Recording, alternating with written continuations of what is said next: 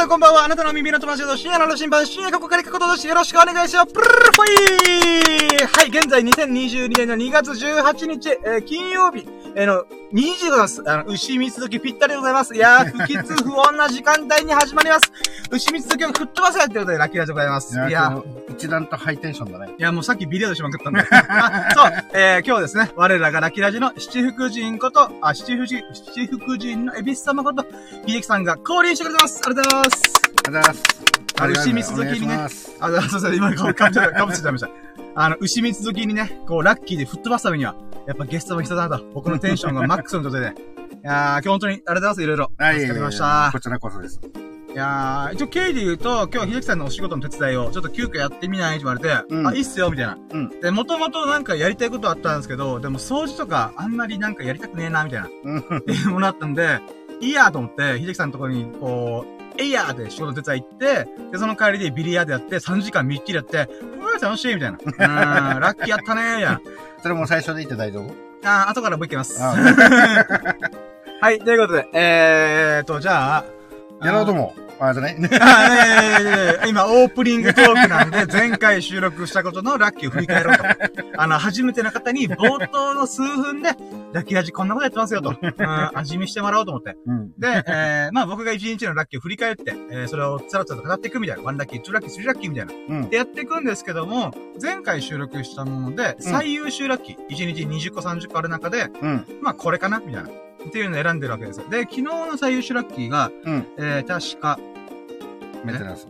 あ、おー、ナイスフォローです。もう自分毎回忘れるよ。自分で言ったくせに忘れてるっていう。あ最近ちょっと安らかな日々、穏やかな日々が続きすぎて、刺激足りねえな、おい。脳みそがスパークしてねえな、おい。みたいな。っていう状態が激しかったんで、結構記憶大ぼろげっていう。うん。で、その中で、今、秀樹さんが言ってくれましたけど、昨日の最優秀ラッキーが、えー、カメラのメンテナンスをして、まあ、カビとかチェックしたんですよね。そしたらもう、ゴリゴリにカビ生えてたんで、うん、あの、白くもやがかってる。ああ。状態になったんですよね。レンズのところとか。そう、うん、で、外側のレンズってよりはもう中のレンズがカビてるみたいな。うん、で、ロングの、あの、望遠レンズの方が白く曇ってて、うん、短い距離のやつはちょこちょこ使ってたんで、ああ、でもちょこ、あまあ、一番使う比率が多かったんで、うん、その影響で多少なんか曇りがなかったんですよね。だからその結果、えー、まあ例えばカメラの北村とか、カメラ屋さんに持ってって、レンズをじょ、のカビ除去、うん、できるのかどうか、とか、えー、クリーニングするのはいくらするのかとかいう話を、まあ聞きに行かんとなと思って。はいはい。じゃこれの大元は、あの、9月頃に僕の妹が結婚式を挙げるんですよね。ああ、そうですね、おめでとう。ああ、ありがとうございます。で、それの、まあ、カメラマンをお願いされてて、うん、一応他にも、他の、別の妹とその妹の旦那さんでやって、僕の3人でやるんですけど、まあ、僕は一応、一眼レフ持ってるよね、みたいな。うん、って言われたので、えー、なんですか、カメラのやっぱ一番大事なところって、レンズ、望遠が効くみたいな。うん。スマホとか、まあ、特に iPhone とかに関してならば、えー、レンズ側での、うん、ズームって2倍までしか出ないんですよ。うん。だから、10倍までバーってこう、スワイプすれば、アップなるんですよ。あれって仕組み的には、レンズ上では2倍までしか拡大してないんですね。うん。そっから画像を切り抜いてるんですよ。うん。画像を広げるっていう。そうそうそうそう。なので、それって結局、ズームしてると変わらないんですよね。うん、あの画像上の、なんか、スワイプして、拡大でこう、なんか細かいからこれ見よう、みたいな。でもそれって結局、撮影した瞬間のピクセルをあの、やってるだけな、あの、だからやっぱりこう、なんていうのかな。結局はちょっと荒くなる。そうそうそうそう。ことなるんでね、こう画像がね。そうそう。なので、せっかくならばやっぱ望遠レンズ撮った方がいいよなと思って。で、まあ、言うても10年前の初心者用のカメラなんで、うん、どうしよっかなとは思いつつ、で、これでも、はい。確かあのー、結婚式場の、はい。あの、スタッフが、はい。えっと、ビデオ撮影は、あの、してくれるよね、多分ね。あ、わかんない、それも。多分、そうじゃなかったかな。いやー、ちょっとこれ聞かないとわかんないなと思って、うん、だからけじ、けじったのかどうか、妹が。やらなくていいですよ、みたいな、ね。そう、県外に行くので、あの、友人とか家族もほんと最小限で行くんですよ。なので、えー、その感覚でちょっと少なめにやってんのかなとか、もしくは、シンプルにカメラマンさんとかにお願いはしてるけども、うんうんうん、この家族の写真とか、親族の写真とか、はいはいはい、そういったところ、手の回らないところとかを、やってほしいとかなのかなみたいな。まあ、もし、あの、結婚式場のスタッフさんの、その、ビデオ撮影だと、まあ、あの、主役が、やっぱりこの、まあメインですからね。メインだから、えっと、それと余興とかね。そうそうざっくりなポイントをポイントを押さえて撮影はしてても、その、来客っていうか、なんかこの親族、あと友人関係の人たちとか、あ細かいところまでは、こう、なかなか撮影回らないかもしれないから、ね、もしメインがちゃんとあれば、そこら辺をこう、バシバシと撮れるから、ね、そうなんですよ。望遠やる必要がなくなるんで、うん、どうしよっかなと思って。まあ、それも近づいたら話しようかな。今多分、あれなんですよね。うん、妹が、あの、年度末が近いんでバタバタしてるっぽいんですよね。会社の移動とか。あそっかそっか。なので、あまあ、別に年、あ年度明けてからでもいいかなと思って。まあ、時間はいっぱいあるからね。で、その間に、ね、まあ、カメラの北村とか行って、うん、自分が、なんつうんだろうな、えー、っと、まあ、知らないことを聞きに行こうっていう感じで、ちょっとお邪魔しに行こうかな。あ、こういう界隈なんだと。まあでも、基本的に僕本当カメラ使わないつもりで、本当はカビさせる気ままだったんですよね。でも今更ながらそんなことお願いされたんで、うーん、じゃあしょうがないと思って。で、これが1万超えるんだったらもうやらないと思って。はいはい、はい、もういいやと思って、あとは話聞いて、えー、っと、もうスマホなり、うん、えー、もしくは、あの、えー、ロングショットとか撮る望遠レンズじゃない方のレンズで、うん、なんとかごまかそうかな、みたいな。はい。っていう感じなんですよね。あ、今マスクしようとしてるもういいや。はい。えー、まあこれがね、あの、昨日の最優秀ラッキーでございました。うん。まあ新しいきっかけというか、新しいなんかネタ探しというか、うん。あっていうものに繋がってるんで、まあラッキーかな、こいつは、みたいな。うん。まあ、いつものラッキーに比べたらすげえしょぼいなと思ったんですよね。うん、まあでもこのカメラのレンズを自分で外せるかなと思って一回チャレンジしてみたんですけど、まあそこもなんか結局うまくいかなくて、うんうんうん、あ、これ絶対壊すパターンだと思って、で、どうせならカメラの北村だけど持ってってダメですねって言われたら、うん、ぶっ壊すつもりで分解しようと思って。もうバキ ボキボ、もうや。その時は、あのー、ちょっと私も立ち会いさせて。あ、まあまあ、いつですよ。壊す方向じゃないよ。あの、どうなってんだろうってみたいな。あー、まあまあ、そうですね。あの、でも多分その時に壊すはずなんで、うん。うん、それぐらいなんかめんどくさかったんで、なんか変ななんかフィルターみたいなのがこう引っかかってて、うん、取れねえなーみたいな、うん、って感じだったんですよね。まあまあ、でも、うーん、まあ新しいおもちゃゲットしたなと思えば。うん。だからまあ、そうですね。まあ10年前のカメラなんで、もう今のカメラの性能に比べてもう、もう弱小みたいな。え、だったらスマホに負けてんじゃねとも思ったりするんだよね。うん。スマホの、あれが、きな機能がすごいからね、今ね。そうなんですよね。うん、まあ、強いて言うならぼかしとか望遠とか、その部分ではさすがに勝ってるとは思うんですけど、うん、まあ言うてもな、みたいな。うん、かびてるしな、みたいな。うん。まあまあでも新しいおもちゃゲットしたっていう、うん、ラッキーでしたね。はい、ということで、まあ、これが昨日のラッキーで、昨日はすごい僕調子悪かったんで、うん、今日はもうビリヤードもしたし、うん、調子上げていこうと思って、はい、うん、頑張っていきたいと思います。じゃあ行きましょうか。はい。はい、じゃあ、やろうとも。準備はいいかよーそろー深夜のチンマプレゼ深夜のジャックコンパス今日のささやかなラッキーを語るラジオ略してラッキーラジ Here we go! はい、始まりましたえー、今日のささやかな秋を語るラジオで略してラッキーラジシャープ 83!83 回目です。いやー。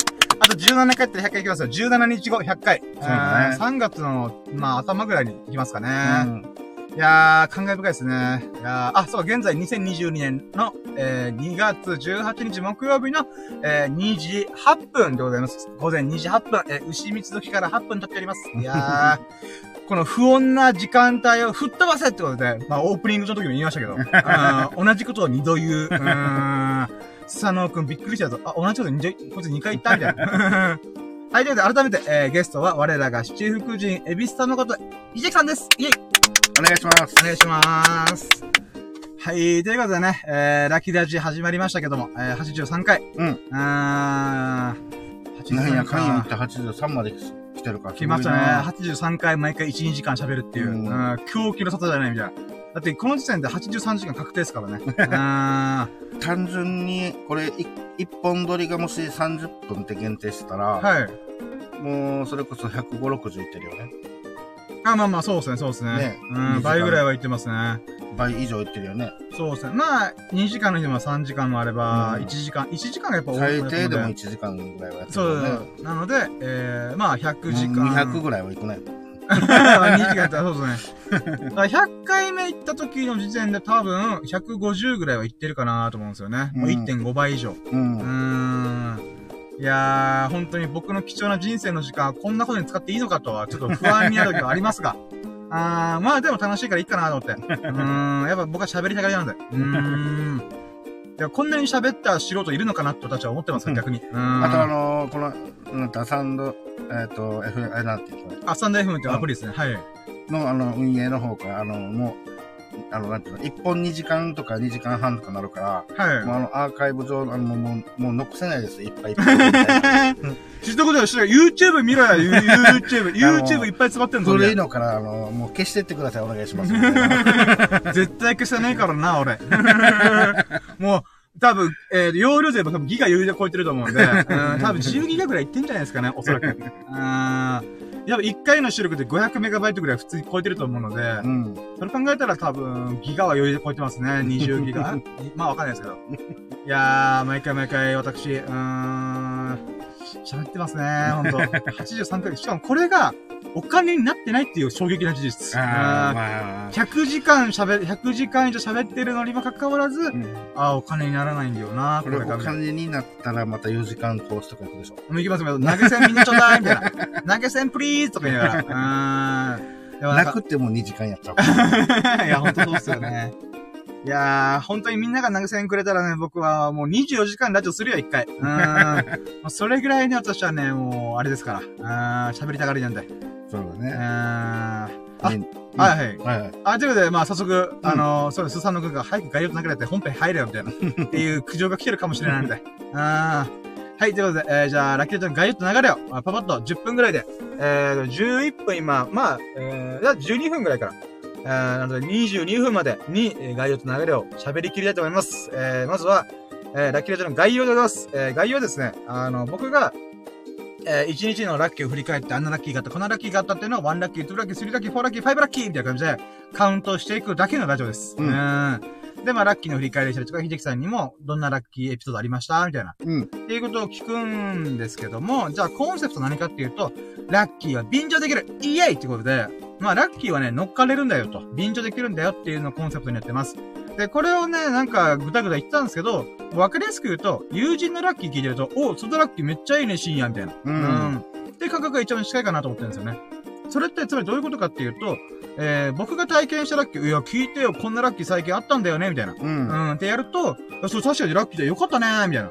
で、よかったねって思った瞬間に、喜びが連鎖してると。うん。うん、もちろんね、あのー、すごい親しい友人だからこそ、喜びが連鎖するっていうのはあるんだけど、もっと言うならば、この僕のラッキーエピソードを聞いて、頭の中にイメージしてると思うんですよね。うん。自分が観光費をおごってもらった。ええー、よかったね。上司に観光費をおごってもらったんだ。みたいな。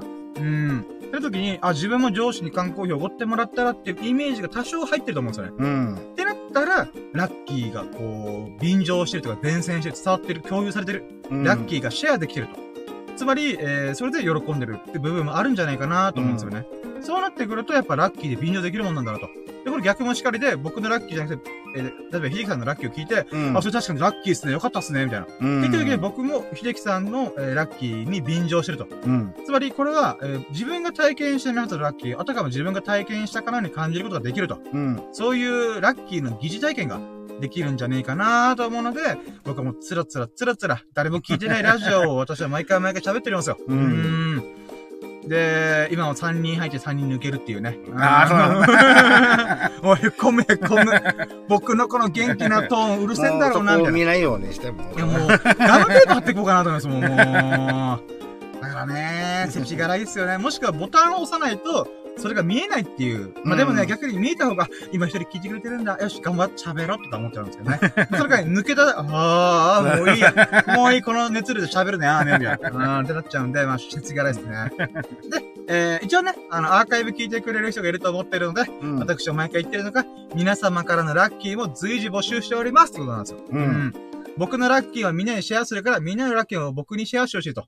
で、あの、ラッキーコメントを書いてくれたものを必ず僕読み上げるので。うん。うんで、みんなのラッキーをシェアして、おー、そんな喜び、あ、まるまるさんこんなラッキーがあったんでよかった、えー、それすごいみたいな。うん。っていうのをみんなでシェアできたらなと思っております。なので、えー、一応コメントとか、あなたのラッキーをお待ち。まだ、あなたの身に巻き起こったラッキーを お待ちしております。まあ、あのー、あれだよね。些細なラッキーでも、はい。えっと、それを楽しく喋っている人を見たら、はい。もうこっちまでテンションが上がるんだよね。うんだと思うんです。僕はやっぱ喜びって、こう、伝染すると思ってるんで。最終的にはそういうので、こう、なんか、ああ、楽しそうだなってやってるのでね、こっちも楽しくなるし、みたいな。な。じゃあ僕楽しくしてるはずなんですけど、誰も聞かないっていうね。本当に友人ぐらい。本当さんのこと秀樹さんいつもまあ、聞いてくれてありがとうございったら、時間帯かな。まあそうっすよね。一こんな番ちょっと、そうだね、一番、もうこれ海外に配信するしかないもん。海外の人聞いてますか？みたいな。ブラジルの人？みたいな。向こう向こうだったらお昼だから聞いてるかもしれないし。でも、言葉が通じないっていう。そうですね。しかもこれ日本アプリなんで多分もう、あれなんですよね。日本で iPhone とか登録した人が向こうに持ってって、うん。聞きやっと聞けるかなみたいな。あ、でも一回だけ、あの、確かロサンゼルスにいる人が来てくれました。あ、そうなの？もう大昔ですよ。ラキラジやる前なんですけど、えーたまたま、えーっと、お昼、なんで向こうで言うなら多分夜の時間帯の時に、はいはいたまたまラキラ、ラキラじゃないけど、スタンド FM で僕のラジオ聞いてくれてる人がいたんですよね。ん。へえ、ありがたいなと思って。だからやっぱグローバルなアプリでもあるみたいな。でもスタンド FM って確か200万人しか使ってないはずなんで、なんか、まあまあまあ YouTuber、なんか中田敦彦さんの YouTube 登録者数よりも少ないっていう。うんあ、なんと400万人超えなんで。い あや、少ねえなーと思いながら。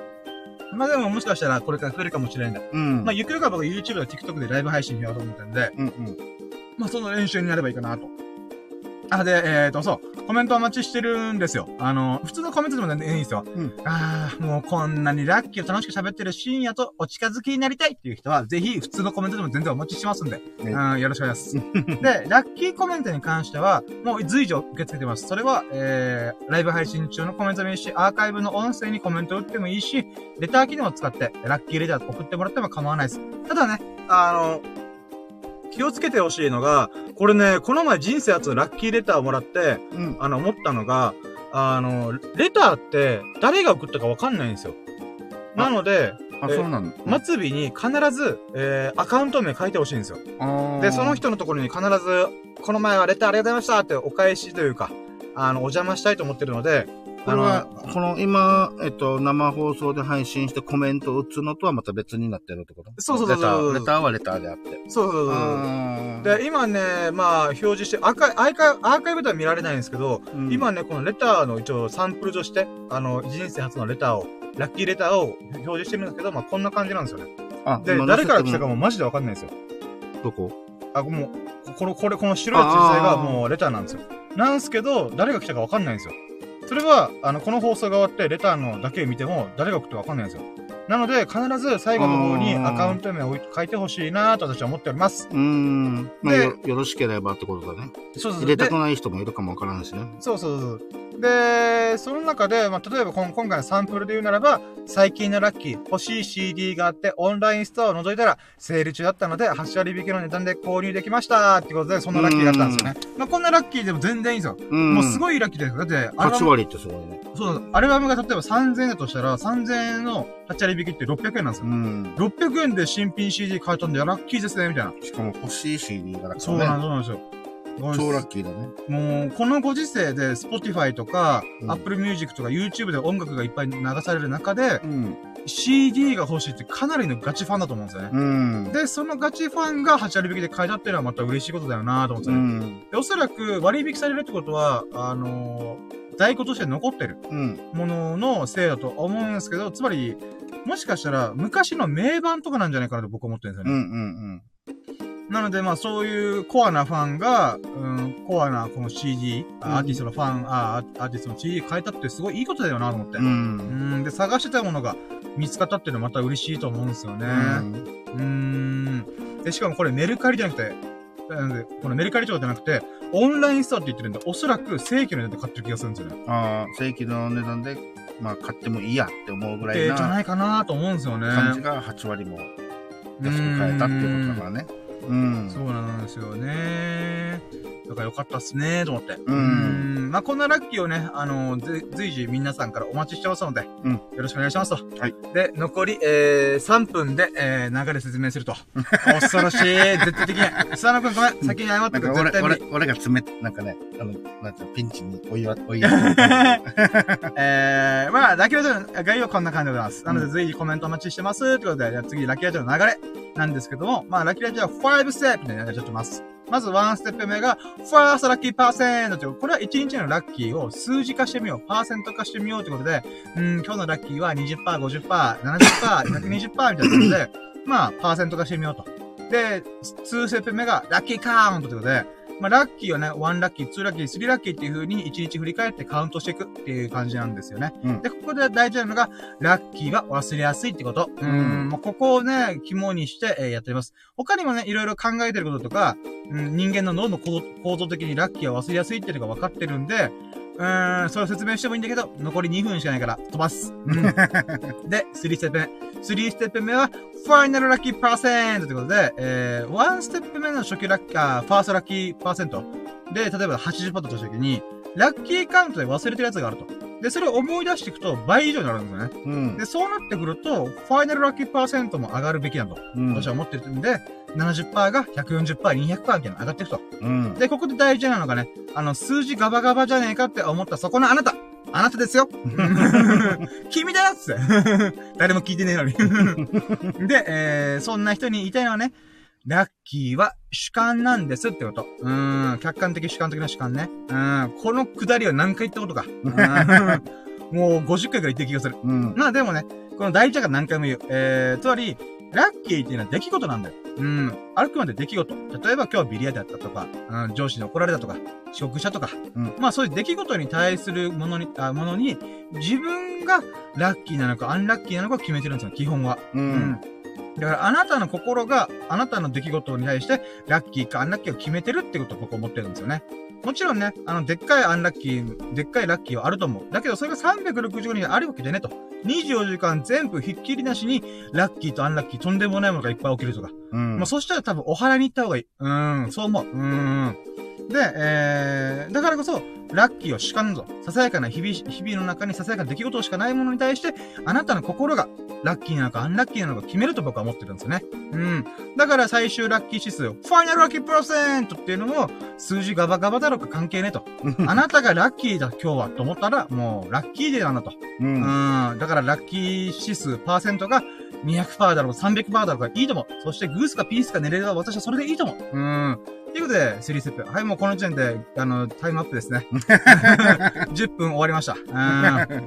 うん。んで、えー、4ステップ目、4ステップ目は、えー、今日の最優秀ラッキーということで、まあ、1日20個30個ぐらいある中のラッキーで、一番喜んだな、一番ラッキーだな、と思ったものに対して、うん、えー、ナンバーワンを決めようと、やってます。で、これが今週とか今月とか、今年、っていうレベルでも決めれるので、毎日毎日振り返っていくことによって、さあ、どんなラッキーがあっただろうか、みたいな。うーん、っていうことを振り返るコーナーでございます。うん。で、ラスト、5ステップが、えー、明日のラッキーカムトゥルー、ラッキー、略して、アスラムカム、あ、違う。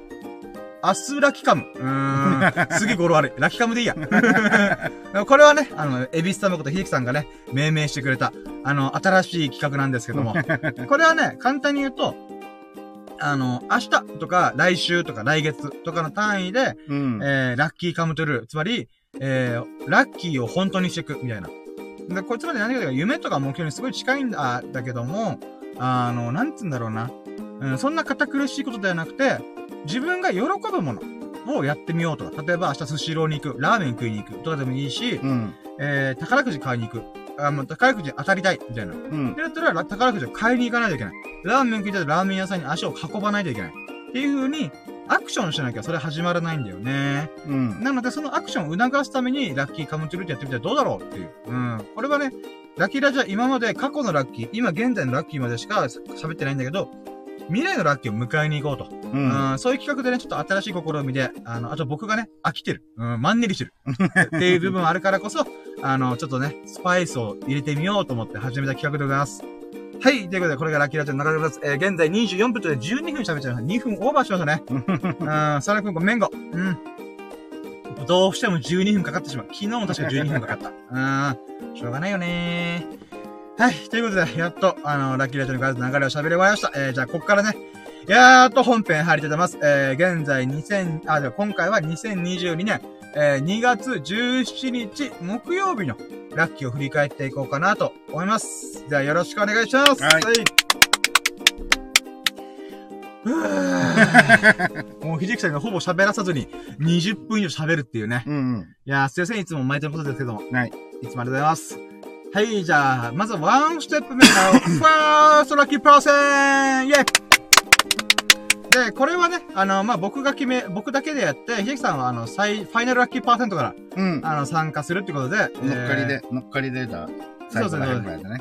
OK です。じゃあ、僕のね、今日の first lucky percent なんですけども、やっぱね、結構、ラッキーはぼちぼちあって、かつ、うん、急遽仕事のお手伝い、秀樹さんの。はい。ってやって、さらにビリヤードって考えたら、うん。うーん、OK です。じゃあ、今日の、 first lucky percent is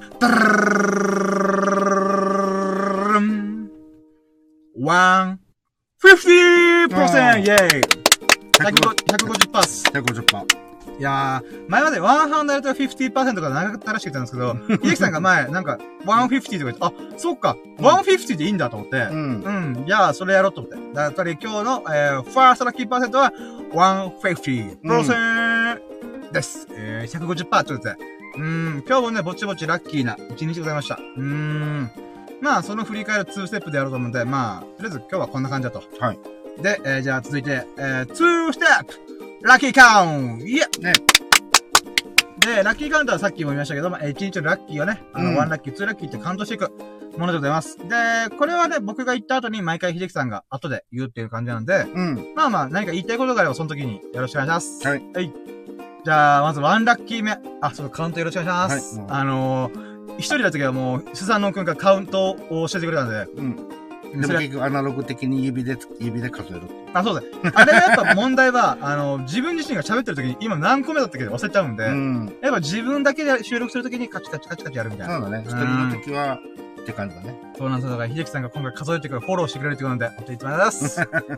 じゃあ、まずワンラッキー目なんですけども、うん、えー、そうですね昨日がすごい調子悪かったんですよね。うん、調子悪かったのは、ラキラジの調子が非常に悪くて、うん、なんかこの、コーナーすっ飛ばしたりとか、うん、テンションが上がらなかったりとか、いろいろあったので、うん、これちょっと疲れてんだなと思って。うんうん、で、昨日のラッキーカムトゥルーの中の3つがあって、1つはゴールデンルーティンをこなす。うん、えー、2つ目が、えー、確か本を読むだったかな？うんうん。うーん、本を読むか、もしくは、えー、掃除する。で、三つ目が、えー、なんだっけな。あ、休む。ってことが言ってたんですよね。うんうん。なので、まずワンラッキー目は、えー、ひたすらダラダラダラダラしました。うん。これがワンラッキー目です。イェイ。まあ、何が言えんのかわかんない。ただ、昨日のラッキーカムって僕が疲れてるんだって自覚してた。調子悪いってことは休まないとなって思ったんで、うん、えー、まあ、えー、朝っぱらからもう2時間3時間ぐらいダラダラしました。うん。まあ、それかけでね、ちょっと多少元気になったんで、うん、まあまあ、よかったかなと思って。まあ、プラスになるんだったらね。うん、もう今日元気はつらつなんで。うん。もう弾けて飲んでます、私。うん。まあ、秀樹さんと会ってビリヤードもしてるんで。うん。んで、えー、そこから、まあ、ワンラッキー目、えー、だらだできた。はい。ゆっくり休んだということで、で、ツーラッキー目から、えー、もそもそと起き出して、うん。えー、体重計に乗りました。で、体重計がですね、まず昨日の体重が、えー、92. 点、確か5だったかな？うん。確か5だったはず。おそらくですけど。あはい。うん。んで、そっから今日の体重が、なんと、91.8キロでしたいいえ0.7キロぐらい痩せました。すごい。いやー、ありがとうございます。いやー、嬉しいですね。うん。うーん。あ、どうしよっかな。ちょっと今、せっかく2ラッキーも行ったんですけど、うん、あの、やっぱ変えます。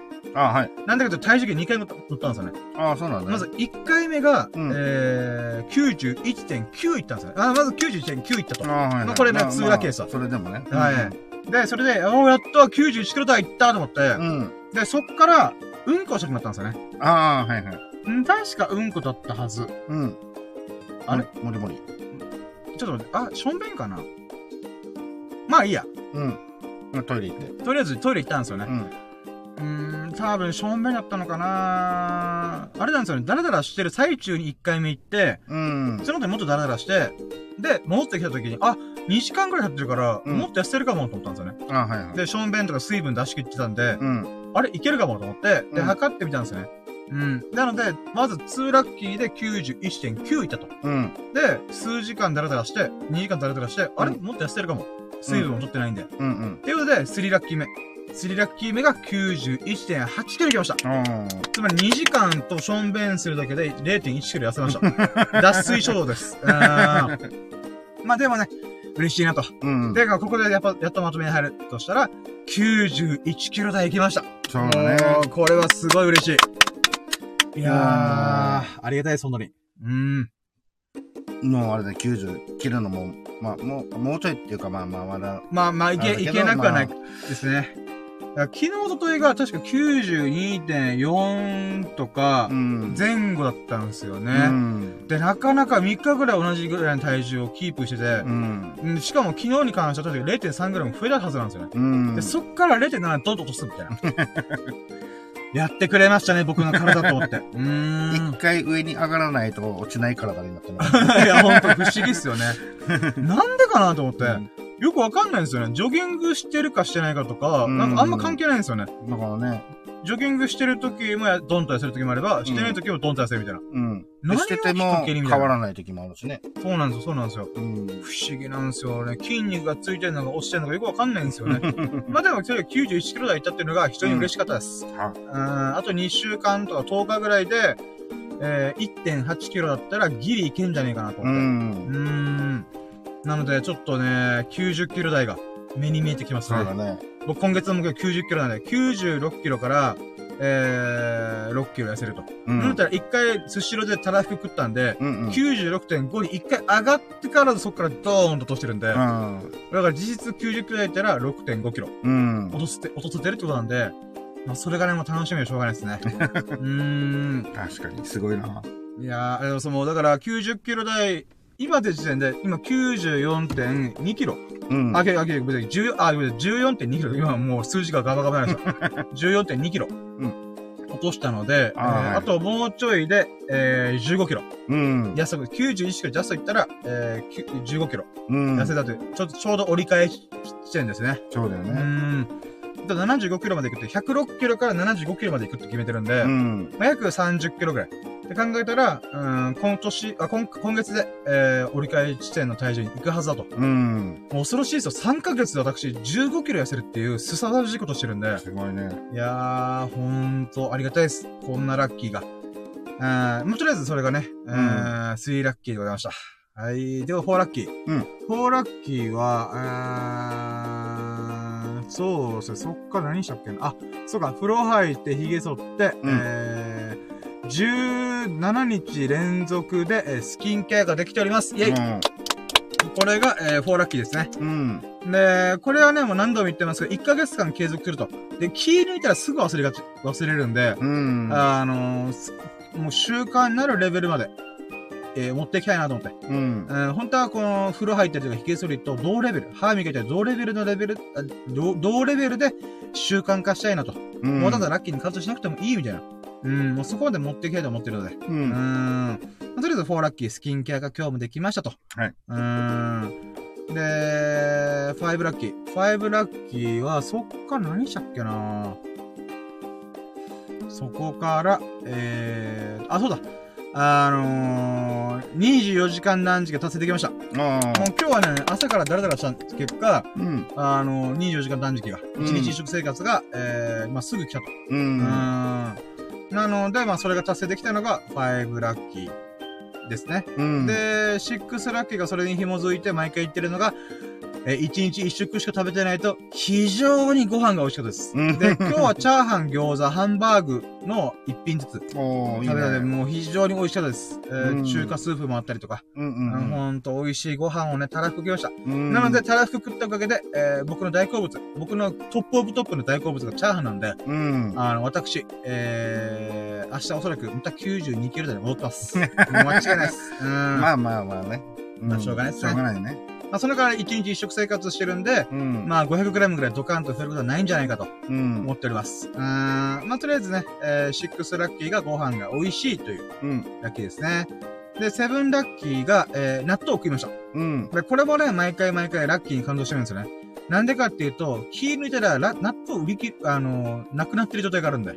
あ、家の。家のな、家の納豆が。うんうんなので、やっぱ毎日毎日食べてるってすげえラッキーだなと。うん。うん。うん、気抜いたらすぐね、あ、そう、昨日缶忘れた、みたいな。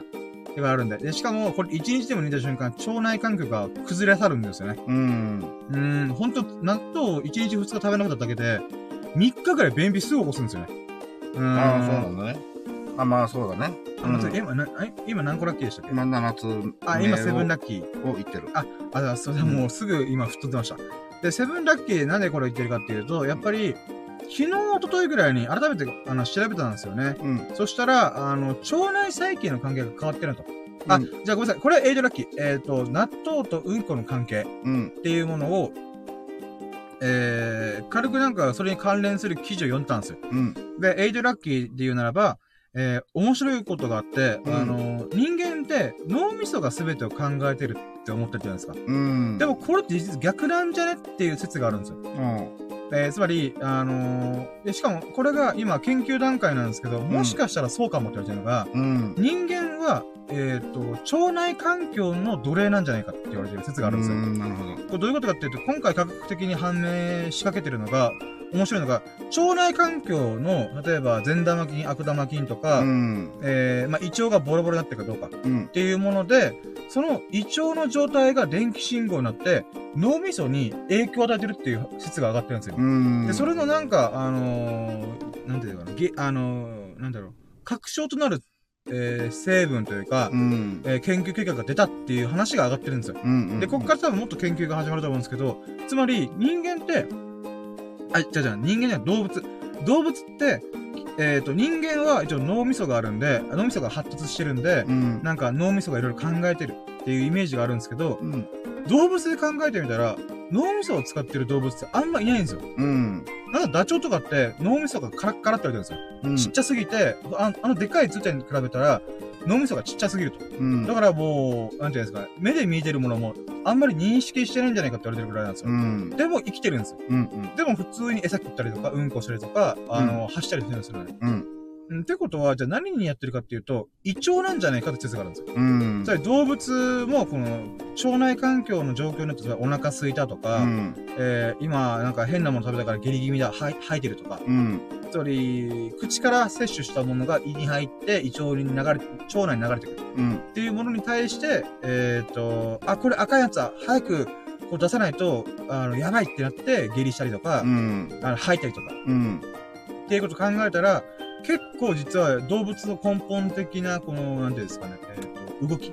どんな行動を取るかっていうのは、うん。胃腸が決めてるんじゃないかって説があるんですね。うん。で、げ今回、えー胃腸のから発せられる信号っていうのが、脳内のホルモンとか、うんえー電気信号に影響を与えてるうん。っていうことがあると。うん。で、それを考えたときに、あのーなんで、鬱とかもそうなんじゃないかと思うんですあの、すえー精神的、メンタル的な疾患、うん。病気とかも、腸内の環境が影響してるんじゃないかって話があるんですよ。は例えば、セロトニンっていう物質があるんですよ。僕がよくセセロトニンの話してるんですけど、あ。うん。それは、えー幸せホルモン、穏やかになるホルモンって言われてて、うん。幸せの気持ち、あー、今日気持ちいいな、みたいな。っうん。ていうものっていうのは、セロトニンっていう物質が作用してるらしいんですね。うん。で、だってそれの物質が作るのが、どうやら腸内らしいんですよね。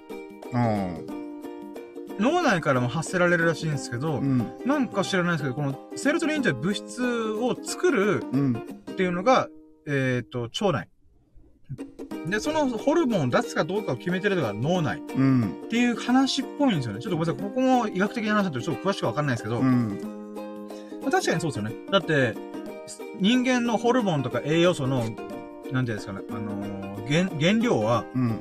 食べたものから作られるんで、食べたもの、胃腸から吸収されるんで、うん。セロトニンで元になるものは確実に胃腸から発せられてるんですよね。うん。そう考えたら、この腸内の環境がぐちゃぐちゃだと、多分そういったものも、えー、やっぱり、幸せホルモンに影響するあ原料の部分、うん。原材料の部分すらまともに作れてない。ってことにつながると思うんで、これはあのー、要は人間の体の仕組みで、はい。あの、自然とこれが出て、あ、作って、作れないってことだよね？その、セロトニンだったら。あ、そう、えーっと、ちゃんと、えーっと、太陽光を浴びたりとか、うん。あの、腸内の環境うん。を整えないと、そういうものが足りてない。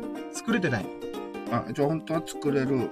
あ、そうそう、機能があるんだけど、えっと、あ、そういうことね。あそうそうそうそう。つまり、暴飲暴食したりとか、お酒いっぱい飲んだりとか、えー、ヨーグルトとか納豆食べてないと、うん。えー、そういうことが巻き起こってくるんじゃないかっていう話が今上がってるんですよね。これ、うんごめんね。これって、あの、あの、その、食べ物の、あの、成分とは関係なく、その、あれなの？例えば、幸せって思えばそれが、バーって出てくるみたいな。あ、いや、そうじゃなくて、えーっと、あ、もちろんそれもありますよ。うん。自分自身多幸感を得るみたいな。うんでもそれってぶっちゃけ超修行が必要なんですよ。うん。仏像修行と同じぐらいのレベルじゃないと、うん。なんていうんですかね、えー、そういうのが巻き起こらないんですね。それって脳、脳みそを変革してるんで、うん。あの、チベットの、あの、構想、うん。仏教、あチベット仏教の、えー、位の高い人、ん格が高い人とかは、人間の脳と構造が変わってるって言うんですよ。うん。あの、どんなことでも幸せを感じる。これってある意味、薬物やってる人、同じ脳みその構造だってるらしいんですよ。うん。でもそれは、体をボロボロにするものを食べてないのに、うん。えー摂取してないのに、うん。自分のイメージ力だけで、修行だけでそこまで取り付いてるってことで、あの、ある脳科学者が調べたらびっくりしたみたいな。っうん。てことがあったの。でもそれってチベットの高層レベルで修行しないと、うん。脳みそが変革を起こさないんですね。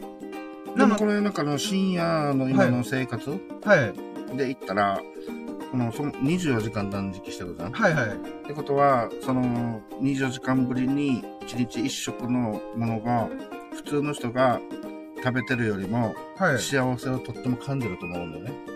あ、一応休みますからね。あ、や休まりますから。うん。うんで、またこう食べた分も美味しいと思うし、その、なんかそういうことで、こう、バーって出てくるのかな。だから要は修行僧と近いことをしてるみたいな。あー、いや、修行僧がやってることって、どっちかっていうとあれなんですよ。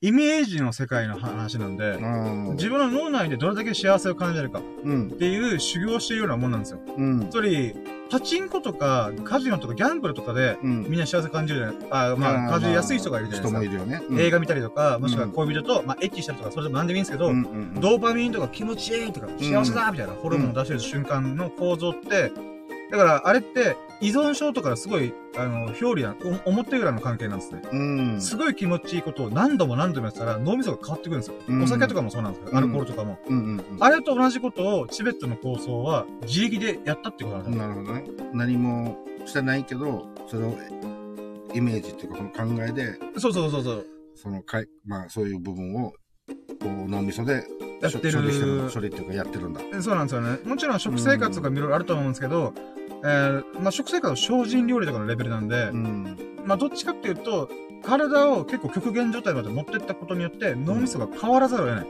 うんていうところまで持ってってるはずなんですよね。うん。だけどそれって一般の生活だったらもう生活できないレベルなんですよね。なので、でもそれに近い状態を作れるのは、あの、なんていうんですかね、えー、腸内環境を良くするうん。とかで、近しいことできるんじゃないかみたいな。うん。つまり、まあ、暴飲暴食しないとか、まあ、そういったことだし、まあ、胃腸をや、やあの、いたわってあげる。うん。だけでも、だいぶ効果があるんじゃないかって言われてるんですよ。はいはいうーん。ちょっとだけずれるのかもしれないけど、はいはい。まあなんか、ざっぱーってこう聞聞いた話は、まあ腸内環境がいいイコール、その、なんていうのか、若々しいっていうかさ。でやると、その、その人も本当にこう見た目的なものとか肌とか。も、その顔色も良かったり、そうですね、そうですね。の、若々しかったりっていうのは、やっぱこう、切っても切れない関係ってえ、ほんとそうだと思います。っっていうのは聞いたことあるから、腸内環境が悪いと、やっぱ便とかもきれいに使って栄養とかもちゃんと絞り取れてないと思うので、やっぱそこら辺の関係があるんじゃないかなと思うんですようね。ん。だから、この情報面白いなと思って。ううーん。だからよくなんかこう、深夜の、あの、なんだっけ、深夜の、深夜って本当に夜中の、あ、通販販売とかで、はい。よくちょっとこう、あのー、60歳、70歳の、ああ、第青汁とかスムージーとかありますね。第二の人生を進んでる方が、はその、これを飲んだことによって、なんかこう、パワーが、出出てきたとかさその、本当に腸内のなんちゃらこんちゃらがこう良くなってとかさ、やっぱそういうのって本当に関係してるんだろうなと思うんでね。だと思います、う。ん。うーん。一応、腸内の、の状況って第二の脳みそって言われてて、うん本当に、むしろ第一の脳みそって腸なんじゃねみたいな。うん。だ腸、だって、腸はどの動物も持ってるんで、うん。でも脳みその大小とか発達具合っていうのは、まあ人間しか持ってない考えたときに、うーん、生物の進化上、脳は後付けなんですよね。うん脳の発達ってのは後付けなんで、健やかに生きるっていう部分で言うならば、この腸内環境の思うがままにやってた方が実は健康なんじゃないかな。うん。うん確かにこの科学的なことは言えないけど、はい。その、今言った部分で脳みそを、その、どうにかこうにかしようって、その、難しいじゃない？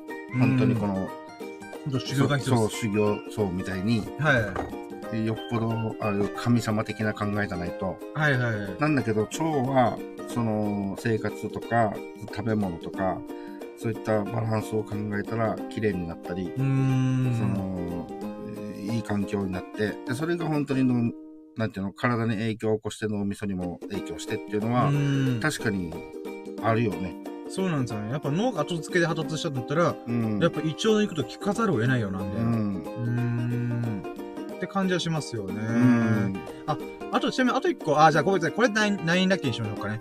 えっ、ー、と、次、次喋るの？はい。はい。で、えー、今のは、まあ、胃腸と脳の関係はい。っていうものの知識仕入れてましたよ、みたいな。うん。話なんですけど、もうあと1、2個ぐらいあった実は。それから派生して。うん。えー、ナインラッキーの話は、実は僕は納豆がめちゃくちゃ自分の体に合ってたんですよ。うん。納豆食ったら間違いなくいい感じの便が出るんですよね。うん。もしくは便秘しない。うんうんうん。まあ、2日ぐらいで出てくるみたいな。うん。前は3日4日便秘だったりとかするんですけど、納豆食べたらやっぱ収ま、あの、治ってくるみたいな。うん。で、僕、ヨーグルトとか R1 とかで試したことあったんですよね。あ,、はい、あの、あれじゃないですか、乳酸菌がどうだらこうたんで。うんうんうん。で、僕、あれで、あのー、うんこよく出たとか、うん、すっきりしたというの実はあんまり実感ないんですよね。で、これ面白いなと思ったのが、うん、実はヨーグルトとか R1 とかも効果がある人いわするんですよ。うん、あの、バナナヨーグルトとか食べて、はいはい、乳酸菌とか食べて、うん、あ取り込んでから、うん。だけど僕はそれが全然体に合ってないな、合ってない不思議だなと思ったんですよね。で、そしたらそれも記事にあって、えー、乳酸菌っていうのは非常に、えー、人を選ぶんだと。自分に合ってる人と合ってない人がいるらしいんですよね。うん。うん。あ、そういうことだと。だから僕はたまたま、ね、まあ、そういう乳酸菌、例えばカルピスとかもそうですよね。うんうんうん。まあそういう乳酸菌周りがあんまりピンとこなくて、納豆が一番僕の中でもうドストレートだった。もうど、うん、ど真ん中だったんですよね。だからあんまりヨーグルト食べなくても僕は納豆食ってりゃいいやと思ってるんです。あとヨーグルト高いしな高いっていうか、こう、消費する賞味期限も早かったりとかめんどくさいんで、うん、納豆食った方が一発でこう、実感ができるんで、あ、やっぱ僕は納豆でやってたんだなと思って。うん、だから逆に、あの、納豆好きじゃないとか、うん、合わないっていう人がいるんだったら、まあほんといろんなヨーグルトとか、うん、なんか発酵製品とかをいろいろ試すのもありだなと思いました。うん。それで人によって、自分、胃腸のこのタイプがあると。うん。でそこをちゃんと、こう、なんていうんですかね、自分でちょっと実体験、感覚がてら、もうちょっと実験してみるみたいな。うん。っていうのが大事なんだと。闇雲に R1 とかヨーグルトとか食べて、ああ、これで一応スッキリって思っても全然スッキリしないみたいな。でも僕はもう分かりやすく納豆食べたら明らかに違いが出るんで、うん、よかったな。その違いが出ることによって、あ、俺はもう納豆だけ食べればいいんだみたいな。っていうの分かるんで。まあ、俺も同じように、こう、実感。うん。ちゃんとした結果が。あ、言ってましたね、前も。もう、バナナスティック型のうんこが出るみたいな。もうなんか、あのネバネバはね、うん、もう、それはもう体の中をこう、綺麗に、こう、腸内をスムーズにね、うん、こう、スーって活かしてくれるだろうっていう気もするし。そうそうそうそう。まあ、何よりも、美味しい、美味しいって食べれてるから。そうっすね。うんだからこれ、プリン体、そそれから納豆の1個だけデメリットは、プリン体が多めなんで、うん、痛風持ちの人は食べられないんですよね。なので、本当痛風持ちの人はもうヨーグルトとか、うん、別のもので乳酸菌とかで自分に体に合うものを探さざるを得ないんで、うん、そこら辺はお気をつけくださいって感じですね。うちのさん大丈夫かな。ああ、まあまあそうですね。まあ今んとこ、糖の絡み、糖が高いっていうことでのあれなんだけど、ビールとかよく飲むとか、プリン体、例えばウニとか好きとか、うん、えー、そこら辺だとちょっとイエローだなー黄色信号灯ってんなーって感じしますね。うん。まあ、1日1パックぐらい健康的な人だったら多分問題ないと思うんで。うん。まあ、それがなんか5パック、10パック食べたら話違う変わってると思うんですけど。うん、そうだね。でも健康的に過ごさでは納豆は本当パワーあるなと思って。うん、まあ、それがナインラッキーですね。そういう知識がありましたと。うん、なるほど、僕は納豆が明らかに劇的に変わるものっていうのが、自分の実体験として伴ってるんで、よかったなと思って。うん。ちなみに、はい、ちなみに、納豆は、はい。どういうアレンアレンジっていうか、どういうあ、もうしてないです。もう、混ぜて、タレつけて終了っす。あの、付属についてるタレをつけて終了みたいな。終わりですうんぶっちゃけ僕納豆うまいんですけど、うん。実はそこまで美味しいとは思ってないんですよ。ああ、そうなんだ、ね。もともとそんな好きじゃなかったんですよね。うーん。なので、なんか卵かけご飯とかやるとかいろいろあるんですけども、うん納豆は納豆でもう食べきるみたいな。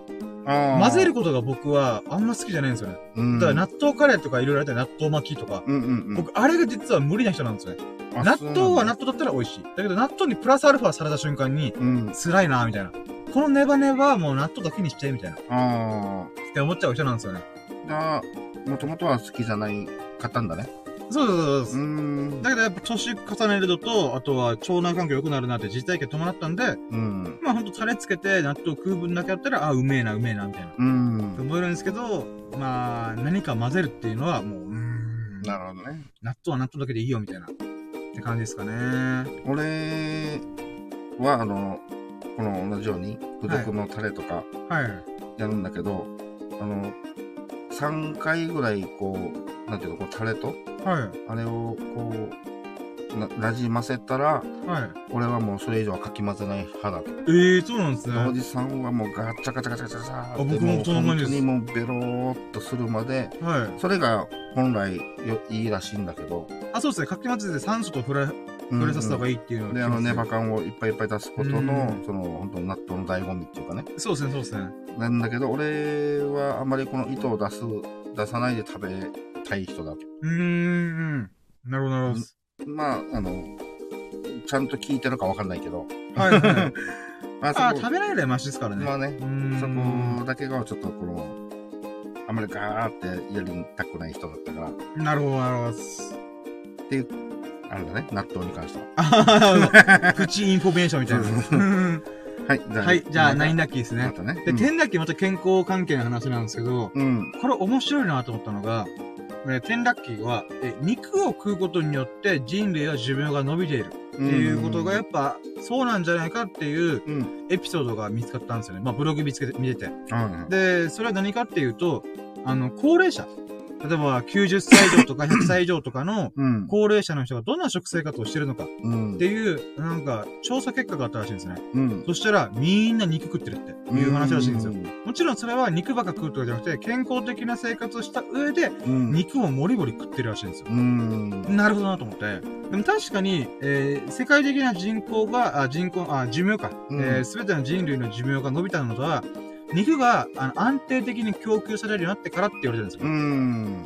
なので、品品質も良くなってきてるだろうし、ね。あ、そうそうそう、みんなにこう、肉が提供できるようになってる。例えば、うんハンバーグとかってひき肉で安い肉でも混ぜて、うん食べやすくしてあげるとか、そういういろんな創意工夫が相まって、うん。まあみんな何かしらお肉が食える時代になってるんですようんうね。んで、それが何が起きるかっていうと、あ、てか、この人類の歴史上、まあ、現在70億人超えてるんですよね。うん。うん。で、やっぱり人口爆発が起きるときっていうのは、えー、もちろん経済が発展したりとか、えー、なんていうんですか、この国自体がいろいろ発展を起こすっうん。ていうタイミングなんですけど、経済、経済のレベルが上がることによって何が起きるかっていうと、やっぱお肉が安く提供されるというか、供給が安定するうん。っていうことと紐づいてるらしいんですよね。うん。うん。なので、やっぱり、こう、肉をいっぱい食べることによって寿命が伸びてるんじゃないかっていううん。話があるんですよね。だからこれ面白いなと思うのが、なんとなく僕らは野菜を食べた方が健康寿命が伸びるんじゃないかと思ってる。うん。うん。で、もちろんそれはそうなんですよ。あの食物繊維とかどうこうとか。うんあで、えー、体がデトリックスされてスッキリするみたいな。っうん。ていうのあるんですけど、ビーガンの人の問題が結構僕、あれ、あるから、あ、ああるんですよ。うん。もちろんビンガ、ビーガンになる人もいろんな考え方があるんで、そこは別に尊重するんですけども、やっぱり、こう、結構極端にビーガン生活をしてる人って、うん。すごい不健康になるって言われてるんですよ。うん。で、実際不健康で肉食べた瞬間に、あ、今まで僕は何やってたんだろうって思う人の体験談とかちらほらあるんですよ。もちろんそれが全てとは言わないんですけども、あの、もちろんアレルギーとかもあると思うんで、肉アレルギーの人もいるしいらっしゃると思うので、うん。一概には言えないんですけども、うん。やっぱタンパク質とか脂質を取ることによって寿命が伸びるっていうことがある意味裏付けなんだよなって思うんですよね。まあ、す昔の猿の時代でどうだったかわかんないですけど、今の人類というものは雑食、うん。あの、植物も食べて、えーお肉も食べて、うん。えータンパク質、まあ、糖質も食べてとか、まあ、いろんなものを食べるってこそのなんか、この寿命なんだなと思うんですよね。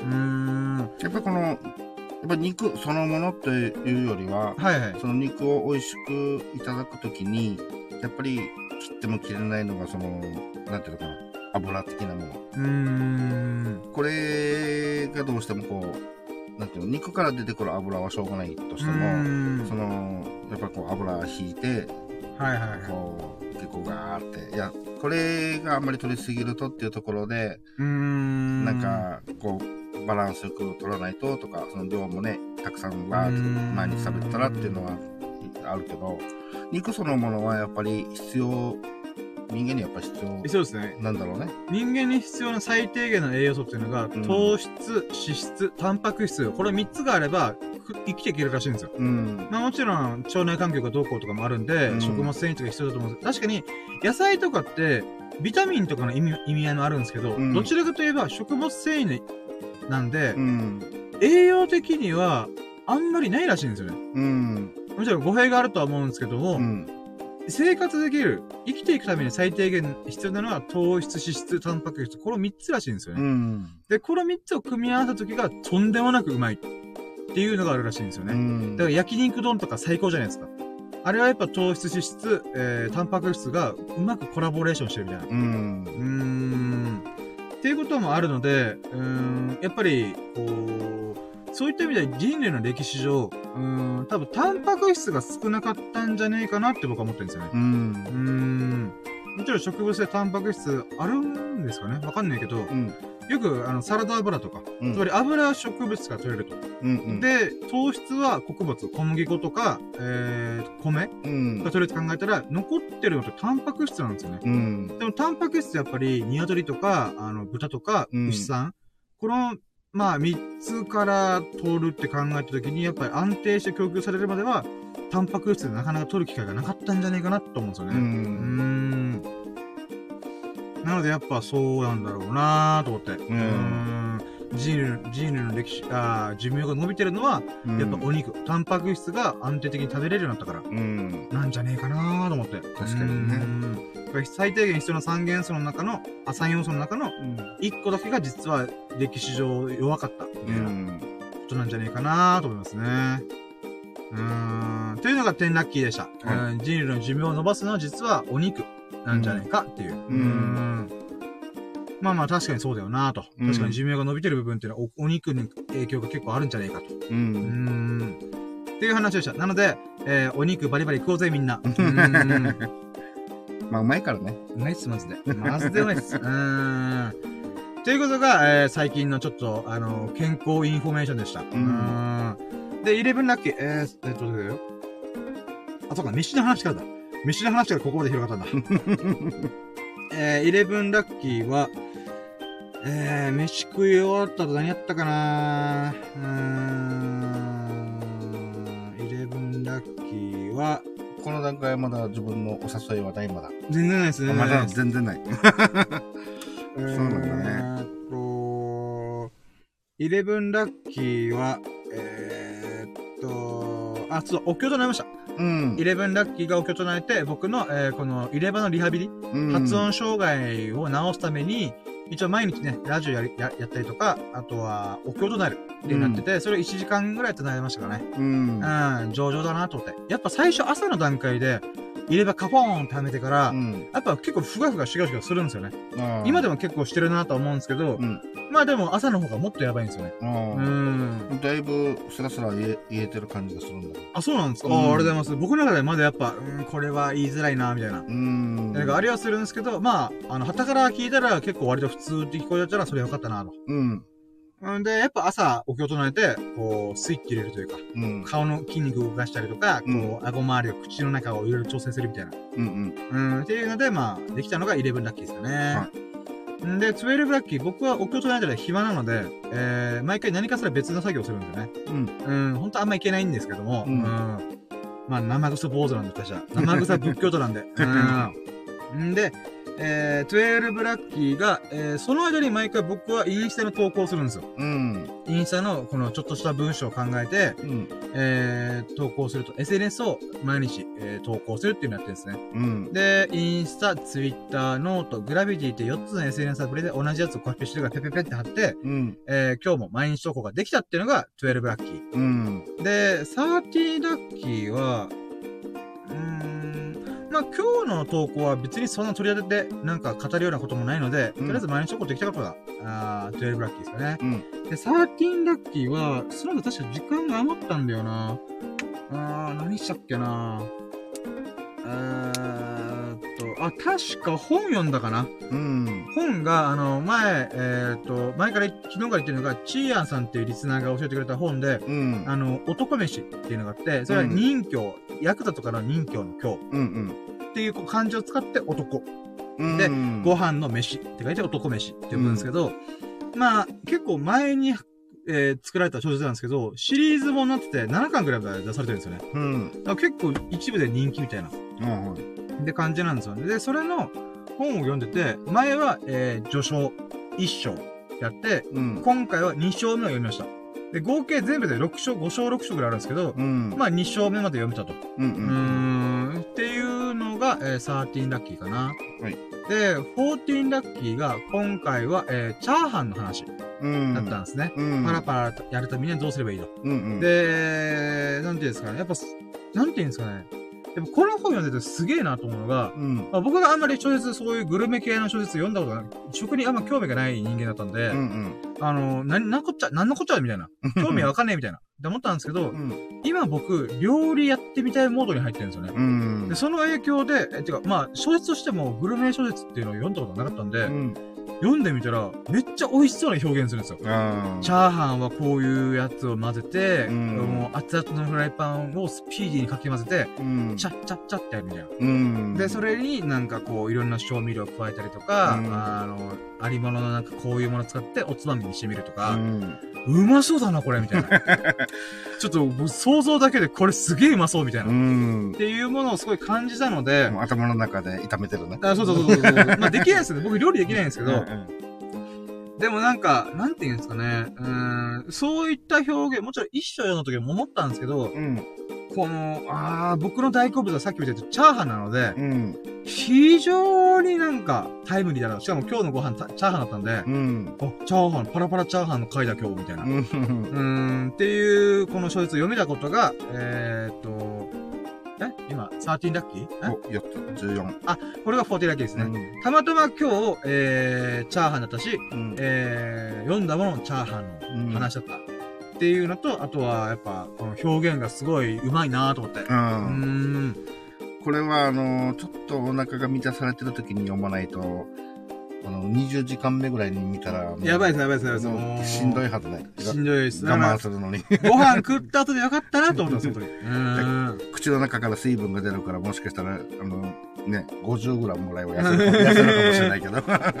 そうそうそう。まあ、なので、えー、40ラッキーがチャーハン食べてたってことですね。あ、で、ごめんなさい。あの、そういえば、食べ物関係で思い出したラッキーがあったんで、15ラッキーは、えー、おかんの差し入れで、うんえー、カステラ食べました。あなんかおかんが、このカステラうめえから食べてみみたいな。っうん。ていうのがあって、どこのカステラかちょっとわかんないですけど、とりあえずうまかったっす。今日のデザートは、えー、カステラ食べましたってことで、うんあ、そういえばカステラの話してなかったわと思って。はいはいはい。なぜ2個食べました。2個。ううーん。ん。2これであの、中のスポンジがしっとりしてる系？あそうですね、多分。うん。で、下にザラメが、たちょっとしたザラメがあって、まあ、溶けてるんですけど、あはいはい。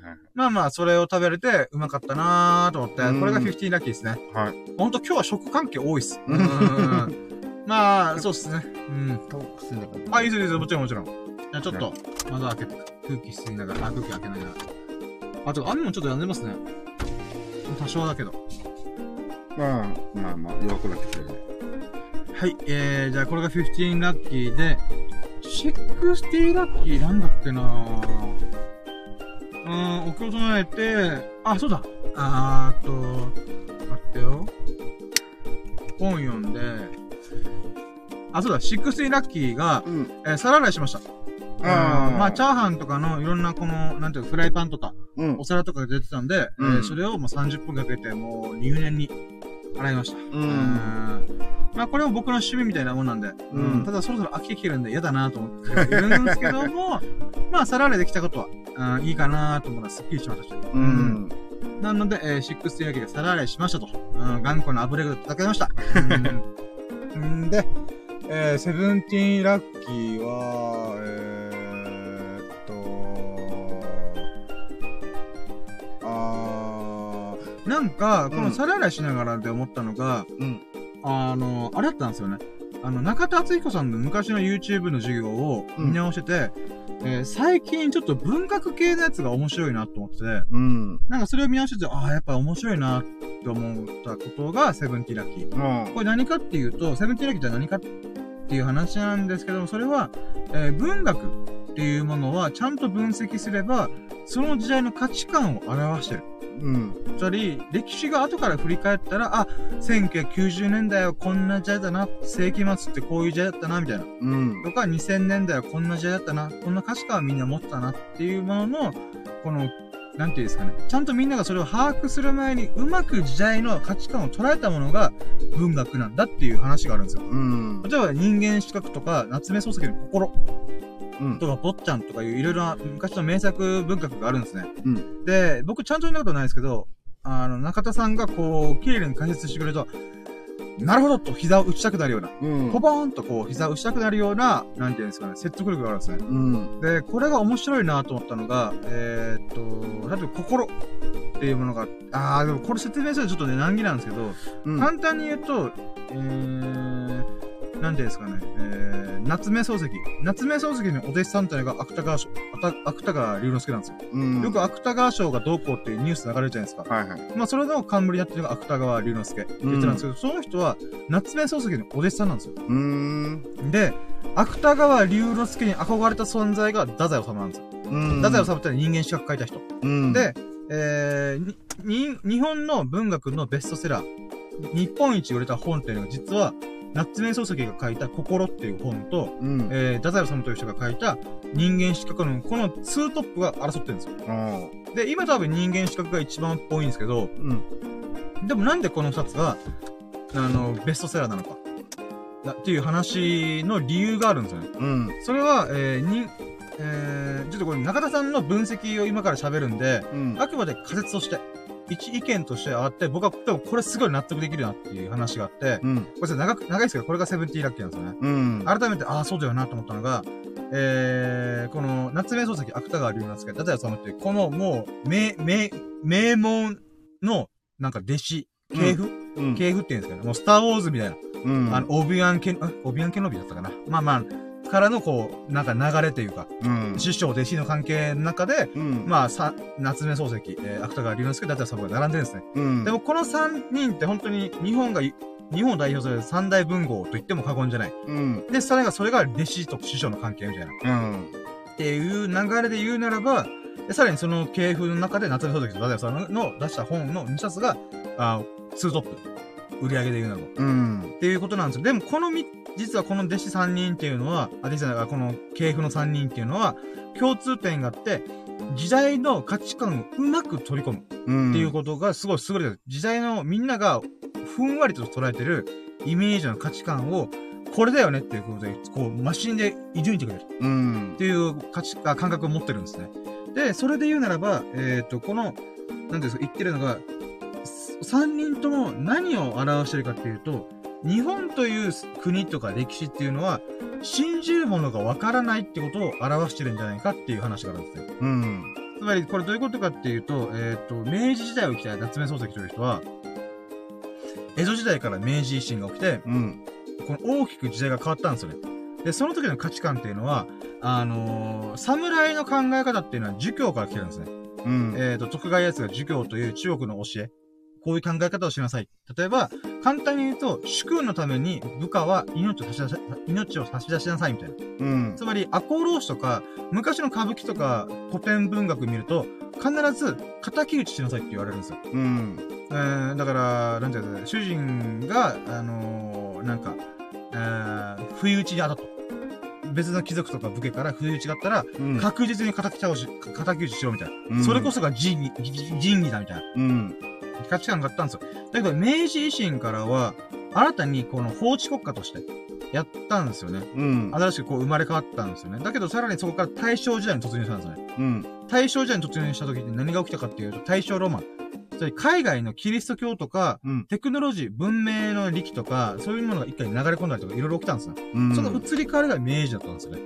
で、この明治っていうものっていうのは、侍の考え方も残ってるんですよ。うん、なぜなら30年ぐらいしかないから、明治時代っていうのが。うん、なので、えー、その移り変わり。例えば、乃木、あ感覚でならば、えー、っとですね、うん、明治天皇とかなちょっと思い出せない。明治大正だったかなまあその天皇が亡くなった時って崩御したって言われるんですけど、うん、その時にすごい、あのー、事件になったのが、その天皇の、に忠義を尽くしてた、えっ、ー、と、陸軍大将。つまり、現在軍隊のトップ。今は自衛隊とかなんですけど、軍隊は戦争でって亡くなったんで、うん、その当時の軍隊のトップ、陸軍大将。うん。うん、大将だったかな？元宗だった、元宗だったかな？あそれよりトップの人。うん、の人が、乃木マレスケっていう人なんですよ。うん。これ実は乃木坂の元っすよ。野木マレスケっていう陸軍のトップがいたんですけど、うん、この人は侍的価値観を持ってたので、うん、天皇陛下が崩御した瞬間、亡くなられた瞬間に、うん、切腹で後を追ったんですよ。しかもその切腹もすごいんですよ。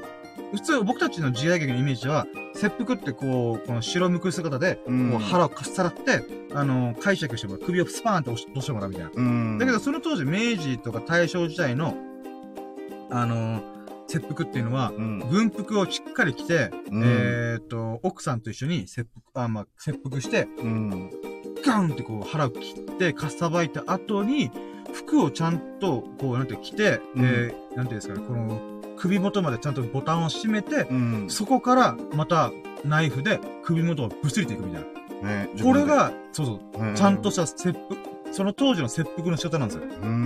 礼節のある切腹の仕方。でも、そんなの恐ろしいじゃないですか、考えたら。今の僕たちは意味わからないじゃないですか。なんでそんなことするの？まず、切腹するの作法も意味わからないのに、切腹するって何？天皇陛下が崩御したからって何なの？みたいな思うじゃないですか。で、僕たちはわからないじゃないですか、その感覚が。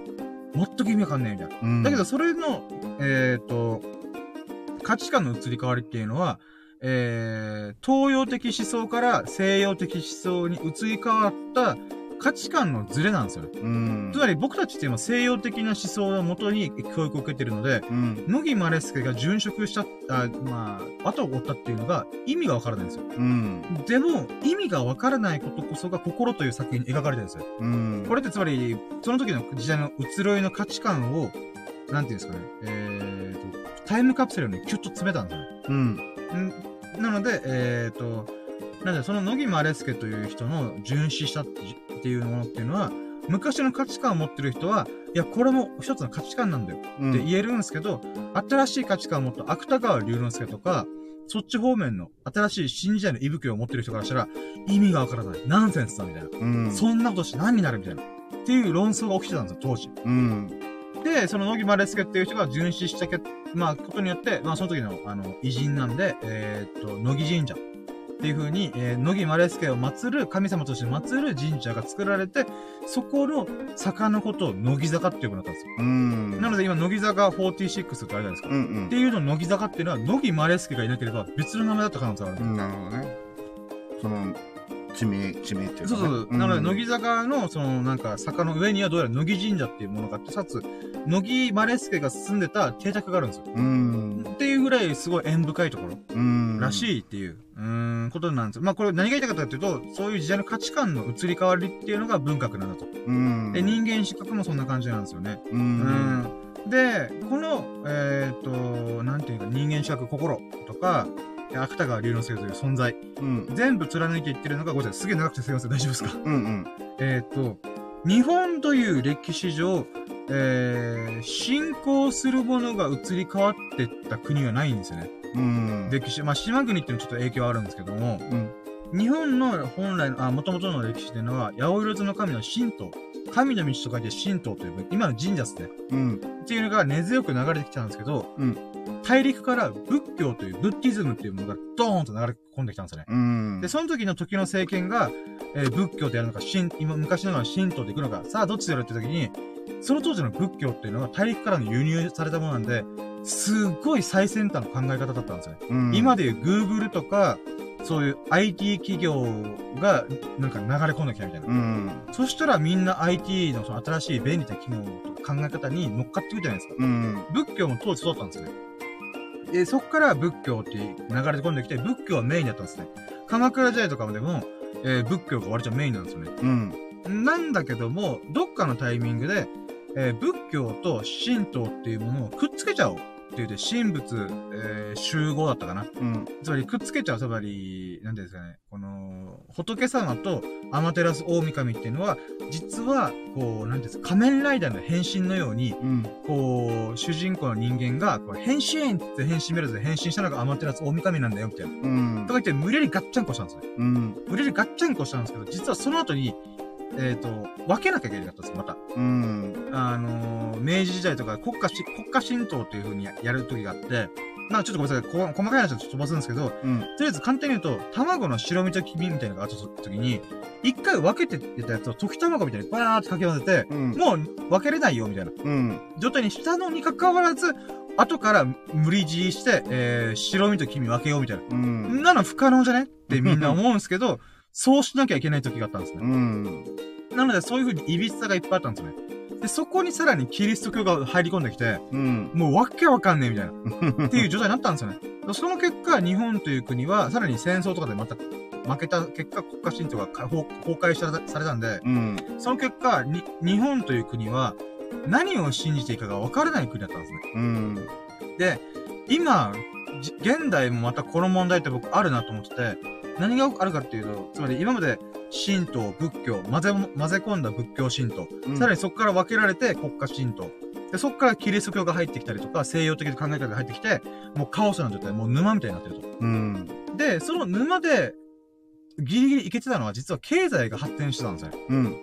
1970年、高度経済成長期からドーンといってバブル入って、そこからバーンとして IT 企業とか、えー、そう新しい流れにうまく乗り込む、乗り込む、乗り込むことできなくて、今経済とか少子高齢化どんどん進んでて、その、昔は経済があったら、それで豊かになればなるほど幸せなんだ、みたいな、っていう幻想があったんで、できた、できたんですけど、うん、今現代っていうのは、みんな幸せですかっていうことだと思ってる。格差社会とか言われたりとか、日本はこれから滅びる。とか、うん、まあ僕は基本滅びると思ってるんですけど、うん、まあ滅びないように頭のいい人頑張ってって僕は思ってるんですけど、つまり、今までなんとか国家神道が壊滅しても、この経済が上向いたおかげで、あのー、なんとかこうギリギリみんなえっ、ー、と、豊かで幸せな生活を送れたんですけど、うん、こっからがすごいこと、僕は巻き起こって、もう、正直恐ろしいぐらいの時代が来るんだろうなと思ってるんですよね。で、その時に日本人というのは、正気でいられるかって僕は思ってるんですよ。うん、僕は、あの、仏教やってて信仰を持ってるんで、これが確実に来るなと分かってるんですよね。うん。これは、あの、なんて言うんだろうな。あのー、自分、自分っていうかなんだろうな。信じるものがない人っていうことが、どれだけすごいことが起きるかっていうのは、人類の歴史で何度も何度も、あの、繰り広げられてるんですよ。うん。日本って実先進国の中で自殺者が半端なく高いっていうのも、僕はおそらく宗教的な問題だろうなと思ってるんですよね。うん。あの、宗教、まあ、国家宗教をするのは別にどうかわかんないですけど、90%のイスラム国、イスラム教がやってる国とかだったら自殺率めっちゃ低いんですよ。うん、もちろんそれは経済的な意味もあるんで一概には言えないんですけども、うん、明らかに宗教が根付いてる国っていうのは、えー、かなりの確率で自殺者が低い傾向があるんですね。うん。うんまあ、キリスト教が普及、あ普及してるところとかも結構割と平均みたいな。うん。てか、もしくはあと経済が発展してるのどっちかなんですよ。うん。経済が発展してれば、とりあえず金があるから生きてるみたいな。うん、うん、うん。なんですけど、今日本は、信じる先、宗教的なものもなければ、えー、あの、ごまかせてたお金すらもなくなってきてる。うん。さあ、一体どうなるの？みたいな。って僕は思ってるんですよね。うん。僕はどちらかというと、経済がどうこうっていうよりは、こっちの方がはるかに問題なんじゃないかなって僕は思ってるんですね。うん。別に宗教やれよっていう話じゃなくて、あの、信じるものがみんな果たして見つけられるかなって僕は思ってるんですね。うん。信じることって実はすげえ難しいんですよ。あの、例えば家族を信じるとか、親を信じるとか、友人を信じるとか、うん、まあいろんなところで信じるっていうのがあるんですけど、あの僕は仏教を通して、あ、信じるって簡単なんですげえ難しいんだっていうことは何度も何度も体感してるんですね。うん。だからこそ、うーん、まあ、多少はね、あのー、信じる、訓練ができたからよかったと思ってるんだけど、うん。これで結局何につながるかと自分を信じることにつながるんですよね。うん。ごめんなさいすげえ投げ、堅苦しい話して。もうそしたらまた難しいこと考えてから深夜みたいな言って言ってると思うんですけど、でも僕はこれがすげえ怖いなと思ってるんですよね。うん、僕がこんだけ苦労して信じるって相手何ぞやみたいな。っていうものに自分なりのことにたどり着いたに関わらず、果たして今日本は宗教という軸がない、かつ、えー、経済という軸も失う。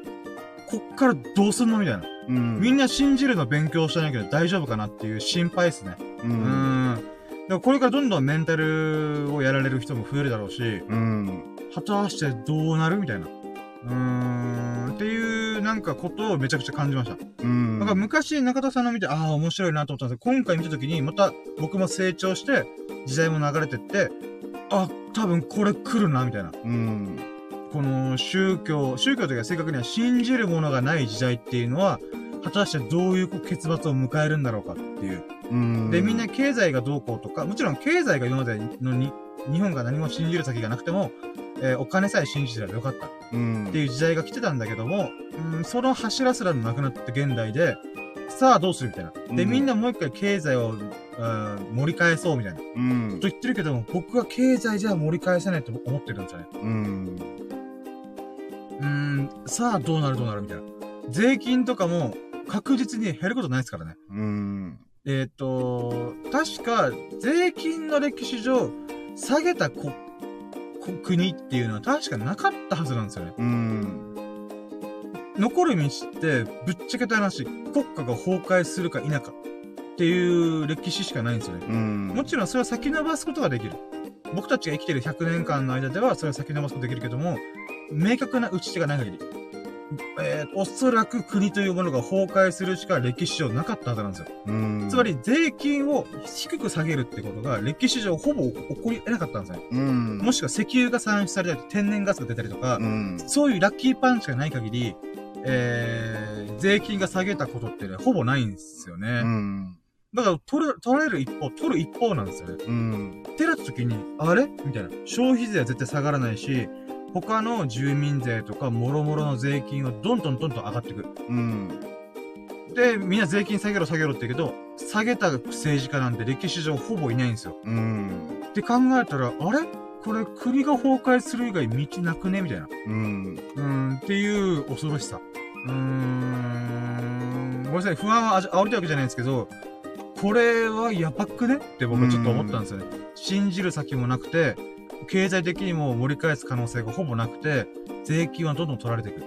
で、新しいテクノロジーによって、どんどんどんどん銀行とか、うーん、政府とかがもうやばくなっていく。うん。はあ、やばく、やばくね？やばくね？みたいな。うん。そうなんだよね。だから頭のいい人はマジで頑張ってくれて僕思ってます。もう僕みたいなアホには現状を知るぐらいしかできないんで、うん、そこからの打開策、どうにかどうにかお願いしますみたいな。うん。うんっていうことを、この、あっちゃんの授業を見て思ったってことが、セブンティーンラッキー長かったんですけど、もうここまでざっと考えて、うわ、やばみたいな。これまた僕、自分と出会ってないよ。出会ってないっす。ちなみにこれは皿洗いしながら、あれ日本やばくね？みたいな。うん。信じる先もなくて、経済的にもやばくて、税金も取られて、税金で歴史、歴史的にもやばくね？みたいな。うん。うん。ほんと、明治維新並みの政府革命が起きないと、うん、無理じゃね？みたいな。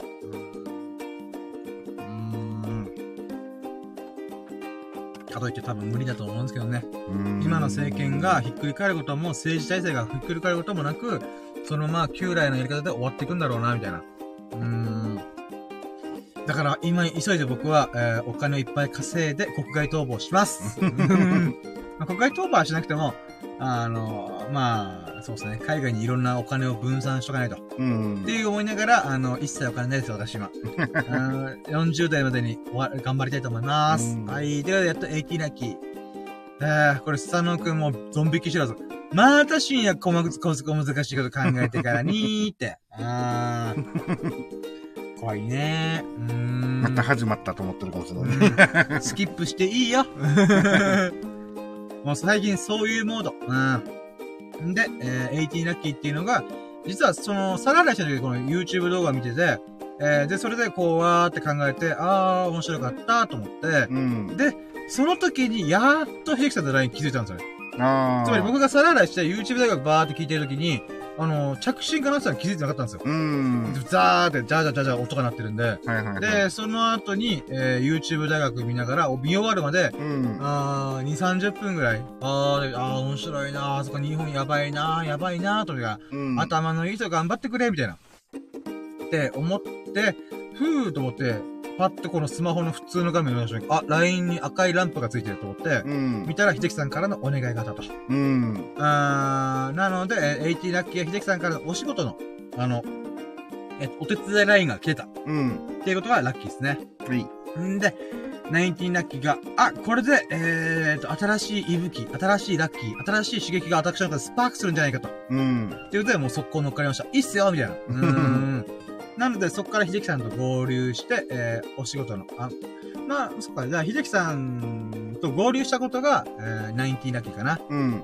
なんでかっていうと、あの、僕がちょっと遅れて返事したので、うん、そこからお客さんがいいよとか、なんかそういったもので無事できたってことで、うん。えー、合流したっていうのが、まあ、ナインティラッキーなんですけど、うん、あ、と思ったのが今、間にあれがあったわと思って。えー、ちょっと一回秀樹さんに置いといて、うん、えー、秀樹さんと合流するまで、まず、まあ、90ラッキー合流したことでいいんですけど、うん、えー、20ラッキー、20ラッキーは、久々に、えー、久々っていうか、えー、雨が降って風もビュービュー降ってクソ寒い中、えー、散歩しました。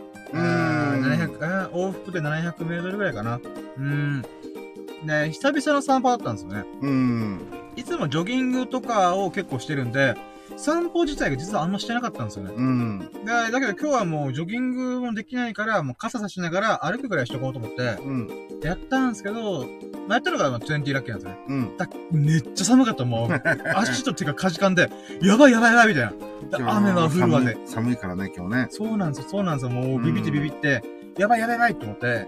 で、そこから大急ぎで家帰って、えー、21ラッキー、えー、ストレッチとスクワットと、えー、エクササイズを15分ぐらいしました。うん。あで、これね、僕いつも雨降ってる時やってないんですよ。うん。あの、外でやるんですよ、基本的には。うん。あの家の外で出て、えー、道路とか、あのー、日が当たるところで、こう、大きくこう、伸びをしてやるんですよね。うん、だから家の中でやると、何かに当たりそうだから、うん、やだ、やらなかったんですよね。うんうん、で、雨の日はもう、あ、今日雨だからしょうがねえな、みたいな。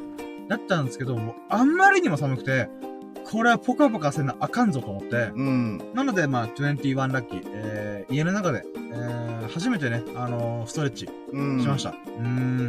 だから、い、なんか、あれなんですよね。家の床が老朽化してて、あの、板が抜けるんじゃねえかってヒヤヒヤ感もあるんで、なかなかやりたくなかったんですよね。バキって言ったら怖いなと思って。うん。なってもね、一応はできたんで。うん、だから、初めて家の中でストレッチしたなと思って。うん。うん、これが21ラッキーですね。で、22ラッキーは、やっぱりスクワットすることによって、血流がぐんと上がって、ポカポカ暖かくなりました。うん。まあ、これを実感できたのが、22ラッキーですね。うん。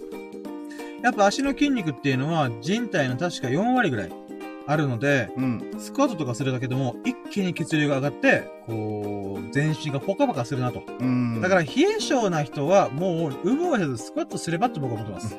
スクワット60回やったら、もう確実にポカポカするから。だから15分、なんていうんですかね。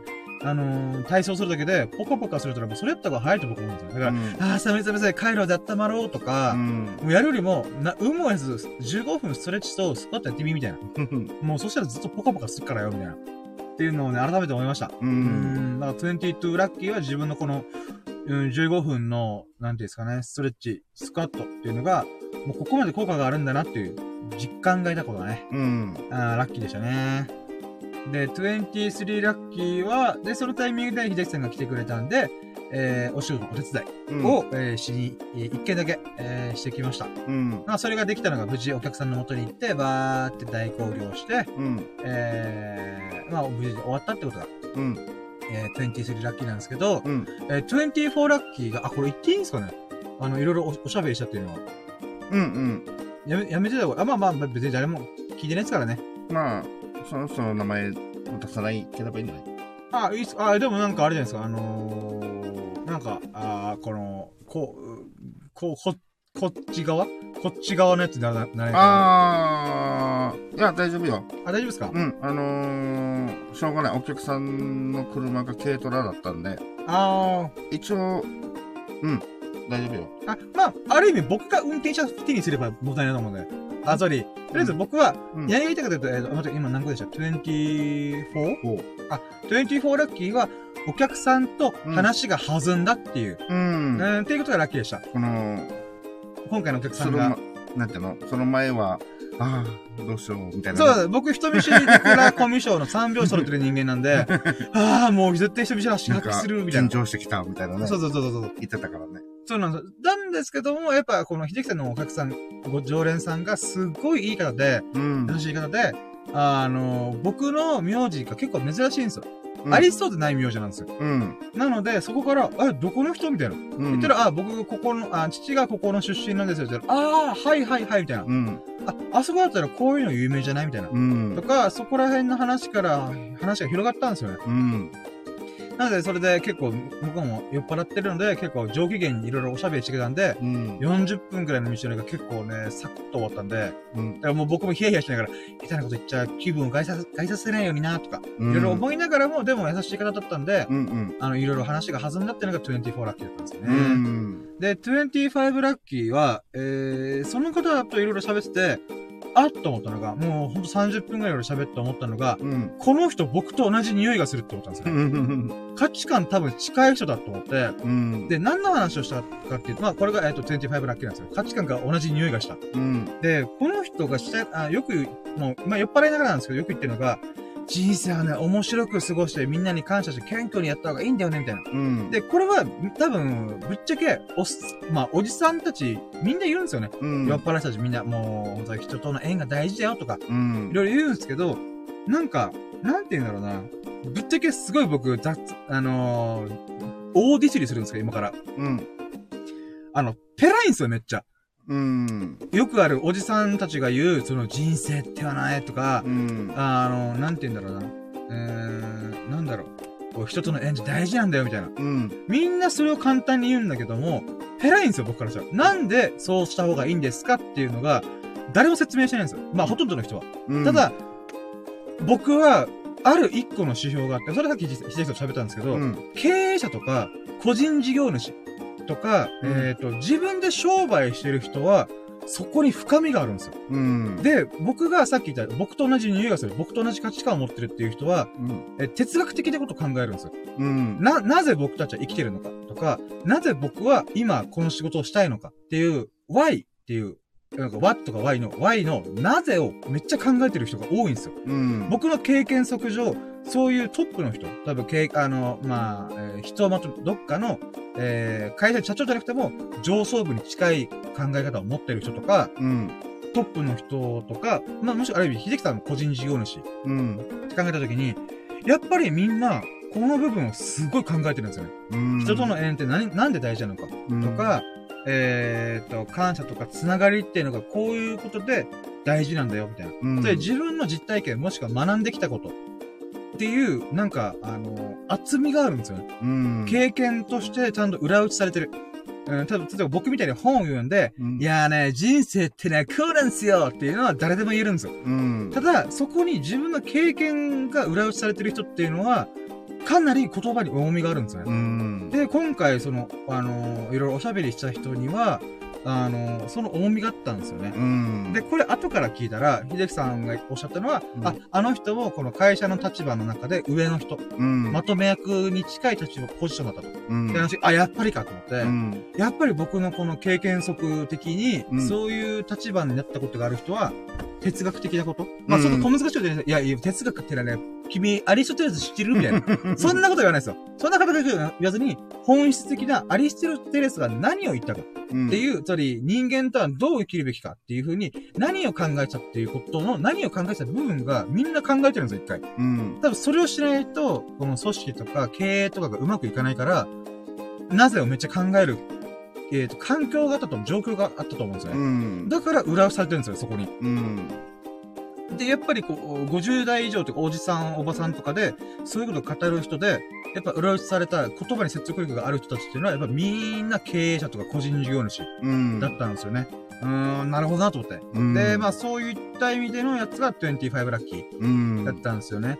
んで、えー、っと、26、これ、これ刻むんですけど、うん、これで何を話したかっていう話なんですけど、うん、僕はやっぱこの人すげえなと思ったのが、えー、っと、なんていうんですかね、僕の名字っていうのがすごい珍しいんですよね。うん。ありそうでめず、まあ、なかなか聞かない名字なんですよね。うん。で、そっから、こう、なんていうんですかね、いろいろこう、僕たちが住んでる地域の文化とか歴史とか、になってったんですよね。で、その人がしきりに言うのが、自分のルーツっていうものを大事にした方がいいよってよく言うんですよ。うん、よく言ったら何回も今回の話出てきたんですね。うん、で、その流れで、ああ、なるほど、なるほどって思った中で、あ、これ面白いなと思って、なんでルーツが大事かっていうことを、僕結構考えちゃったんですよ。ああ、なんでかなみたいな。うん。まあ、面白いからだよなって思うんですよね。自分の人生が豊かに広がっていくみたいな。うん。歴史を感じるとか、うん。でもこの人がもっと簡潔に言ったのが、あ、簡潔っていうか僕と違う目線で、あのー、これはね、なんでかっていうとこうだからだよって言ったのが、うん、えー、つながりを感じるからだよって言ったんですよ。うん。なるほどなと思って。これ何かっていうと、うん、えーと、つながりっていうのは、例えば SNS とか、もしくは秀樹さんと僕みたいな関係で、うん、友人とか、今を生きてる人たちでコミュニケーションをすることによって、で、つながりを感じるんですよね。うん。なんだけど、先祖代々、とか、もしくは、まあ、僕、とうとう亡くなってたりとか、家族が、じいちゃんばあちゃん亡くなったりとかしてるんですけど、うん、やっぱりそれでも、うーん、えっ、ー、と、こう、私のおじいちゃんはこうだったよ。母方のじいちゃんから、これ、これ、こういうことで亡くなったんだよとか、うん、あもしくは、えー、じいちゃんが亡くなったりとか、ばあちゃんが、じいちゃんとばあちゃんの昔の話、慣れ初めとかを聞いたりとか、うん、もしくは昔の、えっ、ー、と、まあ、僕の父ちゃんが本当田舎のところで出身なので、うん、あの井戸水とかで、井戸、井戸、水道が通ってなかったんで、井戸水とかでやったりとか、うん、電気も取ってから、ろうそくでランプとかで過ごしてたんだよとか、うん、そういうエピソードはちょっと聞いたことがあるんですよね。うん、で、そうすることで何が起きるかっていうと、つながりを感じやすくなるんですよ。うん。えっ、ー、と、つまり横のつながりっていうのはコミュニケーションすることができる。うん、だけど、歴史とかつなが、歴史とか自分のルーツを探ることっていうのは、うん、縦のラインでのつながりを感じられるんですよ。うん。つまり、歴史を知ること、自分のルーツを知ることっていうのは、えー、縦の方向、えー、時間を飛び越えていくことができるコミュニケーションの仕方なんだなっていうのを、このよ、あ、いや、今、やんなないのせだったらやだね。あの、お客さんとの会話の中で気づかされた。うん。なるほどなと思って。僕はまあ歴史とか惜しいところなんですけど、確かにそれは面白いと思って。で、僕歴史が好きなんですよ。うん、世界史とか日本史とか、今鎌倉時代にハマってて、鎌倉平家、平家とか現状面白いなと思ってるんですけど、うん、それは僕の今の現代につながる歴史のつながりなんですよね。うん、で、歴史を知ることっていうのは面白いからって言ったんです。じゃあなんで面白いのかって僕あんま分かってなかったんですよね。とりあえず、人間の物語がすげえ面白いっていう風に思ってた。うん、だけど、今回のこの方とのお話で気づかされたのが、俺は歴史を学ぶことによって先人たち、亡くな、先、昔ながら亡くなってきた人たちとコミュニケーションしてるんだっていうことに気づかされたんですね。うん。だから、ルーツを探ること。自分が、えっ、ー、と、自分、父ちゃんが生まれ育ったところ、母ちゃんが生まれ育ったところ。で、父ちゃんだったら、えー、本当に田舎なんで、えー、じゃあなんで、その、ど田舎に、えっ、ー、と、父ちゃんの一族、家族が、えー、住むことになったのか。うん、普通に、あの、都心部に過ごせばよかったはずなのに、なぜこんなど田舎な場所に、この一族は、えー、住むことになったのかと。うん。で、一応僕の中の理由の一個は、島流しにあったんじゃねっていう説があるんですけど、まあまあ、それは置いといて、うん、でも確かにその可能性はゼロじゃないから、うん、まあ、どっかのタイミングで、まあみんな言いたがらないと思うんで、文献とか探して、おそらく島流しの可能性が非常に高いと思ってる。昔の流れ、例えば鎌倉時代とかあったんですよね。うん、あの、法とか上皇とか上層部とかを、こう、島流し、ルケ、流れる系とかでルケしたとかも、あ、うん、また開けてください。まあまあまあまあ、うん。っていうのがあったんですよね。うん。その一端なんじゃないと僕は思ってます。うん。まあ、それは、それはちょっとわかんないんですけど、あの、でもそれを、の可能性がちょっと上がってきたことで、僕もまた繋がる感じるんですよ。つまりなんでルッケされた、あえっ、ー、と、え島流しあったんだろうなとか、うん、口減らしちゃったのかなとか、うん、でもそこでたくましく来た俺らの先祖すげえなとか、うん、まあそういう風に歴史とかルーツを遡ることによって、えー、過去と、過去の人々とコミュニケーションをすることができる。うん。っていうことは非常にエンターテインメントだなと僕は思うんです。面白いなと思うんですよね。うん。うんだから僕はエジプト人ともコミュニケーション取れるんですよ。エジプト文明に興味が、ピラミッド見てみたいな、みたいな。うん。ピラミッド見た瞬間に僕は、その、エジプト人と3000年、5000年の時を超えて、コミュニケーションすることができてる。うん。繋がることができてる。って考えたら若くするなと思って。うん。今回この考え方が、えー、インプットされたと非常に学びになったし気づかされました。うん。あなるほどな。僕は今までルーツを探った方がいいよとか、海外の人がよくルーツ、自分のルーツとか探すんですよ。うんうん。それはなんでかっていうと、大陸なんで、ユダヤ系とか、もしくはいろんなこの血筋の中で混ざり合ったりとかするんですよね。うん、なので、えっ、ー、と、そう、ヨーロッパとかの人たちっていうのは、えー、自分がどういうルーツとか民族から来たのかっていう、結構ゲルマン民族どうこうとかいろいろ考えるらしいんですよ。うん、でも日本は島国で単一民族、単一言語を使ってるんで、うん、なかなかこのハーフとかミックス、えー、っていう考え方があんま及ばないんですよね。うん。うんなので、そういった意味でも、ルーツを探るっていうのは、非常に過去の人々とのつながり、コミュニケーションになるんだなっていう。うん。で、かつそれがすげえ面白いという。うーん。今回それを気づかされたのが、もうめっちゃラッキーでした。うん。これはちょっと今日のラッキードミネートに加わってきますよ。つながり、ルーツを探るっていうのは、過去と、自分とのコミュニケーションなんだったっていう。うん。前にね、似たような話になしたこともあるんだけどね。うんだから、それはもっとこう、深めることが進化バージョン、バージョン2.0っす。ルーツとは何ぞやっていうののバージョン2.0っすね。うん。これはなかなか素晴らしい考え方にたどり着いたなと思って。うん。もう、中田敦彦さんばりに僕は要約するとできたと。ルーツを探るっていうのは面白いけど、なんで面白いのかっていう説明ができてなかったんで、なるほどと。うん、コミュニケーションするってことは非常に面白いなと。うん、それを縦のライン。時間を飛び越えてコミュニケーションできるからこそ歴史っていうものは非常に面白い。うん、ルーツっていうのは非常に面白い。っていうことでしたね。あーこれがね、非常に私のこの心を打ってきました。うん。うん他にも面白い話いっぱいしたんですけど、まあ、一番はこれでしたね。うん。うん。ということで、これが26ラッキーでしたっけ ?25?5 かな25だね。25がこれですか。うん。あった？あ、いいか、はい。えー、え？あれ、うん、?25 があれじゃなかった？あ待って。ああ、その前のやつ？それ、その、同じお客さんとの。おしゃべりが盛り上がったよ。一個前が25か。で、今が6か。あれ？まあ、うん、5か6かどっちかな。じゃあ、26、25。うん。おそらく、26かもしれない。これさ、だからカウンターしとけよっていう風に言われそう。まあいいや。うん。とりあえず26かな。で、えっと、27。27は、えー、まあちょっと今日は久々にね、こう人との縁があったんで、うん、ああ、この学び気づきは非常に面白い。今度、ひてきさんがその常連さんを乗っけるときに、あの、深夜がすげえ喜んでましたよって、おっしゃってください、お伝えくださいませ。うん。めっちゃ勉強になりましたよ、みたいな。ルーツを探るっていうのはエンタメなんだと。うん。で、なんで面白いかというとコミュニケーションだからだよっていう。うん。っていうことですよね。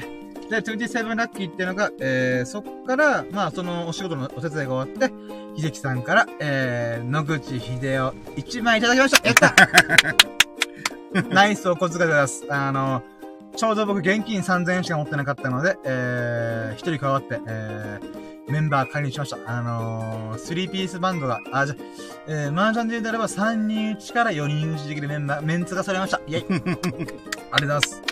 はい。で、えっ、ー、と、28ラッキーが、えー、そっから、お仕事の説明がもろもろ終わって、え ?28 ですよね。うん。28が、えー、その1000円の中から半分を使って、うん、えー、秀樹さんとビリヤードしに行きました。イェイんで、まあ、ビリヤード行ったっていうことがまずラッキーですよね。うんで、えー、っと、まず、29か。うん。29ラッキーは、えー、えー、2時間で終わるところが、うん。結局、フルで、あの、3時間打ち放題パックで入って、2時間でいっかなんて僕思ったんですけど、盛り上がりすぎて3時間フルで楽しむ。うん。うんビレできたっていうのが、29ラッキーでした。イェイ。うんで、13ラッキー。13ラッキーはもう、ビリヤードでもう5、6個くらいある。うん。で、えー、まず、13ラッキーが、えっ、ー、と、秀樹さんと、えっ、ー、と、うん、あ、待って、まず、名シーンからいこうかな。えっ、と、まず僕の中で今日印象的な名シーンっていうのが、うん、えー、ダブル決めました。えー、ダブルっていうのは、ボールを2個連続で自分が落とすべきボールを2個連続で、カカンって、もうカカンじゃなくて、コロコロコロトン、カンコロコロコロコロ、カン、みたいな。まあ、ワンショットで2個落ちたってそうそうそう、もう初めての体験でした。うん。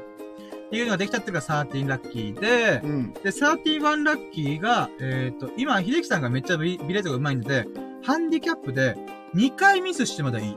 いいっていう話でハンデもらってるんですよ。うん。僕のターンの時に。なので、えー、3級制、3, 3ターン制みたいな感じなんですね。うん。今。で、えー、31ラッキーっていうのが、その3ターン制で、1回でも秀樹さんに勝ったら、僕はそのハンディキャップを落としていくっていうルールでやってるんですよ。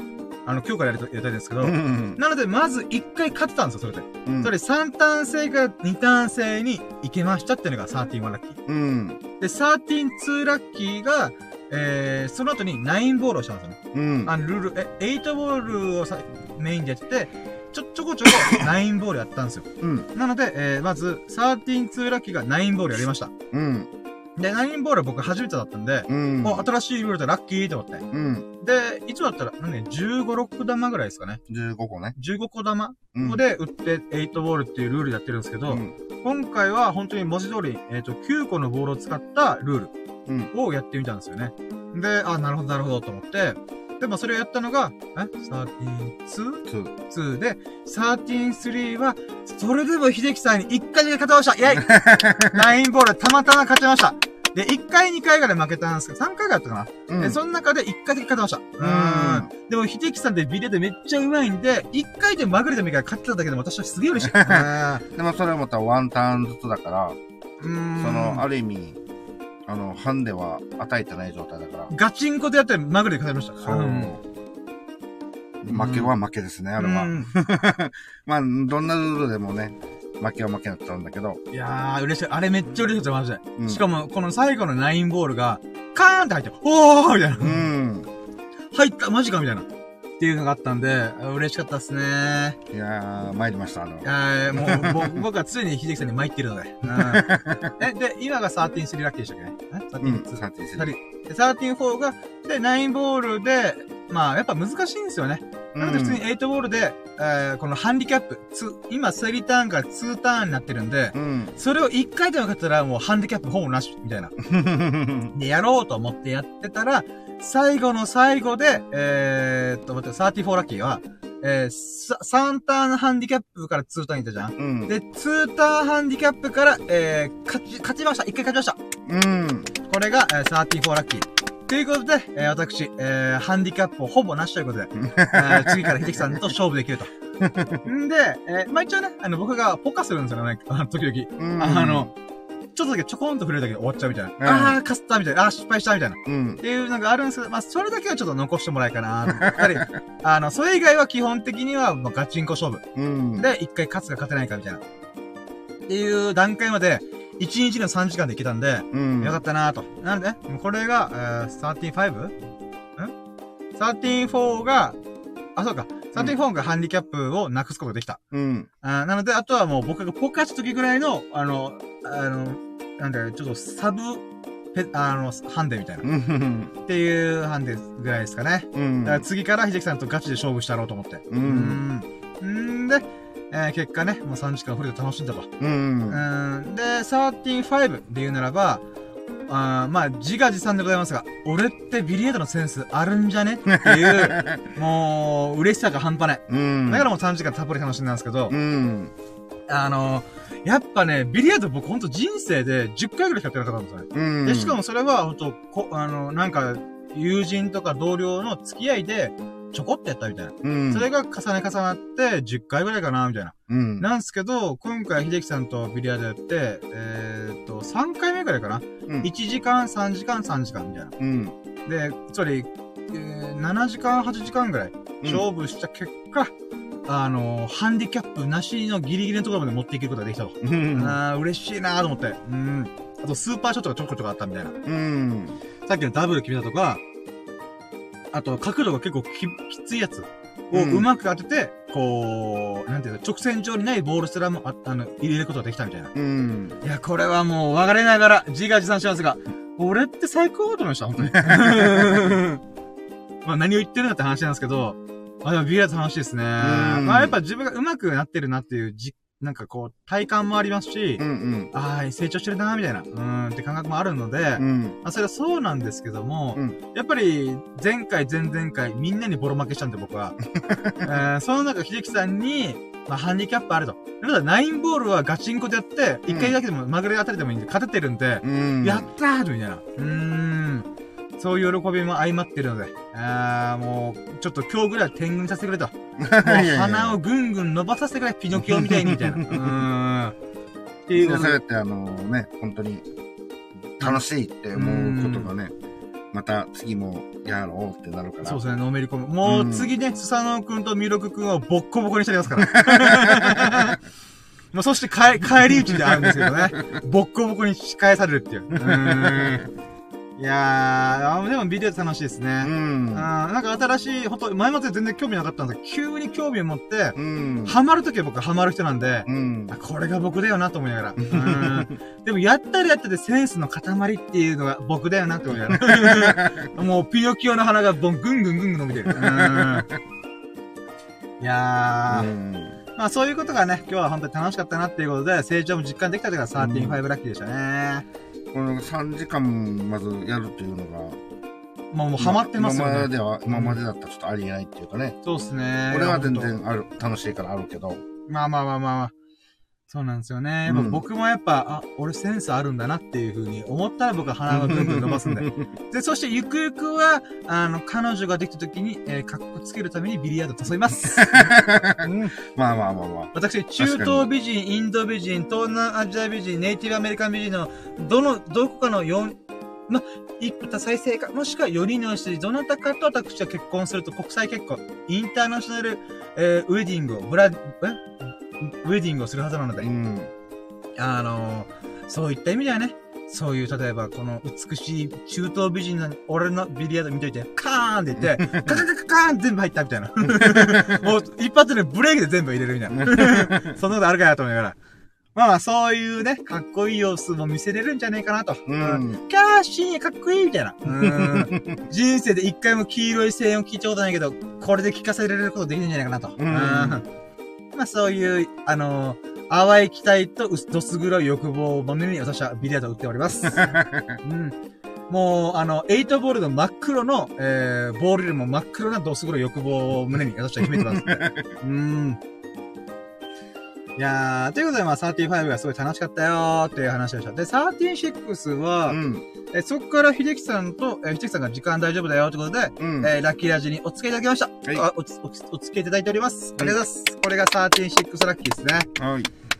えー、もうここからが、まあ、一旦現時点に至る、みたいな、うん、うん感じなんですけども、どうせなら14ラッキーまで持っていきたいなっていう、うん、私の欲望が渦巻いておりますので、うん、えー、あと、37、38、39、40、あ、ちょっと4個か。今が136ですよね。うん。あと4個どうしよっかなうーん。無理やり行く？無理行きましょうか。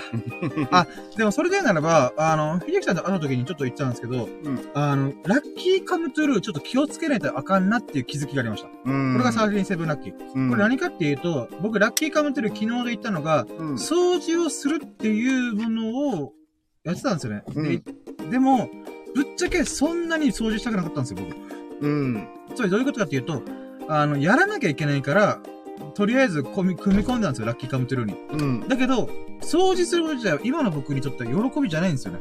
うん。で、無理やりやってみたら掃除することによって、なんかスッキリしてラッキーみたいな。うん。なんかもしれないんですけど、やっぱ最近雨降ってるし、天気も良くないんで、うん、なんか掃除する元気ねえな、みたいな。うん。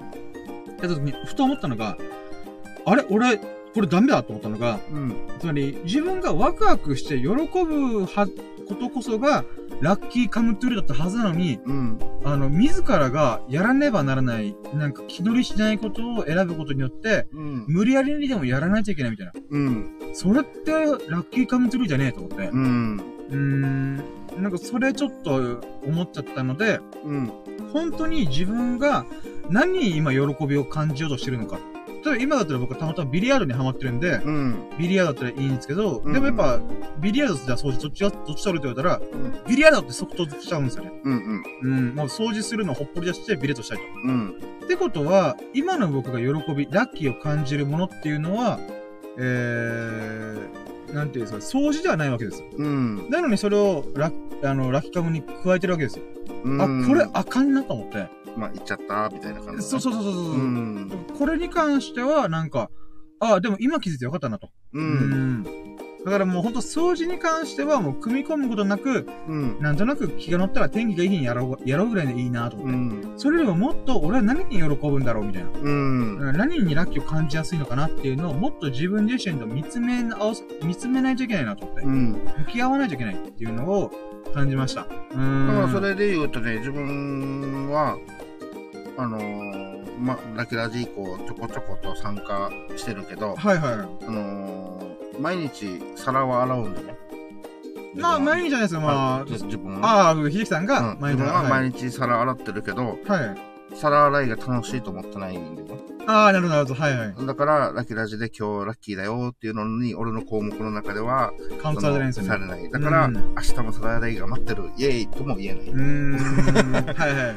あの、ラッキーカムで言えばね。はいはい。だから、そうなんだね。自分がやっぱり楽しい、あ、なんか、やってみたいとか、あの、やってみたら、ああっていうのは、まあ、あの、しょうがないけど、でも明日はこれやってみたいって思うとか、まあ一週間単位でもいいし、今週は、これはできたらいいなとかね。やっぱりそういうのじゃないとあるよね。そうなんですよね。ラッキーカム、ラッキーカムは。だからラッキーカムで、それがないのであれば、うん、明日で、えー、なんで自分が喜ぶものをちょっと向き合ってみるわっていうラッキーでもいいと思うんですよ。ラッキーカムでもいいと思うんですよね。うん、うん。つまり何に自分が喜ぶかを、その瞬間であんま思いつかないから、明日とりあえず手取りして思いつく限りいろんなことやってみようみたいな。うん。っていうことによって、うん、このラッキーというか、そういうものに巡り合うのかなと。だから、むやみやたらに、ひじきさんにとっての皿洗いをラッキーカムトゥルーに組み込んでも意味がねえと。うん。うん、自分にとってね、ラッキーってなんだろうみたいな。うん。何に喜び感じてるんだろう俺今みたいな。で、面白くなかったはずの皿洗いが、うん、何かのきっかけで、あなんか、おって思った時は、これはもう、あの、ラッキーさんね。まあ、それはもうたまたまラッキーですよ。うん、本来つまんねえだろうなと思ったものが、そうなって楽しくなったらまた変わってくるけど、まあ、普通の、なんかね、やらないと義務、義務的なものはちょっとね、ちょっと違ってくるからね。鼻から乗り気じゃねえものをわざわざ、あの、ラッキーカムトに組み込まない方がいいなと。うん。だったらもう、明日ちょっと何もやる予定ないなでいいんじゃないかなと思う。そうそうそうそうそう。そう思うんだったらそれでいい。うん。逆に変になんか、義務感のものを組み込まないみたいな。うん。だって人間なのに。なので僕だったらゴールデンルーティンをやるっていうのと、うん、あとは、えー、自分が面白いと思うものを探してみるみたいな。うん。とりあえず何でもやってみるみたいな。うん。っていうもので、それがラッキーカムトゥルーにしちゃうみたいな。うん。とかでもいいかなと思うんですよね。うん。うんとりあえず、まあ、とりあえず自分が喜ぶものは何ぞやっていうのを、うん。まあ、向き合おうぜ、ベイビーみたいな。うん。うん。それがこの時点でスタノ君、まあ、私深夜わけわかんないこと言ってるな、みたいな。もっとわかりやすいことしないと聞かないよ、みたいな。あなってるかもね。うん。はい、ということで、これが137ラッキーですね。うん。えー、続いて38。何があるかな、うん、まあ、せめて39まではこぎつけて。あ、OK、そうです。あのー、あ、1個ぐらいあります ?1 個あるけど、相手1個ないわけね。ああ、なるほど。うん。OK です。えー、じゃあまず、え、今、え、今が ?7。なので、38ですよね、これから。ええっ、ー、と、今7いったから、あ、そう、8、8。はい、次38ですね。うん。それで言うならば、えー、今日は調子が爆上がりします。いや、うーん。昨日が僕、ラッキーラジ調子悪い、調子悪いって言って、うん、いろんなステップ抜けたりとか、うん、テンションも上がらなかったり、どうしよう、まあ、ジョギングもしようと思って、ずっと雨が止むの待ったんですけど、なかなか止まねえなーってことで結局ジョギングもできなかったし、みたいな。うん、そうまあ今日は花からもジョギングはしないって決めてたんで、別に何の問題もないんですけど、やっぱそういうモヤモヤもあったりとか、なんか疲れてるなーとか思ったんですけど、まあ、それから今日はさっき言った通りワンラッキーンダラダラしたっていうのがあったんで、うん、うん、今日はもう、あとひじきさんとビリヤってて、ああ、楽しいな、みたいな。うん。うん、お小遣いもらったしな、やった、みたいな。いうのいろいろ相まって、うん、もう調子バカ上がりですよね。うん。これが38ラッキー。うん。で、39ラッキーが何、まあ、あのー、はい。全然関係ないかもしれないんだけど、はい。えっと、深夜的に太陽、あ、こう、ね、天気がいいとかね。はい。あのー、ってなったらほら、あ、洗濯しようとかで、はいはい、はい、その、干す、干すのが大好きっていうね。はいはい。そういうのにこうくっついたり、はい、その外でちょっとこう、ラジオ体操じゃないけど、はいはい、そういった運動で太陽のこう光をさんさんと浴びて、はい、よーし、みたいな。あ、ごめん今、チンポジ直しました。すいません。大丈夫。ちゃんとパンツの上からやったんで大丈夫です。あ、じゃこれもラッキーみたいな。これで、あの、当たり前の服しました。チンポジちょっと違和感あるな、みたいな。なんか金玉がベリベリくっついてんな、みたいな。ポジション直して、今日も、ラッキー。まあ、それはさすがにね、と思って。ああ、強引にも強引すぎるよ、そうね。ちょっとささやかすぎるとそれみたいな。で、何が言いたいかっていうと、その、天気が悪い、雨が降ってるっていうのと、ちょっと憂鬱になったり、はいはいはい。あのー、深夜的にね。はいはい。まあ、なりやすいっすね、ジョギングもできないんで。あのー、晴れてた方が一番いいではある、みたいなね。そうっすね。まあ、雨降ったら雨降ってで、あの、ショーシャンク国家ができるんで、まあ、まあ、いいなと思ってるんですけど。そうだね。だから何が言いたいかったら、この、雨の時に、あ、雨降ったからラッキー的なのを一つ何か探せたらいいかな、みたいな。あ、例えば俺は雨降ると、はいはいえっと、車のガラスをガラコン塗って水弾きが良くなってイエーイみたいな。ああ、まあまあそうなんですよね。うん、その、俺はその中、それが楽しみみたいな。そう、だから僕は小尺ごっこって思いつきがあって、ああ、めっちゃいい思い出作ると思ったんですけど、うん、あの、洗濯物難儀になるから嫌だって思って。でもまあ、あの、一番ベストなのは、ジョギングしてる真っ最中に、どうしても土砂降りが起きてしまって、うん、その時に小尺ごっこできる日を僕は待ち望んでます。なるほどね、うん、計画的じゃなくて、あの、この、もうどうしても僕が、あ、今、多分甘い、やむからいけるなと思った時に、雨雲レーダーで睨みっこしながら、よし、行ってみようと思ったら、最後の最後の土砂降りにあって、わーみたいな。でもそうした時には僕はショーシャンク独特、はーみたいな。これはあの、あるでしょ？その、このパッケージの時の。あに、ご両手広げての、あの、シーンができるみたいな。そうそう、もう、ショーシャンクの主人公、アンディみたいに、やった自由だみたいな。うん、っていう、あのシーンを再現するみたいな。一人ショーシャンクっつって。うん。まあ、それができるっていうのが、今のところ雨の中の唯一の1個目みたいな。うん。まあ、強いてはジョギングしないことによって、うん。あまあ、筋肉休みができてるみたいな。あの、超回復の時期ができてるんで、うん。まあ、悪くはないんですけど、なんかあんま超回復の感覚もないんで、うん。うんまあ、今のところ一番、あの、雨の日のラッキーは、小尺ごっこができる可能性があると。うん。だけど基本的には小尺ごっこやりたくないっていう。うん。まあね。やむを得ない状態の時だからね。そうなんです、そうなんですよ。何かあるといいなと思うんだけどね。そう、それ以外にも、まあ人生長いんで、まあ、雨の日にラッキーが、また舞い込んでくる機会があると思うので、うん、もうそれ待ちっすね。うん、例えば、オシャンティーな傘買うとか、オシャンティーなカッパを買うとか、もしくはバイクとか、わかん。ないですけど、なんかそういう雨がもう明らかにめんどくせえとかいうか、なあ、まあ、バイクは乗らんか。まあいいや。うん、うんまあなんか、うん、きっかけがあればなーと思いながら。うん。もしくは植物を、あ、そうだ、植物育ててみたかったんだ。でも植物関係ないな。いや、そしたら、水やりしなくてよかったラッキーっていうやつがあるんで。うん、雨降り、あ、晴れた日は、えっと、ジョギングするけど、はい。雨が続いた場合は、もう、ウォーキング、あ、ウォーキング？その散歩？はい。に切り替えて、雨具使いましたみたいなね。ああ、まあまあそうですね。でも雨具使うのめんどくせえなーって邪魔なるなーとか。30代雨靴買うっていう。ああ、おシャンティーの雨靴があれば。あでも靴僕基本カビ足さたくない人なんで、うん。なんかあれなんですよね。だからその、普段の履いてる靴もやっぱこうジメジメになって、濡れ濡れになって。て、そうなんだ。匂いも出てくるし、で、久しぶりにも洗うか、洗ったりとかしないといけないし。難しいんですよね。基本出たくないくなるよね、こう出てきたらね。まあまあ、とりあえず、13、え ?13、8ラッキー。あと1個、あと1個言えば、俺がとどめに読んで。おー、いいっすいいっす。39、あ、今38ラッキー言いましたよね。うん、30、え ?38 が、あ、何言いましたっけ僕？あ、待ってよ。38? 13、38個目何言いましたっけ？待ってよ。と、なんだっけ？えー、なんだっけ、金玉の1じゃなくて。え137が気づきがあって、138が、あれ？何言いましたけ？どな、な、何言ったっけ？でも138が、えうーん、なんだっけ？あれ？あれ？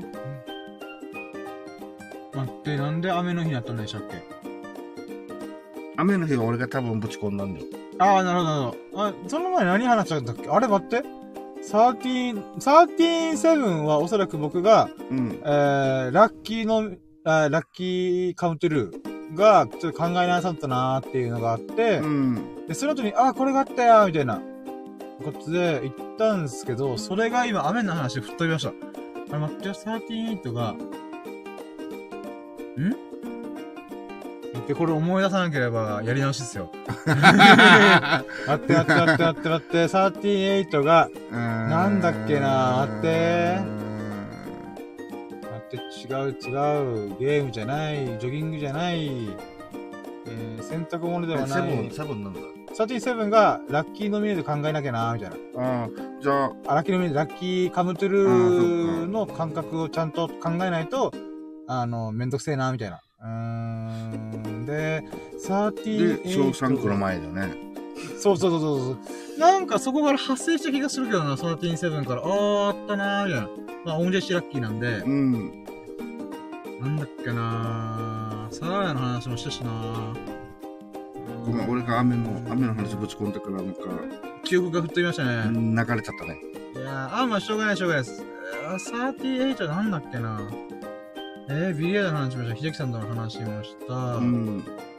で、ここに至ってってなってるのが、もう、6で終わってたんだよね。そうそうそう。あれ？なんか言った気がするけど、全然覚えてない。8、8絶対言ってるけど。そうなんですよね。あれ ?30、なんだっけ？俺もストンと飛んだったあれ？ささやかすぎてめっちゃ忘れたのかな？あれ？なんだっけ？あ、やり直しだ、これ。あって？え？うん、絶対思い出したいね。多分、スサノオくん、そうツッコミしてる。あの、もうこの瞬間にコメント打ちたくなってるぐらい。あ、打ってほしい。なんだっけ？え、サーティーなんだっけ？待って待って待って。えー、っと、ビリヤードの話も終わって、うん、で、ラッキーラジ来てる。で、ラッキーラジのラッキーカムトゥルーこう考えた方がいいなって気づきがありました。で、38が、えー、本読んだとかも話したしな。え？インスタの話もしたし、なんか気づき系でしたっけ？なんか、あ、これ気づきましたみたいな。うーん。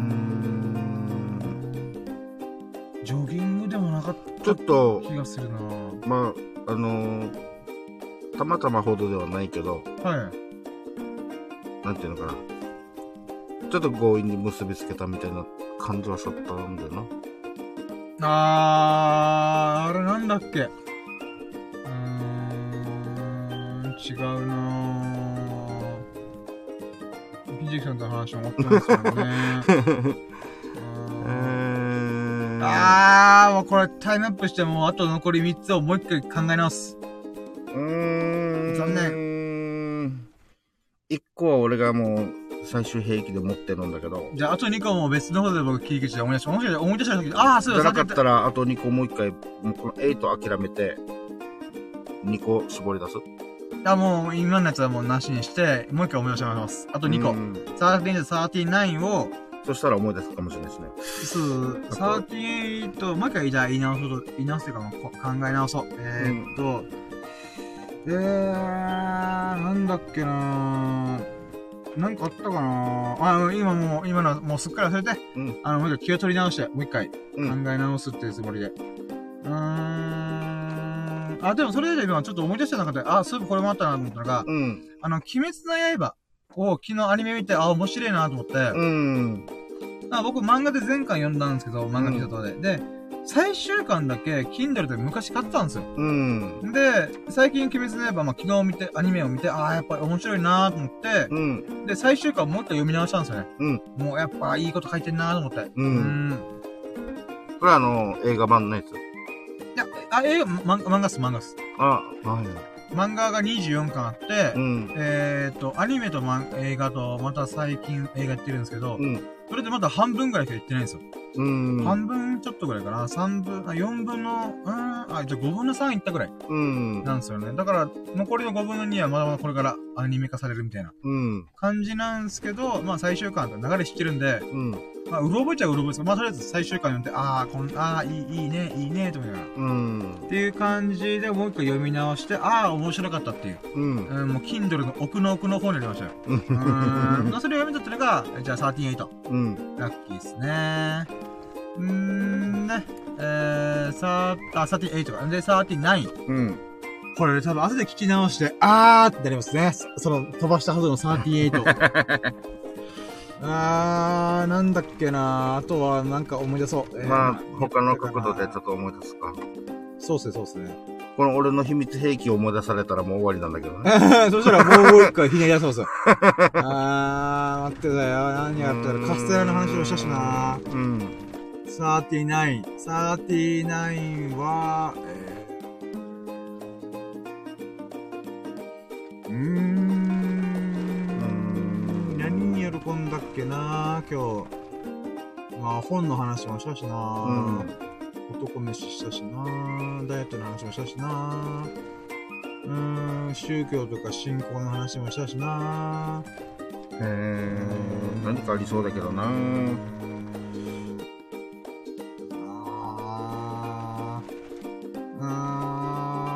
ひねり出す、ひねり出すんだ。これが喜びに変わるんだ。なんか忘れた気がする。うん、てか、まず一個絶対忘れてるし。うーん。うーん。なんだっけな。あーそうだこの喜びがあったえー、っと、僕は、あの、うん、ビッグでホットなワガマボディと、もともと106キロの体重から今91.8キロまで落としてます。うん。その中、僕は実は自分自身では見た目の違いに気づいてないんですよ。分かってないんですよ。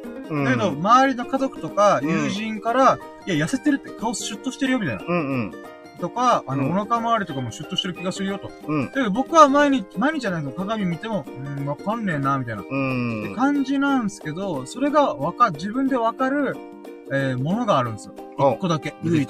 うん。それが、えー、ベルトの数です。ベルトの穴の数。はい。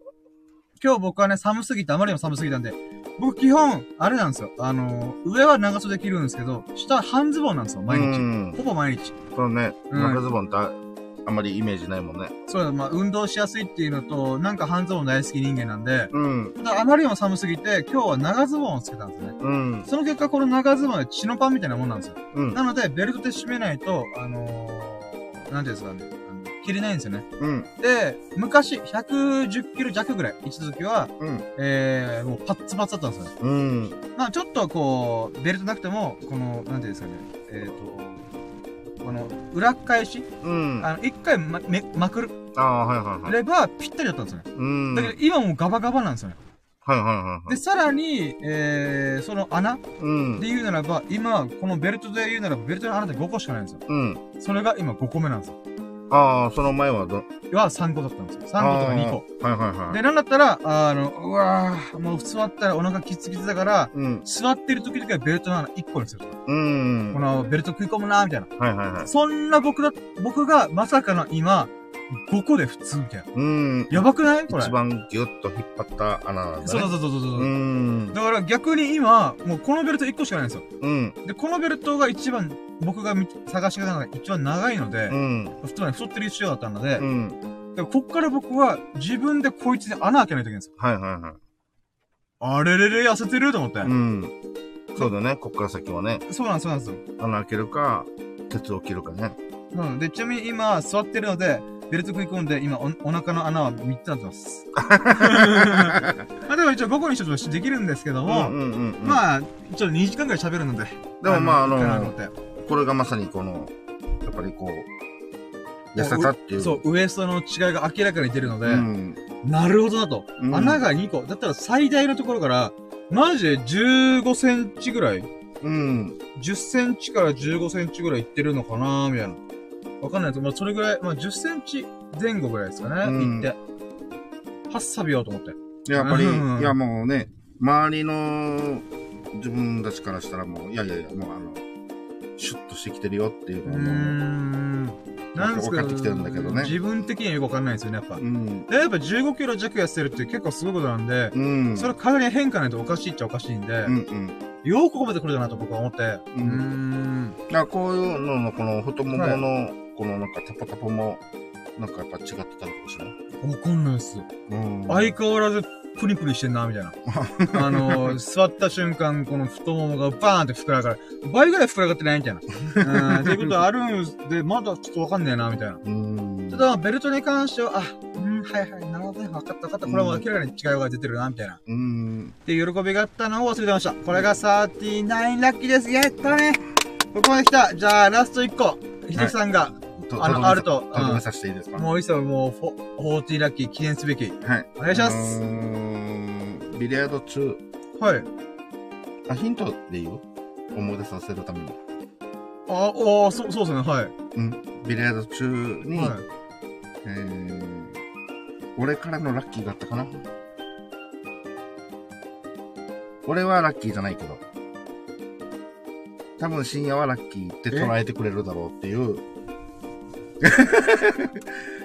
ギブだったらギブで。あ、ギブス、もう、分かってないですか、はい、あ、はい。あのー、あ、あー今お願いしました。はい、ああ、今スルテートでしました。うん。ああ、ごめんなさい。ああ、これは大変申し訳ないことしました。うん、なんかあのー、なんていうの、なんていうの、こういうの。ああ、はい、これ言えよっていうか、まあ、なんか。なんか、あの、恩着せがましくな感じではあるんだけど。いや、もう、ああ、これ、もう、これ大変申し訳ございました。いやいやいや。ああ、そうでした。もうビリヤードの、あの、勝ち負けにこだわりすぎて、うん、私ちょっとハンディキャップがなくなってあれを打ち消すぐらい楽しくて、ね、あのー、そこに、イエーイってなってるのがわかるから、はい。でも俺は最後に言ってやろうと思って。そうですね。はい。ありがとうございます。えー、今日の、えー、40個目の40ラッキー。秀樹さんに、モンスターのピンク200円をおごってもらいましたいやーありがとうございます。もう、もう、あーなんかあったかなとか言って、もう当たり前なんでしょう大変申し訳ない。いやいや、もう、ギリ、ギリ思い出したから。そうだよ。あー、セーフセーフ、あーと思って、うーん。いや、ギリギリ思い出すことできた。いや、普段の深夜だったら、あれはもう、あのー、いつもカウントしますからね。ね。分かってるから、あのー、まあ、最後に言ってやろう。いやー、ありがとうございます。大変、もう非常に美味しいモンスターがありました。うん。いや、一瞬、うん、500円の定食あるから、200円出してくれたら僕300円で、うん、飯食えるかなって一瞬頭をよぎったんですけど、うんうんうん、あかんと、ダイエットしてるんだと思って。そう、そこは、こらよってね。うん、そうだ、ね、で、モンスター、確かにカロリーあるんですけど、まあ、うん、物食うに比べたら、全然ビビたるものなんで、うん、うん、よかった。まあ、あれでちょっとね、あの、お腹空いた感も少しこう、紛らわすじゃないけど。そうですね、そうですね。まあ、毎日毎日飲む分にはちょっとあれだけどね。たまにのいいんじゃないかなっていうのはある。いやー、ほんとその説はお世話になりました。ありがとうございます。ね、いやー、200円のモンスタードリンク、美味しかったっす。いえあれもまた今日のね、あのー、まあ、閉めてから言おうかなと思ったけど、まあ、あの、今日のお手伝いもね、深夜が OK って気持ちよくやってくれなかったら、まあ、この形はないから、いやまあ、そこはもう、あの、お疲れさんみたいな。ありがとうみたいな。ありがとうございます。いやー。ということで、もう、14ラッキーだからいいかな。もう、消え去った38個目は、えー、幻の90、あ、38回。まあ、後から聞いて、あー、みたいなね。そうですね。いや、まあまあ、それは、もう、聞いた人だけのお楽しみです。もう、言ってる本人はすっかりとます。何だっけな、みたいな。だから実質多分40番言ってたけども、まあ別に、14ラッキーでいいや。うん、しょうがない。はい、ということで、えー、じゃあ、今回の2セブンラッキーカウントは、えー、40ラッキーで40個のラッキーでした。イェーイモンジキさん、ナイスアシストでした。もう、危なかった。いやー、音は、音知らずのところでしたね。危ない危ない。いやいやいや、まあまあ。はい。ということで、えー、じゃあ次、えー、やっと来ました。3ステップファイナルラッキーパーセンイェイで、えー、今回のね、ファーストパーセントに関しては、50ということで150%だと思うんですけども、うん。やっぱもういろいろ思い出してみたりとか、あの、喋ってたからで、あの、やっぱ秀樹さんのお客さん、常連さんとの会話も、うん。あ、そういうことかと。うん。実はあれは、聞いてる真っ最中っていうよりは、聞きながら、聞いた後に秀樹さんとこの帰ってる道中とか、うん。もしくは今喋ってる瞬間に、あ、そういうことかと。うん。言語化がうまくできたところもあったので、うん。やっぱ、こう、振り返ることによって、えー、新しく言語化されるっていう部分もあるので、わかりやすくまとめてくれる。うん。っていうのもあるなと思ったんで、やっぱり喋らなきゃ、ラッキーラジオでラッキーカードしなきゃ、うん。あの、あそこまでまとめくるとできなかったと思うんで。うん。うんそういったことでも、もう今日はね、もうラッキー盛り出したんで出ました。え ー、ということで、えー、今日のファイナルラッキープラス is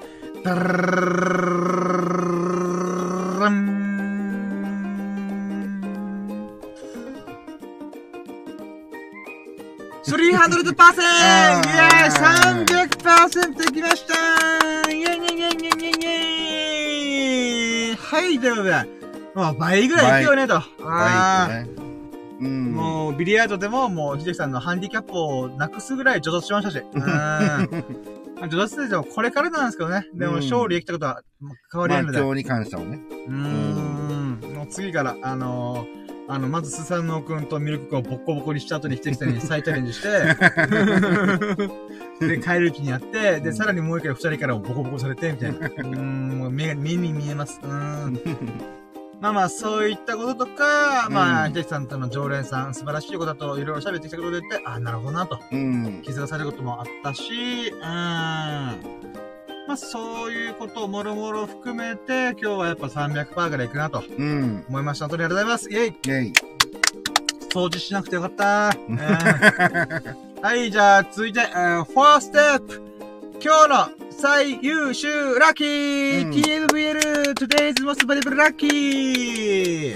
はい。もうこれ一択、誰？いや、まだわかんないです。うん、今日はさすがに分割しようと思う。あ、ごめんなさい。あ、そう、秀樹さんのラッキーエピソード喋ってね。ごめんなさい。ああ。飛ばしまくっちゃってる。まあ、でも、そうだね。あ、まあ。あ、じゃあごめんなさい。あの、今日の最優秀ラッキーを選ぶ前に、えー、秀樹さんの、えー、ラッキーパーセントと、えー、ラッキーの振り返り。ちょっと、ごめんなさい。あの、僕が調子乗っていつも一人でやってるんで、その流れで言っちゃいました。調子悪いな、今日、つって。ああ、でもラッキー、思い出したえっ、と？おそらく38あれですよ。調子がいいってことだ。あー。昨日に比べたら今日めっちゃ調子いいっていうことを忘れてました。それ言ってた。41ですね。いやー。確かにスルーしが、スルーされてもおかしくないぐらいな、こう、なんていうか。そう、昨日との比較なんで、うん。で、最初の時に調子悪かったんですよね。だけど休んだからよかった、みたいな。うん、あ、でも。こと言ったんで、今あれなんですよ、石木さんが、こう、ごめんなさい、あー、僕、あー、昨日と同じように、この、順番間違いしてるわ、ステップ間違えたー、ちょっと、ステップ間違えた？あれ？昨日もだよな。でも昨日は確か調子、今日調子良かったんだ、うわーそれ言ったし、みたいなね。多分それっすよ、38確か調子が良かったっていう。で、それ、言われたら、ああ、それ言ってたっていうのがああ、じゃあ41ですね。うん。ああ、しかも思い出したゆえになおさら勝手に喜びが倍増してるっていう。でも、あなた、アハ、アハ体験そう、アハ体験ですね。脳みそがスパークしました、今。うん。よく思い出したね。いやー、いや、藤木さんのおかげですよ。あー、調子悪かった。ステップ踏み逃した、みたいな。あー。いや、俺なんも、なんもじゃない、役に立ってないけど、今の。あ、いやいや、藤木さんがいたからこそ僕は、あー、みたいな。っていうことになったので、いやー、まあまあそうですね。うん、じゃあ、41ラッキー、調子が昨日よりも上がってる。うん。ってことですね。ということで、ちょっと、ごめんなさい、自分の、あ、じゃあ、自分のラッキーパーセント言い直すので、うん。え、じゃあ、秀樹さんのラッキーカウントというか、ラッキー。あ、じゃあ、俺言って、また最後に言って。あ、そうですね。じゃあ、え、あの、パーセントか、とエピソードがてら、もう一気にまとめて。エピソードもね、もうほぼほぼ、同じ時間帯で同じことをあ、まあ確かにそうですね。ただあの、えー、何？えー、まあ、こう、あの、気持ちよく、えっと、ね、今日ちょっとお手伝いできないっていうのに気持ちよく、OK って言って、まあ、受けてくれくれたっていうのがね。はい。で、そっから、やっぱり久しぶりにね、今日の常連さんも、その、なんだっけ、自分その、他の太鼓さんもまあ、祝いするとは思うんだけど、この時期でもね。はい。でも、あの、自分に一回電話してくれたっていうのね。まあ、できるできないは、またこの深夜の了承もあるんで、んえっと、まあ、うんと、はい。10分15分では電話します、折り返しって言って、まあ、それがまたね、今に繋がって、で、深夜と一緒に、えっと、話してたお客さんと、はい俺の横にいたお客さん。はい。で、自分の横にいたお客さんは、その、まあ、もう同じ、あの二人同級生なんだよ。ああ、はい、仲がいいんですね。はい。もうあの、地元も一緒なんでね、小学校からずっと一緒みたいな。はいはい。うん、が、まあ、もう60中目ぐらいになってるんだけど、あの二人さんね。はい。で、で、その60代中目の方が、えっと、スマホデビューをしたっていうことで。はい、ガーゲからスマホに行ったみたいな。うん。で、勝手が違うと、今までのね。うん、確かに確かに。うん。で、子供とか、おま、孫とか、その、職場の若い、あの、この人も社長さんなんで、うん、あの、にいろいろこう、どんなってやるのって一応は聞いたものの、んなんかこう、なんて、年寄り扱いみたいな。もうおじいちゃんたら、みたいな。何回も教えてるのに、みたいな。このぐらいもわからんわけ、みたいな。またっすか、社長みたいな。そんな感じの雰囲気で見られるんでしょうね。だから、それ言われてね、こう、しょっちゅう聞くのも、なんかこう、ちょっと自分自身が嫌になってきてて、で、それをまた、この、この話になって、自分に、あの、なんていうの、喋りやすいっても言ってくれたし、でも全然、あの、自分はもう、あの、そんなね、詳しくはないけど、自分がわかる範囲だったら、全然一緒に教えますよ、みたいな。ので、日曜日以降、ちょっと、はい、お会いするっていう、うん、レクチャーするっていう。うん、約束もしてきたし、でね、でもその、その、なんていうの？前、さっきも話したけど、なんかバイタリティじゃないけど、はいはい。新しいこと、好奇心があるというか。うん。うん、あのー、意外と年齢が高い人はもう、いいよ、もう、もう今の、ね、最新のそういうのってもう、もういいし、もうなんか電話とか iPhone 持ってても、スマホ持ってても、電話できればいいや、みたいな、なりがちな感じなのに、あのー、やっぱりこういうのは、こう勉強だ、みたいな、そういうところがね、あ、なんか、この、年行った人でも、そういうなんかパワーっていうか、うん。あの、若々しいですよね。新しいことを学ぼうって思える。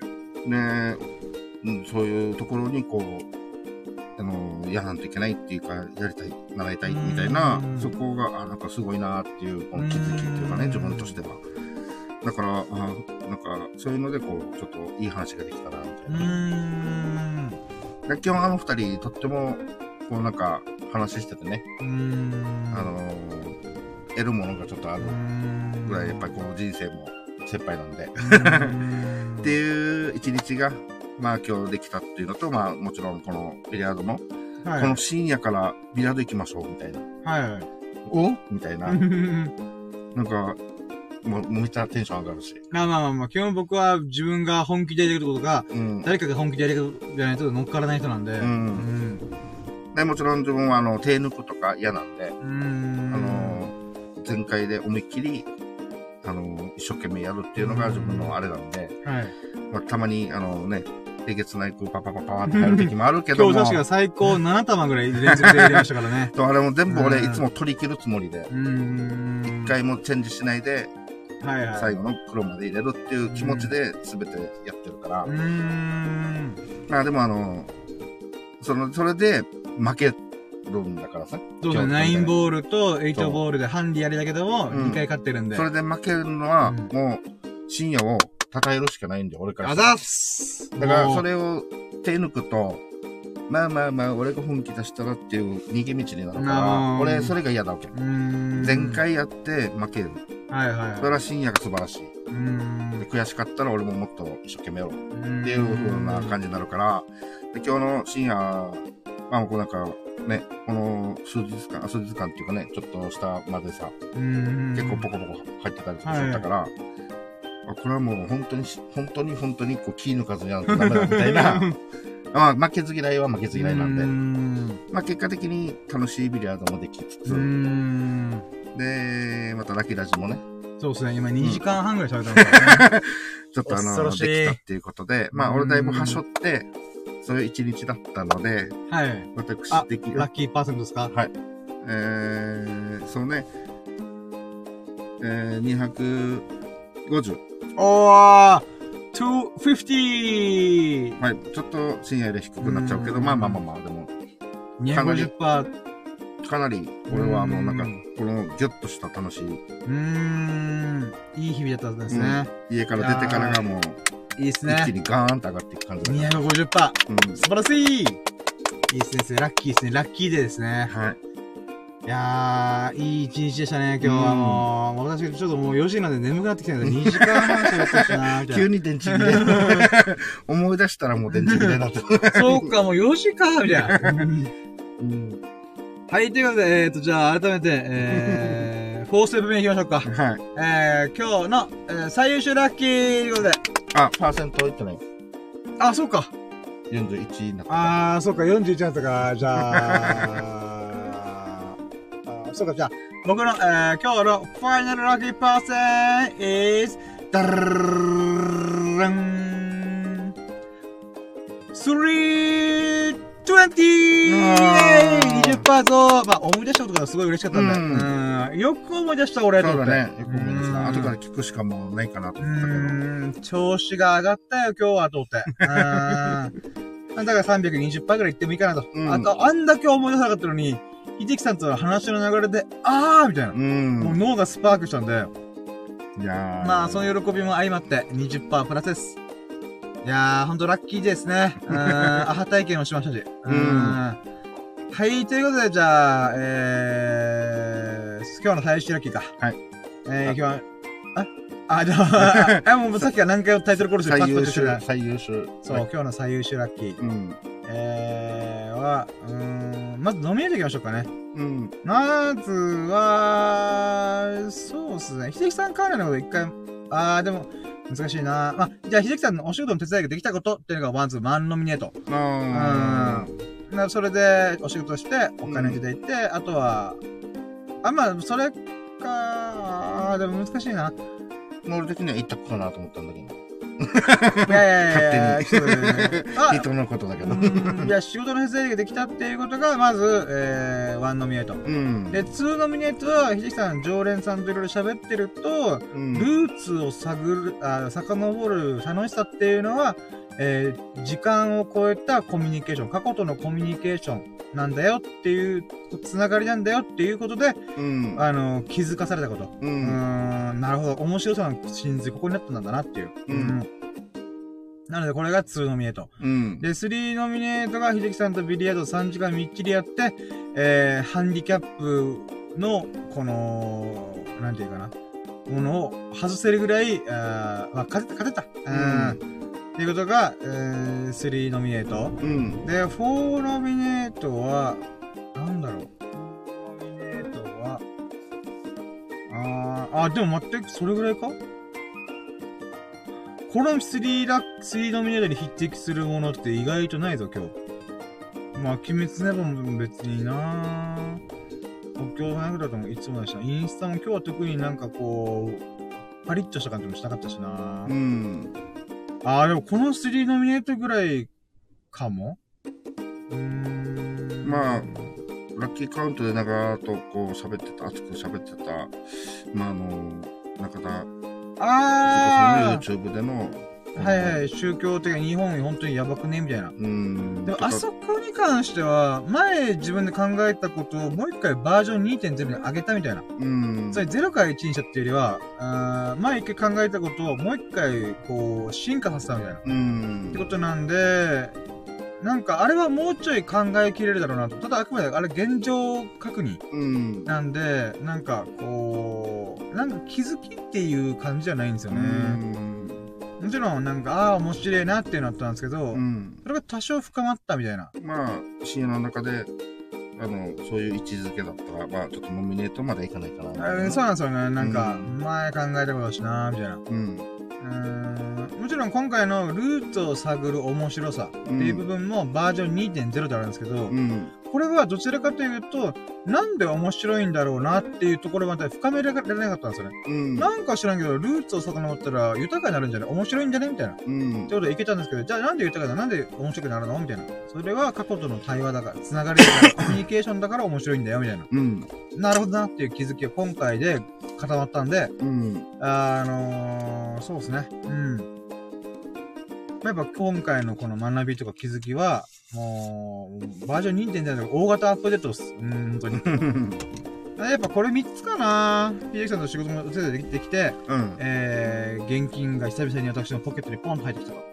っていうラッキーと、あまずそれがワンナミエと。うん、で、ツーナミエその流れで、この常連さんっていろいろ喋る中で、うん、あー、なるほど、この学びと気づきがありましたか。うん。うん。んで、えー、3ノミネートが、えー、ビリヤードで、えー、成長実感できた上で、秀樹さんに何回か勝ったこと。うん、で、ハンディキャップをなくすことができたこと。うん。っていうのがスリードミネートかなと。うん。で、じゃあここから1個に絞ろうかと。うん。で、今回いつも逃げ道としては混ぜるっていうのがあるんだけども、それはちょっと置いとこうと。俺の中ではもうこの中でもたった1択なんだ最初。ええー、そうなんですかだ俺の、あの、なんか言っていい？え、ダメだ、ダメだ。答え合わせは、僕が発表してからの方が、それ、それに引っ張られるんで。まあ、そうだな、そうだね。さんもそう言ってたら、それだろうな、みたいな言っちゃいそうなんで、うん、そう、そうだろうね。選考基準はあくまで私の中の、この、もう絶対的な僕に任せようと思ってるんで。うん、そうじゃないとダメだよな。なので、僕が何に本気で喜んだかっていうことで、うん、言うのは、実は結構これ難しいんですよね。実益の部分ではワンノミネート。うん。んで、えー、っと、成長したとか、うん、あの、新しい遊びだエンタメ的な部分でならば、スイードミネート。うん。あ、スイードミネートが、この、楽しんだ。っていうことなんだけども、えー、っと、2ノミネートの場合は、知的好奇心とか、僕がずっと、んこれって何なんだろうなっていうのの、うん、昔考えたことでこう考えるの途中でやめてたやつがちゃんと綺麗にまとまった。っていうことで、で綺麗にばらけてるんですよね、ジャンルが。難しい。確かに。よし、OK です。じゃあ、決まりました。決まりましたよ。はい。えー、じゃあ、今日の、えー、2月17日、えー、水曜、あ、あ、違う、木曜日か。うん。の、えー、最優秀ラッキー。Today's most valuable lucky is。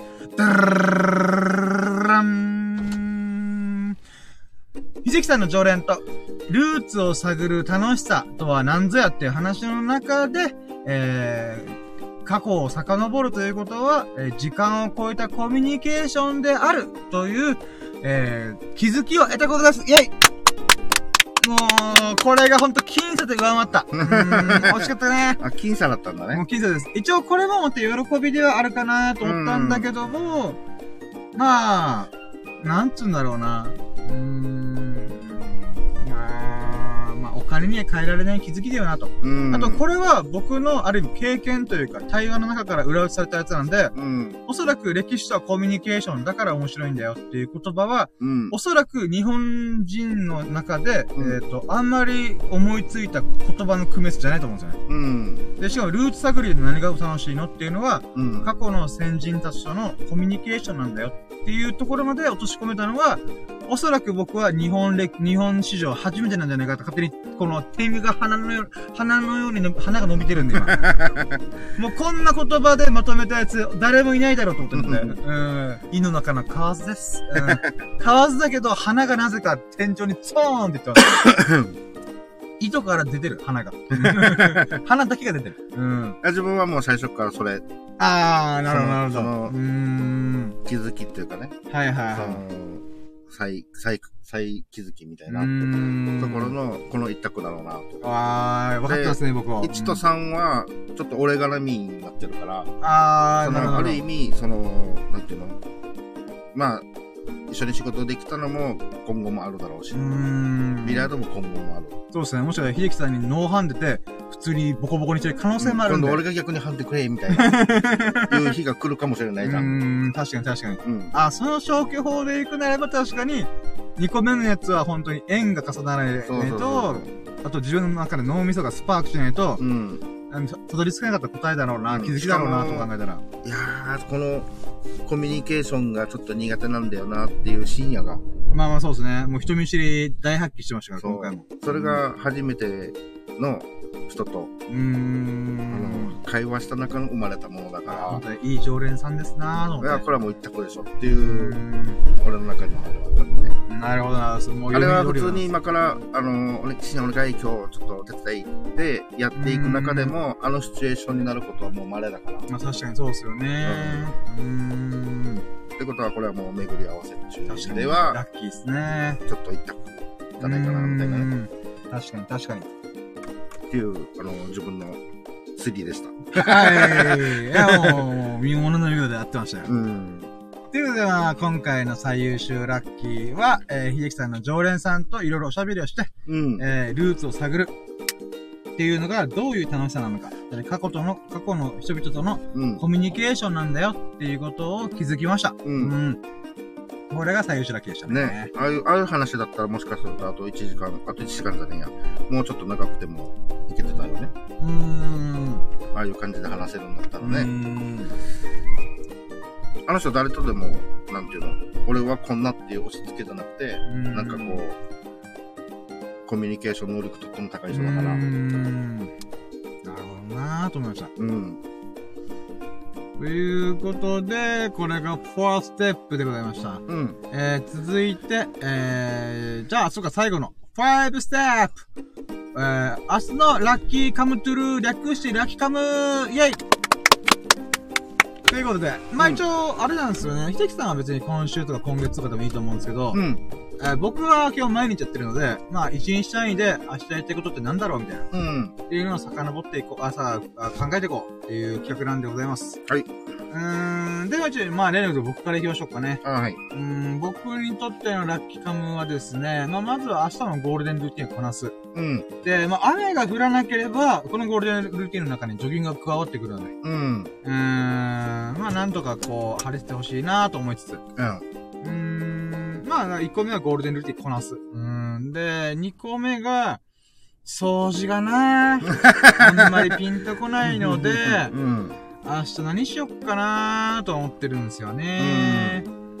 まあ、読書、でも読書もなんか割と、うん、一章ずつ読んで、うん、読み、もし一日一章ずつ読んだら、うん、まあ、おそらく日曜日ぐらいに読み切るのかなと思うので、うん、まあちょっと違うんだよね。読み切るってちょっと違うよなと思ったんで、うん何があるかな？まあじゃあ、あえて言うならば、二つ目のラキカムに関しては、うん、自分が何に喜びを感じるのかっていうのをちょっともう一回向き合おうかなと。うんうん、ちょっと今日のこの瞬間だけではすぐパッと思いつかないなと。うんうん、まあ少なくともビリヤードは楽しめてる。うん、なので、秀樹さんがビリヤードできるタイミングと僕にお金に余裕があるとき、うん、っていうのは、まあビリヤードやってもいいんじゃないかなと思ってるんですよね。うん、うん、ただ、まあ、うん、今日やってまた明日やるっていうのは土日とかもまたやる可能性があるので、うん、お金がどんどん飛んできてちょっと怖いなと思ってるんで、うん、まあ、一概に、まあ明日どうしてもやることがないって言ったら、七さん呼んで、うん、ビリヤードやりましょうみたいな、うん、言うかもしれないですけど、さすがに連日500円飛ばすのはちょっと辛みだなって。うんなので、うん、えー、まあ、うん、それ以外に、ビリヤード以外に、うん、こう、のめり込むようなもんねえかなと。うん、ちょっと、もし久々に絵を描いてみたりとか、もしくはブログを書いてみたりとか、なんか、なんかやるかなみたいな。あのー、深夜は、あれなの？はい。えっと、なんか字が綺麗になりたいとかそういうのない？ないっす。全然ないっす。あ そっか。でもちょっとでもかすればいいかなと思って。もう字書くのなんかスマホとかパソコンでいいと思ってるんで。うん。印刷しろ印刷じゃん。PDF 行こう PDF みたいな。電子メール行こうぜみたいな。うん。LINE でいいよみたいなって思ってる人なんで。うん。うん。なんですかね。それはもうかすりはしないんだね。もう全然興味ないんですよね。うん。字書くのなんて途中だからってことで。何が書かれてるかの方が僕大事なんで、うん、あ、わかって、あの、字綺麗な人が伝わるよとか、うん、であるけども、うん、パソコンで打てばいいんじゃんだったらって僕は思うので、うん、まあ、時間に余裕があったりとか、いろんな遊びをした中で、うん、ああ、なんか最近ねえなーと思った時に多分、うん、数年後とかに、字綺麗になりたいなとかいう、うん、習字やってみたいなとか言い出す可能性があるので、うん、まあ、その流れで、おそらく、返事とか、うん、手書きが、の字がき綺麗になりたいっていう欲求は全くないんですけど、うん、習字をやってみたいなってちょっとあるんですよ。ああ、書道やってみたい。でもこれもまた、まあ、元気なうちはいいかなと。うん、おじいちゃんとかなった時、まあでも元気な時の方が激しい字とか書けるともうなんかペンキ、このなんかバケツに墨入れてバッシャーンってやって、エリアーってやるような。そうだね、大げさに言うとそうだね。この字は太陽を表すだったまあまあまあ、そうですね。そういう言葉もありますね。うん、なので、うん、元気の時にはそういう激しい書き方できないと思うんですよね。うん、だそう、だから、まあ40ぐらいまでは多分その体験あると思うので、うん、まあここ10年内にちょっとでっかい紙に、もしくは壁とかでもいいんで、うん、お試しで、えいやーっていう風にでっかい習字をやって、習字というか書道をやってみたいかなーっていう。うん、その、火がつく瞬間が、まあ、この先絶対ないと言えないけど、あった時に。そう、今でもちょっと興味あるんで、書道はちょっといつかやってみたいなと思ってるんで、うん、その流れで字をきれいにやりたいなっていう副産物出てくるかもしれないですけど、うん、まあ、今は全く興味ないですね、本当に。うん。うんまあまあ、なるほど。ちょっと、おって思ってくれたらと思って。でも、書道いいですね。今、秀樹さんの企画の中で、あ、書道ちょっとやってみようかな。うん。でも待って、習字とか墨とかないんだけど、ちょっと待って、それ買うのまたお金かかるぞ、おい。だからね。墨ないなしかも墨ちょっと怖いんですよね、扱いが。うん。あー、絵の具でやる、でも絵の具でやって意味ねえなでも、トラフで。いや、まあ、あの、習字に関してはね、その、ものが必要だから。そうなんですよね。あと、処理するのが大変っていうか、うん。あの、流し台とか、汚れるんで。その、時だね、やっぱりね。無理にやってもまたね、それはまたこの、ラッキーカムともまた違ってくるから。まあ、そうっすね。どうしてもやることねえなって思った時に、あの、書道やりますわ。うん。とりあえず習字から。うん。まず、青を書くことが、あいうえおのあから。うん。まあ、そこからかな習字。でも習字は面白いですね。書道いつかやってみる。うん。っていうのは確かにありますね。うん。確かに。まあでもこれもまた今年とか来年とかって結構でかい単位で、ゴルフと一緒ぐらいですかね。うんうん、うん。いろいろ今やってることが落ち着いたら、うん。ちょっと試してみようみたいな。いいんじゃないかな。その、こう全く、かすりもしてなかったのに、ちょっとひょっと顔を出したっていうだけでも。うん、確かに僕書道に興味あったわ、そういえばと思って。うん。うん、ああ、もういい、いいパスでございます。もし、徹底してやり込むんだったら、この、ってこすって、あ涼いからやるあの、やりそうなんだよね。はいはい、はい。なんかどうせやるんだったらみたいなね。はいはい。にじみがただ10って、あの、市販の、100均の市販のやつでもいいけど、はいはい。なんかやるんだったら、こっからこう、なんか、心をなんちゃらみたいなね。うん、そんな公爵されてますよ。小難しいこと言ってると思いますよ、なんか。うん、また深夜書道やって、すずりやってる。いや、すずりっていうのはな、心が穏やかになってないとすれないんだよとか、そういうこと言ってそう。そそこに、あの、紐付けるはずだから。禅と近いんだよ。座禅あるだろ。だから俺はお経を自分の書道で書くんだよ、つって。言ってそう、言ってそう。かっこつけるぞ。うん。で、井の中の河津で鼻が高々と鼻だけが、い、い、糸が出てるみたいな。うん。なんだこのなんかよくわかんないやつみたいな。うん。あ、鼻かみたいな。うん。で、あれまたあの、行くとこれ行くとなんか、無心になって、その、なんていうのかな。この、今自分の気持ちの表れを、そのまま字にしたためるみたいなところの方に、なんかこう、なんていうの？ああ、多分洗濯物と同じことが起きてます。なんかあの、スピリチュアル的な、なんか、ああ、はいはいはい。なんかそういう。精神世界みたいな。そうそうそう。うんそういう気づきがまた起こりそうな気がするそうですね。マインドフルネスすると思います。うん、あの、心を穏やかにする方法みたいな。うん。うん。っていう意味では、まあ、今後先ね、ね来年再来年でも。うん、やってますね、これ。おって思った時に、で、40歳までにバケツ書道。ジャップラン、ジャッパン、ジャブジャブやって、おぶらーって、あ、失敗したみたいな。まあ、あれやるんだったらみんな集めてやろう。広いとこで。だから、あれ、あれなんですよ。紙でやるとか多分高いと思うんですよね。別に僕、ベニヤ板でもいいと思ってるんですよね。うん、ベニヤ板に、この下地材塗って、まあ、ハケがいい状態。うん。まあ、それがうまくいくかわかんないですけど、まあ、とりあえず、バケツでやってみたい。今度、半年後の、あの、オイル交換のオイルでやる。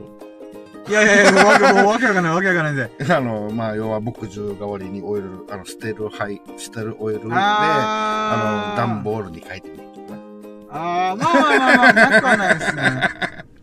まあちょっとおいおいかん考えようかなって感じですね。うん。もしくは絵の具でやってもいいですし。そこで、あの、ありがとうでしたためみたいな。うん。で、お手伝い、お手伝いありがとうみたいなね。ぐしゃぐしゃになりますね。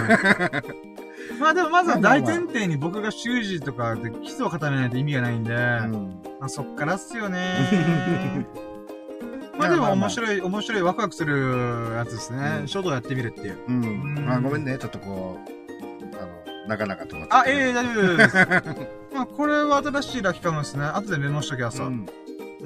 まあ、俺はちょっとだけ、習字と、うん。皇室をやってたんで。あ、そうなんですね。へえ。あ、だからほら、ちょっと字が。あ、綺麗すぎですよ。うん。まあ、あれはもう、なんていうの、綺麗に書こうと思ってない字だから。ああ、なるほど。あの、気合入れたらもうちょっといけるかなって感じはするけど、まあ一応ちょっとだけやってたのがあって、どんなかなっていうのが。あとは、そうだね、深夜的には、なんかね、算数の。あ、そう、今言おうと思ったけど、そう。あのー、二つ目が、まあ、あれ、あ何に喜んだるのだって世の書道もそうなんですよね。うん、あ、これ今すぐやらなくても、うんうん、こう興味があるので、うん、数年後にはやろうみたいな、うんうん、って思ったんですよね。うん、まあそういう感じで、まあ、その自分が何に喜びを感じやすいのか、やったことない、やって、やったことないことが、あ、やったことないもので、うん、えー、興味があるものは何だろうっていうのちょっと自分で向き合ってみたいなと。うん。んで、三つ目が、あの、算数の、まあ、アプリをやってて、うん、今、小学校4年生の、えー、まあ、3分の1ぐらいいったのかな、うん、やってて、えー、と、まあ、30分ぐらいちょっと算数の勉強、再、学び直しをやろうかなと。うん、で、これは、えー、なんでかっていうと、僕が暗算ができないからです。うん、で、いうのと、あとは数学的な考え方をちょっと身につけたいなと思って。うん、で、中学校ぐらいから X とか使うんですけど、うん、僕、小数点とか分数で考えてちょっとやっぱうろ覚えなんで、うん、計算はできるんですよ。あの、頑張れば。ただ、なんか、なんでそういう計算でも成り立つっていうのが分かってないんですよね。うん。で昔で、なんだろう、スポコンみたいに叩き込んだから、うん、あ、こういう計算の仕方をすれば順番は間違いなくできるよね、できるんだよね、みたいな。うん。ってやるんですけど、だから分数あたりがなんか、そうだね。仕組みが分かっているんですよ。例えば、同じ、10、例えば3分の1たす2分の1でどう計算するときに、うん、この3と2を同じ、えー、6とか、重なり合うところまで、あの、上げて、うん、で、その分の分子の数字を上げて、それを足して、まあ、約分するの約分数。うん。とかいうのはわかるんですよ。でも割り算と分数って同じ概念なんですよね。うん。でもそれが僕よくわかってないんですよ。で、割り算と掛け算の関係性もうろ覚えなんですよね。俺も、これもうわかんないな。なので、少なくとも僕は四則演算、足し算、引き算、掛け算、割り算の構造の理解まで持ってきたいんですよね。うん、で、そこから多分パーセントとか、例えば僕、じゃあ、えー、895円の、うん、えー、35%オフっていくらですかって言ってもう計算できないんですよ。ああ、もうできないじゃん、これ。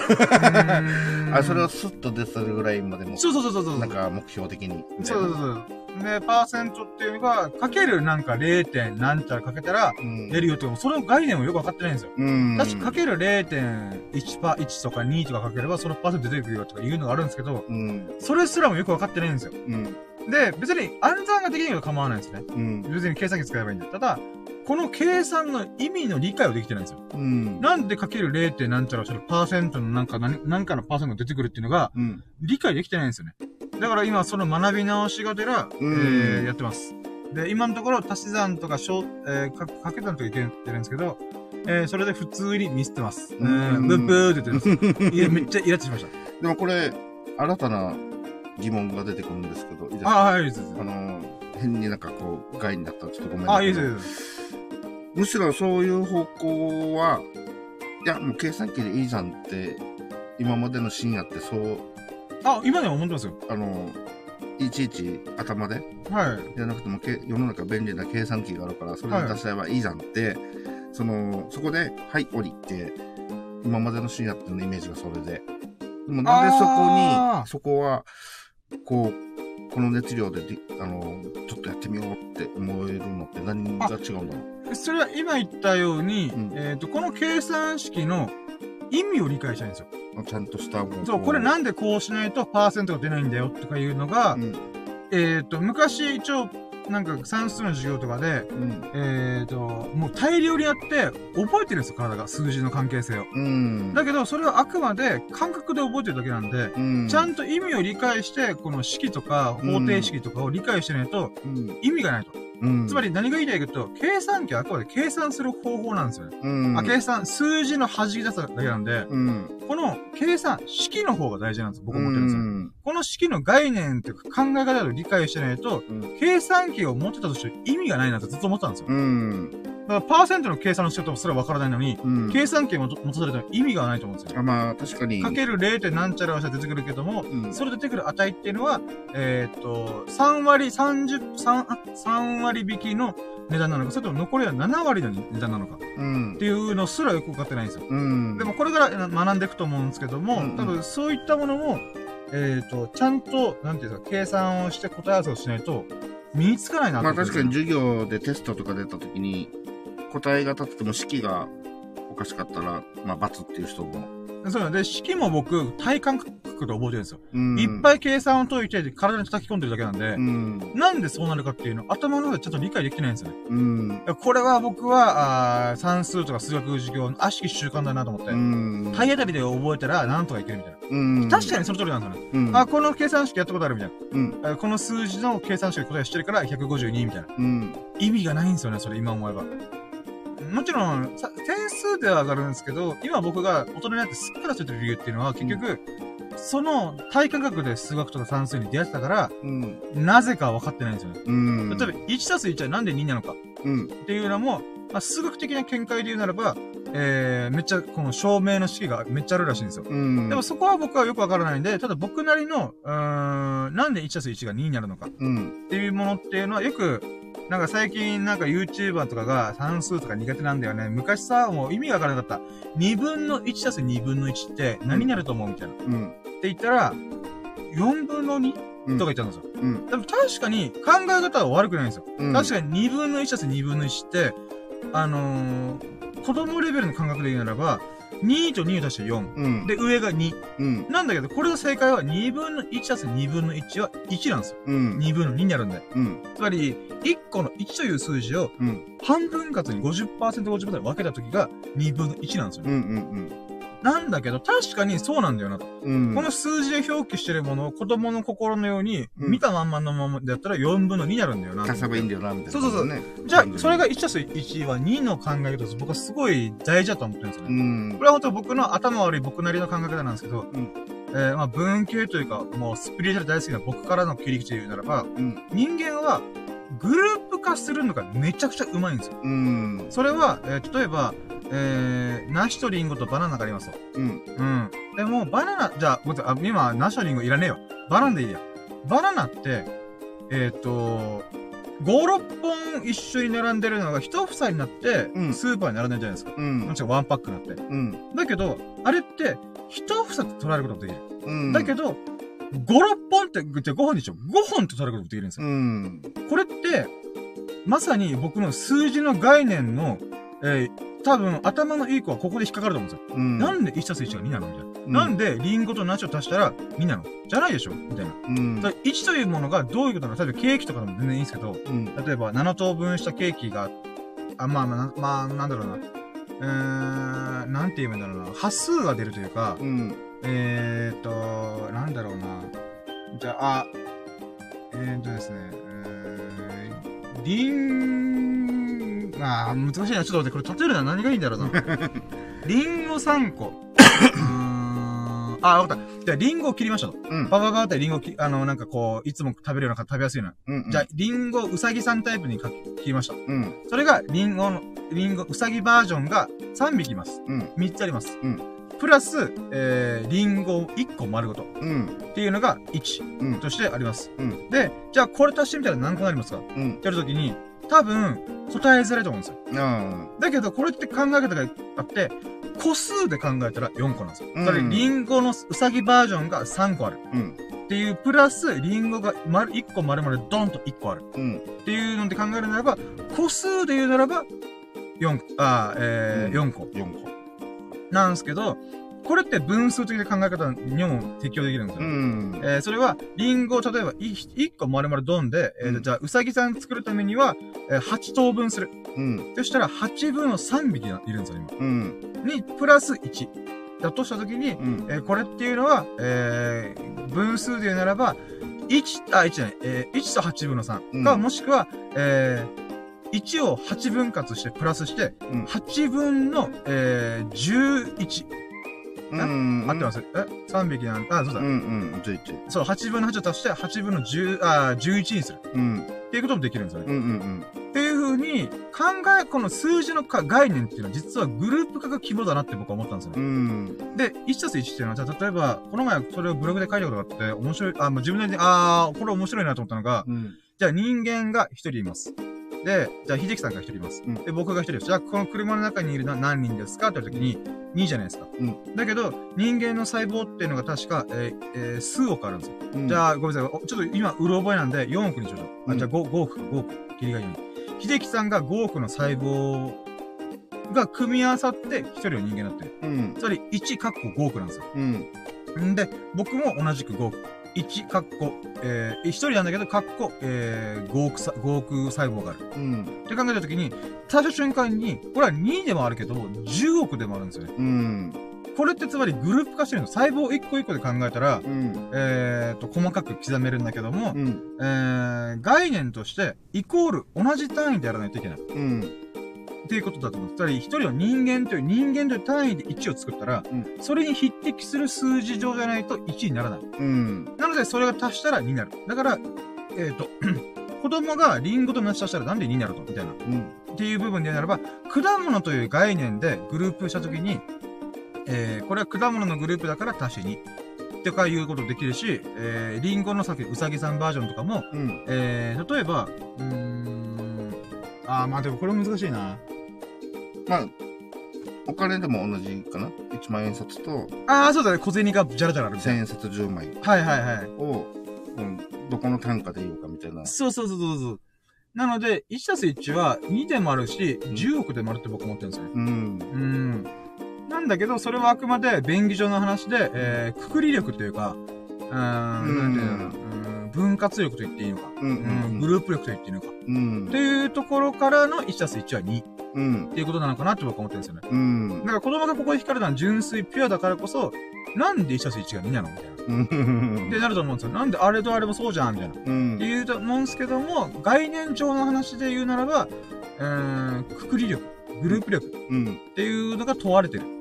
のかなと思うんですよね。うん。まあ、数学的な意味で言うならば、1たす1は2になる理由は、これこれこれこれこれでもうすごい数式が並ぶらしいんですけど、うん、そんなのどうでもいいと思ってるので、ただ、肝になる部分は、1たす1の肝の部分、みんなが引っかかる部分っていうのは、ここじゃねえかなと僕思ってるんですよ。うん、グループ力、概念、概念をこう、イマジンする。うん、っていうのが非常に大事なんじゃないかなと思ってるんですよ。ちょっとあのー、今ので、はいはい。俺も頭、あまり良くないんで、あ、あ、ちょっとあの、あれって思ったのが、はい。さっきのリンゴの話でもっていい？はいはい。リンゴ1個8分の3あるのと、はい。えっと、リンゴ1個をそのまま8等分した状態？はいはいはい。は、えっと、まあ、1、1と8分の3って分数で置き換えられるじゃない？はい。うん、か、もしくは8分の11とか。はい。で、これ8分の11は、16分の11じゃないかなと思うんだよね。えっと、ここも8分の3でしょ？こっち8分、はい。で、こっちも8等分したでしょ？はい、8分の8になってますよ、うん。ってことは、えっと、普通は同じように8分の8個。8分の8個あったら、まあ。あー、面白い面白い。あー、今理解しました。ものとしては、うん。えー、16分の、えー、11になってるんじゃないかと。あ、そうそう、16個分けたうちの、今現状あるのは11個。あ11個が。はいはい。だから16分の11になるのかなと思ったわけね、一瞬。ああ、確かに。ああ、そうだ、面白い。はいはいはい。なるほど。どれが正解か、俺もちょっと勉強してなかったし、頭悪いからあれなんだけど、あの、その解釈でいいのかなと思ってたり、で、言ってみればさっき言ったみたいに、2分の1と2分の1は1で、えっと、4分の2とは言わないよね。約分、約分しても2分の1。あれ？前は2分の1と2分の1を足したら、1になるんだけど、はい、4分の2とは書かないですよね。うん、そうだ、そうだ。下の分分母で足すことはないですからね。うん。ってことは、8分のなんちゃらと8分のなんちゃらは、そのまま8分のなんちゃらで、さっき言ったみたいに8分の11だってなるんだけど、うんそれだと、ほら、おかしい、おかしいかなと思って。うーん、確かに面白い。あー、どうなるんだろう、この場合。で、難しくなったらここも答えわかんないけど、1個のリンゴを本当に均等に3等分した場合、3分の1だね。3分の1とか、3分の3みたいな。で、こっちは8等分しましたみたいになってきたら、もうこれ、ど、どうなるかわかんないみたいな感じだったね、俺からしたら。ああ、まあ、確かにそうですね、うん、でもここはあくまでも8、8等分したうちの3つですってなれば、同じようにこっちは8等分の8個あるわけだから、じゃあここは16分の11でいいのかな。うん。確かに16分の11やってもおかしくないですね。うん。だからここ、でこれってどうなんだろうみたいな。まあちょっと本当にわかんない低レベルな話してるかもしれないけど。それなら多分、分母っていうのは、あのー、切り分け方のこと言ってるのかなと思うんですよ。うん。えつまり、切り分け方の回数ではなくて、ちょ16回切りましたよじゃなくて、うん、8回切ったやつが2個あるんだよ。うん。っていう、この、なんですかね。その、なんか、切り口を足すことはないじゃないですか。うん。1個のリンゴを8回切っただけなのに、うん、それを2個用意したから、これ16回切ったよ、みたいな。うん。というよりは、えー、リンゴ1回につき、1個につき8回の分け方をしてる。8、8の切り方。うん。切り分け方してるんだよっていう、なんていうんですかね。これは概念に近いのかなと思うんですよ。切り分け方っていうものが共通してるんだよ、みたいな。うん8分の11は多分置き換えたら1と8分の3になるはずなんだよね。やっぱり。うん、はいはい、そうそうですね。あの、うん。分、分、下、分母だっけ？はいはい。上はなく分子だった。分子ですね、はい。分母より分子が多いのは、もう、1個、1ってやってから、はいはい、それでなるわけだから、一応だから、同じ、あのー、まあ、なんていうの、8、8分の1っていうのは、8等分したんだから、はい、こっちも同じ8等分じゃないと成立できないよね、足し算って。あ、そうです。8等、8等分同士じゃないとできないんで。できないよね。だから3分の1と8分の3とか、まあ、リンゴを3回分けたやつと8回分けたやつはもう、物理的に無理みたいな。まあ、強いてならジュースにしましょうか、だからね、そこら辺のレベルになったらもう俺も絶対無理だと思うんだけど、まあ、もしくは量で考えるかみたいな。まあまあ、うん、そうですね。で、なんか面白いのが、あ、大丈夫？あの、あと、なんか後から喋ってもいいなと思って。あ、僕は今全然喋ってじゃないですよ。あ、大丈夫？はい。なんてかな、えっと、あ、ちょっと思い出し、思い出しがちょっと半端だな。おおそうなんですか？なんだったかな？ケーキを3等分するときに、はい。えっと、まあ、ベンツマークみたいにして切るみたいな感じなんだけど、はいはいはいはい。えっと、なんだったかなうーん。あれですかあの、少年院とかの話ですか？うん、うん。あ、違います今の完全に数字的な話。ああ。えっと、え、なんだっけな。1、1個を、はい。綺麗に3等分するときに、角度、角度だったかな。はいはいはい。だと、こう、うまく3つできるけど、何かだとできなくて、えー、なんだったかな？もう、なんかごめん、俺中途半端だな。思い出したのに。うん、四角だと3等分できないとか、そんな話ですか？うーん。例えば、あの、1っていう数字を、はい。えっと、3つで、あ、1っていう1個を3つで綺麗に同じグラムで、はいはいはい。グラムで分けようと思ったら、うん。やっぱり割り切れないっていうか。ああ、はい。33.3、ああ、えー、えー、0.3、はい。そうそう、0.33333で、ど、とにかくどっかが限りなく、0.0001でもいいから、うん、どっかにズレは生じるよね、数学的に。はいはいはい、0.034になるんですね。うん。うん、だけど、なんか角度合わせたら、同じ3等分ができるみたいな。ええー、まあもちろん、もう0.0000をこの何桁あるか分からんけど、そこに誤差は必ず生まれるはずなんだよね、この物理上。なんだけど限りなく、それを抑えることができる。同じように、こう、近い。から、面白い。でも、その、例えば1、1キロを3等分してくださいって言ったら、数字上無理。やっぱ0.333とかね、あの、333、333みたいな。はいはいはい。数学的には無理なんだけど、その角度使ったら、同じように、限りなく同じように、数字上一番近い状態で切ることができるみたいな。体積ですかね、面積というか。うん、の面の部分で言うだったら、数字上ギリギリまでいけるよ、みたいな。でも、3分の1たす3分の1たす3分の1は何ですかって数字上で言ったら、1っていう答えが出るみたいなね。さっきの2分の1たす2分の1は1みたいな。ああ。僕は何が言いたかったかっていうのを思い出した。はいはい。3分の1たす3分の1たす3分の1は1です。はい、3分の3になって1になります。そう、数字上。るけども、正確には3.33334と3.33333みたいな。3分の1っていうのは数字の0.33333が限りなく続いていって、で、0.3333を足す0.333足す0.333足すは、もうどこまで行っても0.9999999になるから。ああ、面白い。確かに。1では、1ではないと。ああ、確かに。だから、この、計算上では、じゃあ一緒じゃないじゃん？はいはい、はい。間違いなくどこまで行っても0.000のとこから端っこで1度ずれてるっていうのが、数学的にあるけど、でもそれは一緒にし,、ね、しない、くくりでしないと、もう永遠といっちゃうから、みたいな、なんかあの、0. あなた、0.314のルート3のなんか0.314、はいはい、あれがずっと、ね、ずっと永遠と何何百桁もいくみたいな、もうあんな、面白い。あんなのもう、相当いく数字になっちゃうから、もうそこは1ですみたいな。だからそこを割り切らないと、数学って、か、難しさもあり、面白さもあるよね、みたいな。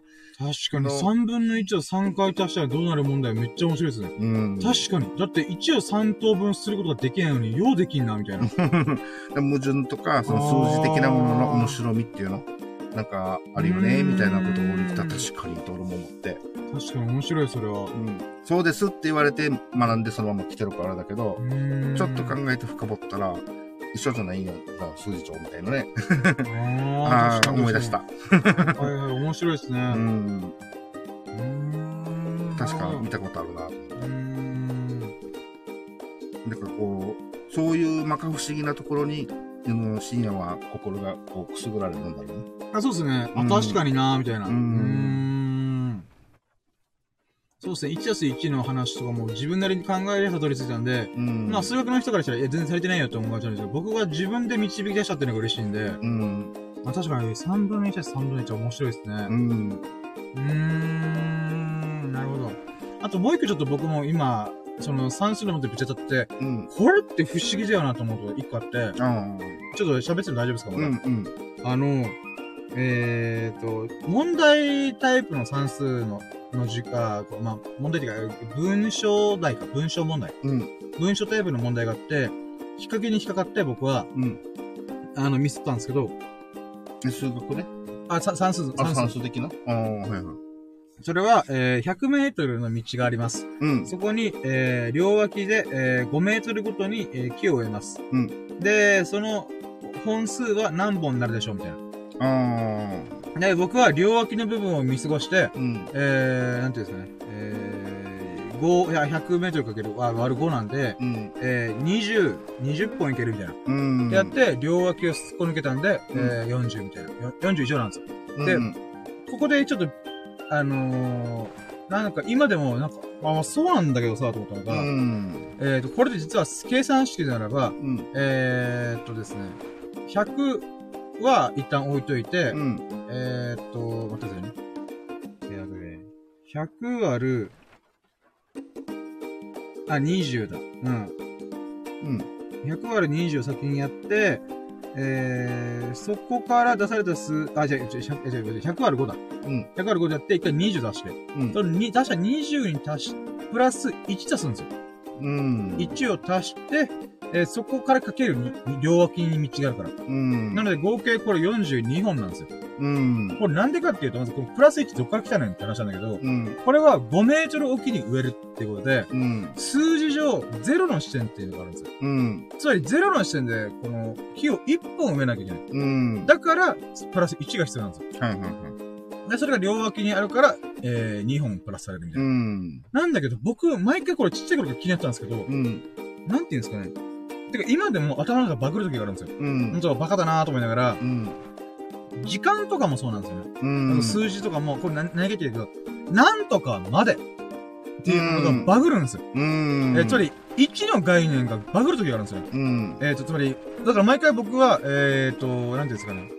ゲージで頭で考え、頭の中でゲー、あなんか、グラフみたいなのがあって、ゲージ考えてるんですよ。うん。うん。えーつまり、0から1行きました。うん。1から2、まあ、ごめんなさい、あまあ、ラジオで伝わらないんですけど、今指を数えながら喋ってるんですけど、うん。0から1行きましたって親指出して、うん。1から2行きましたってことで、指、人差し指出すんですよ。うん。で、それをか数えていく。あ、1、2、3、4、5、6、7、8、9、10っていう風にやっていくんですけど、うん。これ逆にするときも、うん。頭の中でグラフ描かないとバグるんですよ、頭が。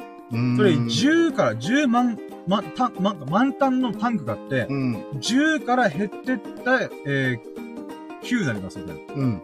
とかいう風にバーって数えてるんですよ。うん。今、自分で今、頭バ、バ、バリカ、バリカ書いたんですよ。それは何かっていうと、うん握り拳をした瞬間うん。から、えーっと、9に持っていこうとしたんですよ。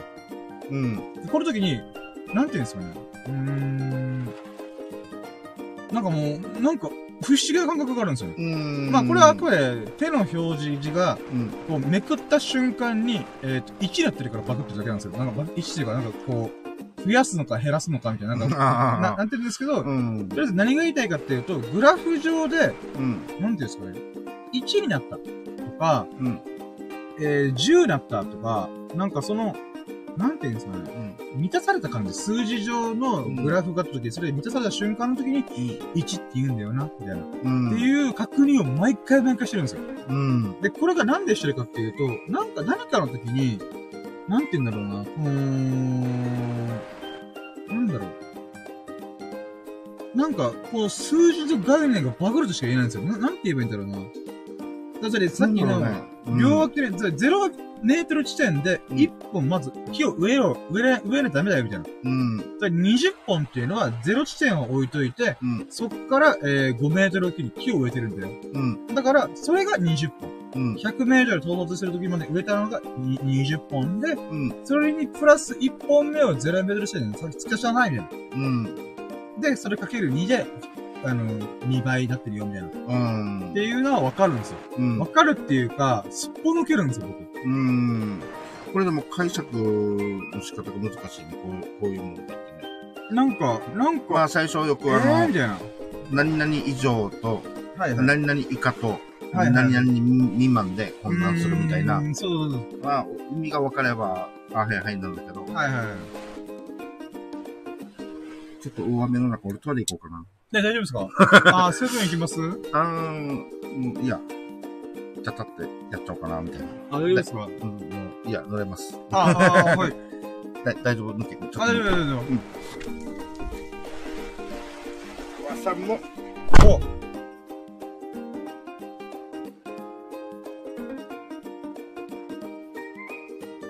いや、なんかね、うん 今ごめんなさい。普通に黙って待っとこうかなと思ってました。うん一応ね、僕の中引っかかってるのが、えー、この数字上の、なんか、1に満たされたとか2に満たされたっていうところからの、うーん、なんつうんだろう。0メートル地点に、なんか、なんだろう。木を植える？っていうのがよくわかんねえなって思う話でした。うん。あ、すみません。なんかこんな中丁場になったんで。イェーイ。あの、返事かけても大丈夫あ、全然大丈夫、大丈夫。まあ僕もしょんべんしたいんで。じゃあ、行く全部。あ、でももう閉めてから行きましょうかね。ああ、お任せします。てか、とりあえず僕の算数とか数学の、えー、なんかこういう、細かい、よくわかんないこと、うん、っていうのが最近面白いなと思って。うんラッキーカムで相当長く喋ったから。いや、もう、ラッキーカムと雑談するの最近算数が面白くてさ、みたいな。う。うん。確かに確かに、もねなんかこの、1の概念がめっちゃむずいなって最近思って、うん。満たされたら1って何やねんみたいな。うん。とか、なんか、0.0001も1じゃねって思ったりするんですよ。ああ。つまり、0と1の境目って僕不思議だなと思うんですよね。つまり、えっ、と、あるかないかの世界っていうのが、0はまあないでいいいいんですけど、うん。じゃあ1になりました。うん。うん、分かった、1ね。うん。じゃあそれを半分にした。うん、0.5ね。うん。で、えー、っと、じゃあ、さっきの1の中の0.1にしました。うん、うん0.1ね。うん、うんはいはいはい。ってなってるけども、うん。外伝上、0と1なんですよ、これ。ん？えっ、と、0と1があるんですよ。うん。そしたら、定規で言えばわかるんですよ。ああ、1センチから1ミリ。だから、あの、0.1センチみたいな。これを1と考えたときには0.1だけど、そう、1センチを、これを抜けば、はい。これも1段っていうことで、そうそうそうそう。うん。で、これは永遠に続くんですよね。うん。それ1センチの中の0.1センチ、それ1ミリ。うんうん。っていうふうに、この、尺度が変わっているんですけども、うん、まあだから、別にいいんすよ。物差し上で1センチから0.1センチ、それ1ミリになりましたよ。うん。言うのはいいんすけど、なんて言うんですかね。例えばこれが単位がなかった場合。うん。これって、ずーっと僕からしたら0と1なんですよ。うん。わ、わかります？これ、はいはいはい。単位があるから、あ、じゃあ1センチから、その赤の0.1センチ、それ1ミリだったんだねってわかるんですよ。うん。なんだけど、これが、もし単位がなかった場合、うん、0と1っていうのは、0.1とか、僕は存在しなくないって思うんですよ、ね。うん、わかるわかる。なんて言うんですか？だって0.0001っていうのも、えー、その、1というものを刻みまくった中の0.0001だと。うんうん、うん、だけど、こいつのこ0と0.001は、うん、0と1なんですよ、結局。だからこの1、1個っていう、1っていうものを、まず、まず最初に決めないと、うーん。あの、結局、それを決めなかったら、今、深夜が言ったみたいに、どれもが 1, 1個になっちゃうから、そうなんですよ。永遠と続くじゃない？だから0.0001だろうと、どこまで行っても無限の数の0.0001があると、うん、0と1なんですよ、ずーっと。うんどこまで行ってもこの関係性変わらないっていうのが、うん、すげえ不思議だなと思って。うん、あるとないっていう考え方が、もう僕らが今仏教の、なんか全問答みたいになってるんですよ。0と1なんだみたいな。だからこの1個っていうものを基準に考えたときに、それよりその0.1っていうのは、あ、これよりちっちゃいで、これ分、これだけ、これの中の0.1なんだってそう。だから、リンゴを10等分したら、そのうちの1かけらは0.1個になると。うん。それはリンゴという基準があるから別にいいんですよ。うん。うん、0.1だね。うん。だけど、リンゴの0.1があるよねってことで、さっきの 0. あ残りの、えー、0.9分のリンゴ溶けて、ここに存在がある、えー、リンゴのさっきまで10分の 1, 1個だったやつがあるけども、うん、これだけの場合だったら、もうこれが1個になっちゃってるんですよ。うん。それ単位がなければ。うん。単位がなかったのね。そうそうそう、そうなんですよね。うん、ってなった時に、ずーっとこれを刻んで刻んで、うん、もう、なんか、リンゴの粒みたいになっても、こいつだけにした瞬間に、これは0と1なんですよ。うん。えー、なんだこれみたいな。っていう不思議なパラドックス。パラドックスじゃないですけど、なんか、関係性って不思議だなと思って。うん、それを言ったら、物差しの、その、1センチ？はい。のそのうちの1個が1ミリ？はい、0.1センチ、はい。だからこれをミリもセンチもメーターもなかったら、シーの言ってる全部1だったから。うーん、そうなんです、そうなんですよ。だから、ミリだったり、センチだったり、メートルっていう単位をつけない、つけないといけないよね。そうですね。だからがつけているんだと思うんだけど。うん。だからなんか、これが物理世界だったら問題ないんですよ。うん。だってどうしても物質が存在するんで。うん。でも概念上の数学じゃん。数学ってのは記号なんで。うん。さっきの3分の1と3分の1。あれも記号になってるから、その式が立つる。物理上では、うん。どんなに頑張っても0.33334。うん。と0.33333の、組み合わせが3通りあって、うん、どこかにばらつきがあるみたいな。うん、もちろん体積上ほぼ一緒。あくまでほぼ一緒なだけなんで、うん、でもそれが足されたら1になるっていうのは全然理解できない。だって元々0.3334と0.3333、0.3333が合わさったから1になりました。うん。はいはいはい。だけど、記号の世界では3分の1足せる3分の1足す3分の1は1になるっていう、うん、イエキさんがさっき言った0.3333、3333と足した瞬間に、0.0.0.999だけど、これは1にしましょうみたいな。うん。一人バグが起きてるんですよ。そう、バグが起きてるよね。それとなんかすごい似た感じがするなと思って。うん。だから、メートルとかの単位をつけたら、まあ物理世界とリンク、つながりがあるんで、うん、ああ、はいはいはいってなるんだけど、概念上の、ね、単位がなくなった瞬間の0と1の関係っていうのは、うん、0.0001だろうと、1と0だろうと、うん、関係なくずーっと1と0の関係性なんだな、みたいな。うん。うーん。ってっていうのがすげえ不思議だなと思って。うん。まあ、あとね、便宜上、あの、この1というものを単位がなかったとしても、それを基準としてそこからの0.1ですよと。うん。言えるんだけども、関係性だけで言うならば、0と1の関係性みたいな。うん。これが不思議だなと思った話でした。確かにこういう数字的なものの話だったら、やっぱあれだね。うん、まあ面白いですね。奥が深いし。うん。だから数学者とか、すごい勉強してる人たちいっぱいいるしね。うん。これまたなんか僕はフィクション。まあこれはいいや。もう、しょんべんしたから終わる。うん。とりあえずじゃあ向かうだけ向かうね。あ、はい。あ、じゃあ向かってる間だけちょっと喋りたいこと今、あ、あ、あ、ったなと思って。はい。あのー、なんていうんですか、人間社会っていうのはフィクションで成り立ってるんですよ。うん。国家とか国境ってないんですよ。実物は。うん。みんなの頭の中に United Stateアメリカ。うん。あって、みんなの頭の中に日本という国があるんですよ。うん。でも日本という、えー、日本国っていうものはないんですよ。わかります？日本というえー、国と民族が住んでる、民族もまたフィクションなんですけど、うん、我々が日本民族だと思ってる日本人が、うん、えー、日本人と思ってる人間が、うん、えー、日本という、この場所、うん、日本と呼ばれてる場所に住んでるだけなんですよ。あ動物からしたら、どうでもいいんですよね。うん。つまり、これって何かっていうと、人間社会の中の想像なんですよ。うん。お金も一緒なんですよ。フィクションなんですよ。お金も便宜上、このペラペラな1000円、あの、野口秀夫が書かれてるやつが、うん、あの、1000円ですよって言ってるだけなんですよ。うん。だから紙ペラなんですよね。うん、別に、まあ、極端に言えば、そういうもんなんですよね。フィクションなんですよ。なので、えー、この数字というものもまた似たような性質を持ってるんですよね。ああ。さっきの3分の3分の3分の1も、フィクションじゃフィクションなんですよね。うん。つまりなんかもうバグが起きてるみたいな。これは不思議だ。だけど、数学の世界っていうのは、世界の、あ、だから数字っていうのはに人間が導き出したものじゃなくて、うん、あの、人間が自然を観察する中で、えー、見つけたものって言われてるんですよ。うんうんうん。つまり世界にすでにあったものに対して人間が後後から見つけたみたいな、うん、っていう話をよくするんですよ。えっと思って僕は。そうなの？みたいな。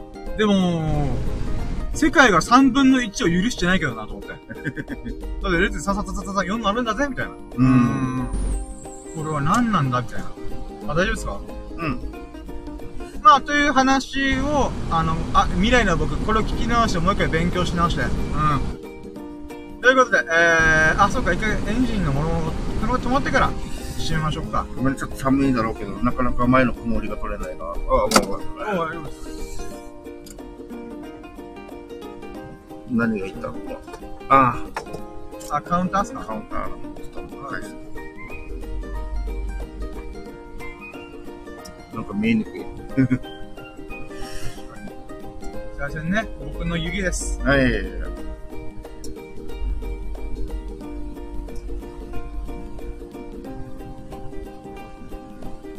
あれなんでこんな曇り取れないんだろう？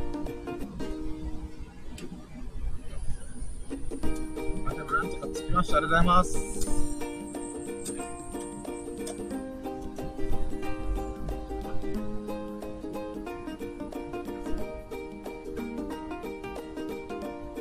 はい、ということで、セブンイレブン到着じゃあ、ここからもう閉めましょうかね。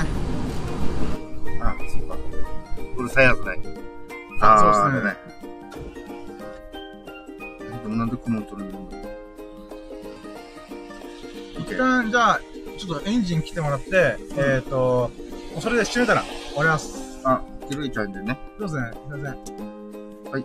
はい。ということで、えー、長々とおしゃべりしちゃってましたが、えー、私、今、えー、恐ろしいです。3時間半喋ってます。1日の、えー、何分の1かな ?24 分の3喋ってる。24分の3割ると、えー、8分の1喋っておりました。算数でできたぜ、あんな。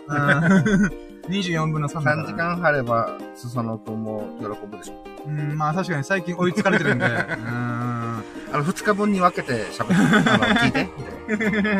確かに。いや、追いつかれたなって気がしたけども、逆に追い越しました。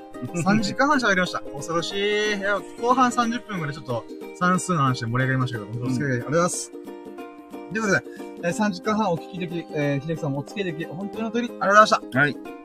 んで、えー、面白いなと思ってくれた人は、ハートマークやフォロー、あとコメントよろしくお願いします。で、コメントはね、あの、ラッキーコメントもお待ちしてますので、最近のあなたの、うん。身に起きたラッキーを、えー、随時募集しております。えー、レター機能を使うときには、えー、末尾に必ずアカウント名書いてもらえると嬉しいなと思ってます。なるべくよろしくお願いします。必ずって言ったけど、なるべくお願いします。はい。で、えー、あとね、うん、今日は非常に調子良かったから、これ自信持って言える。みんな面白いなと思ったら、投げ銭よろしく チャリンチャリンってよろしくお願いしますまあ誰も聞いてねえんですけどね、今。20人の人が一回入って聞いてた。うん、ごめんちゃい。うん。はい、ということでね、えー、まあ皆様からのハートマーク、えー、フォローを、コメント、そして投げ銭もね、あの、お待ちしてますので、ぜひとも何卒よろしくお願いします。はい、ということで、改めて秀樹さん、本当に今日はありがとうございました。楽しかったです。はい、いえ、ありがとうございました。もう3時間半ですよ。うん。いやもう、私の我ながらビビっております。いやちょっとしょんべんしちゃうので終わります。はい。はい、えー、じゃあ皆様がね、あの、ほがらかな日々と、幸大きい日々を過ごすことを心の底から祈っています。Thank you for listening. Have a nice day. いやありがとうございました。ありがとうございました。いや、もう3時間半にわたるこのラジオにお付き合い本当に嬉しいです。ありがとうございます。お疲れ様でした。お疲れ様でした、本当に。いや今回の、えー、ラッキーラジオはですね、シャープ83ということで、83回目となっています。えー、現在ですね、2020年2月10、え ?7? か ?18? まあ、もうわかんねえや。あもうとりあえず、木、ん？木曜日が終了。木曜日が終わりました。あ、そうか、ね、あ、違う。17日、えー、木曜日の分喋ったんだ。うん。で、現在、えー、2、え、6月、もう頭回ってねえや、やべえ。ダメだ。えー、とりあえず、あの、83回目でした。で、3時間半って一応長っちゃった。あと5秒で3時間半にな る。粘る、粘る、粘る、粘る、粘る、粘る。はい、終わりーえい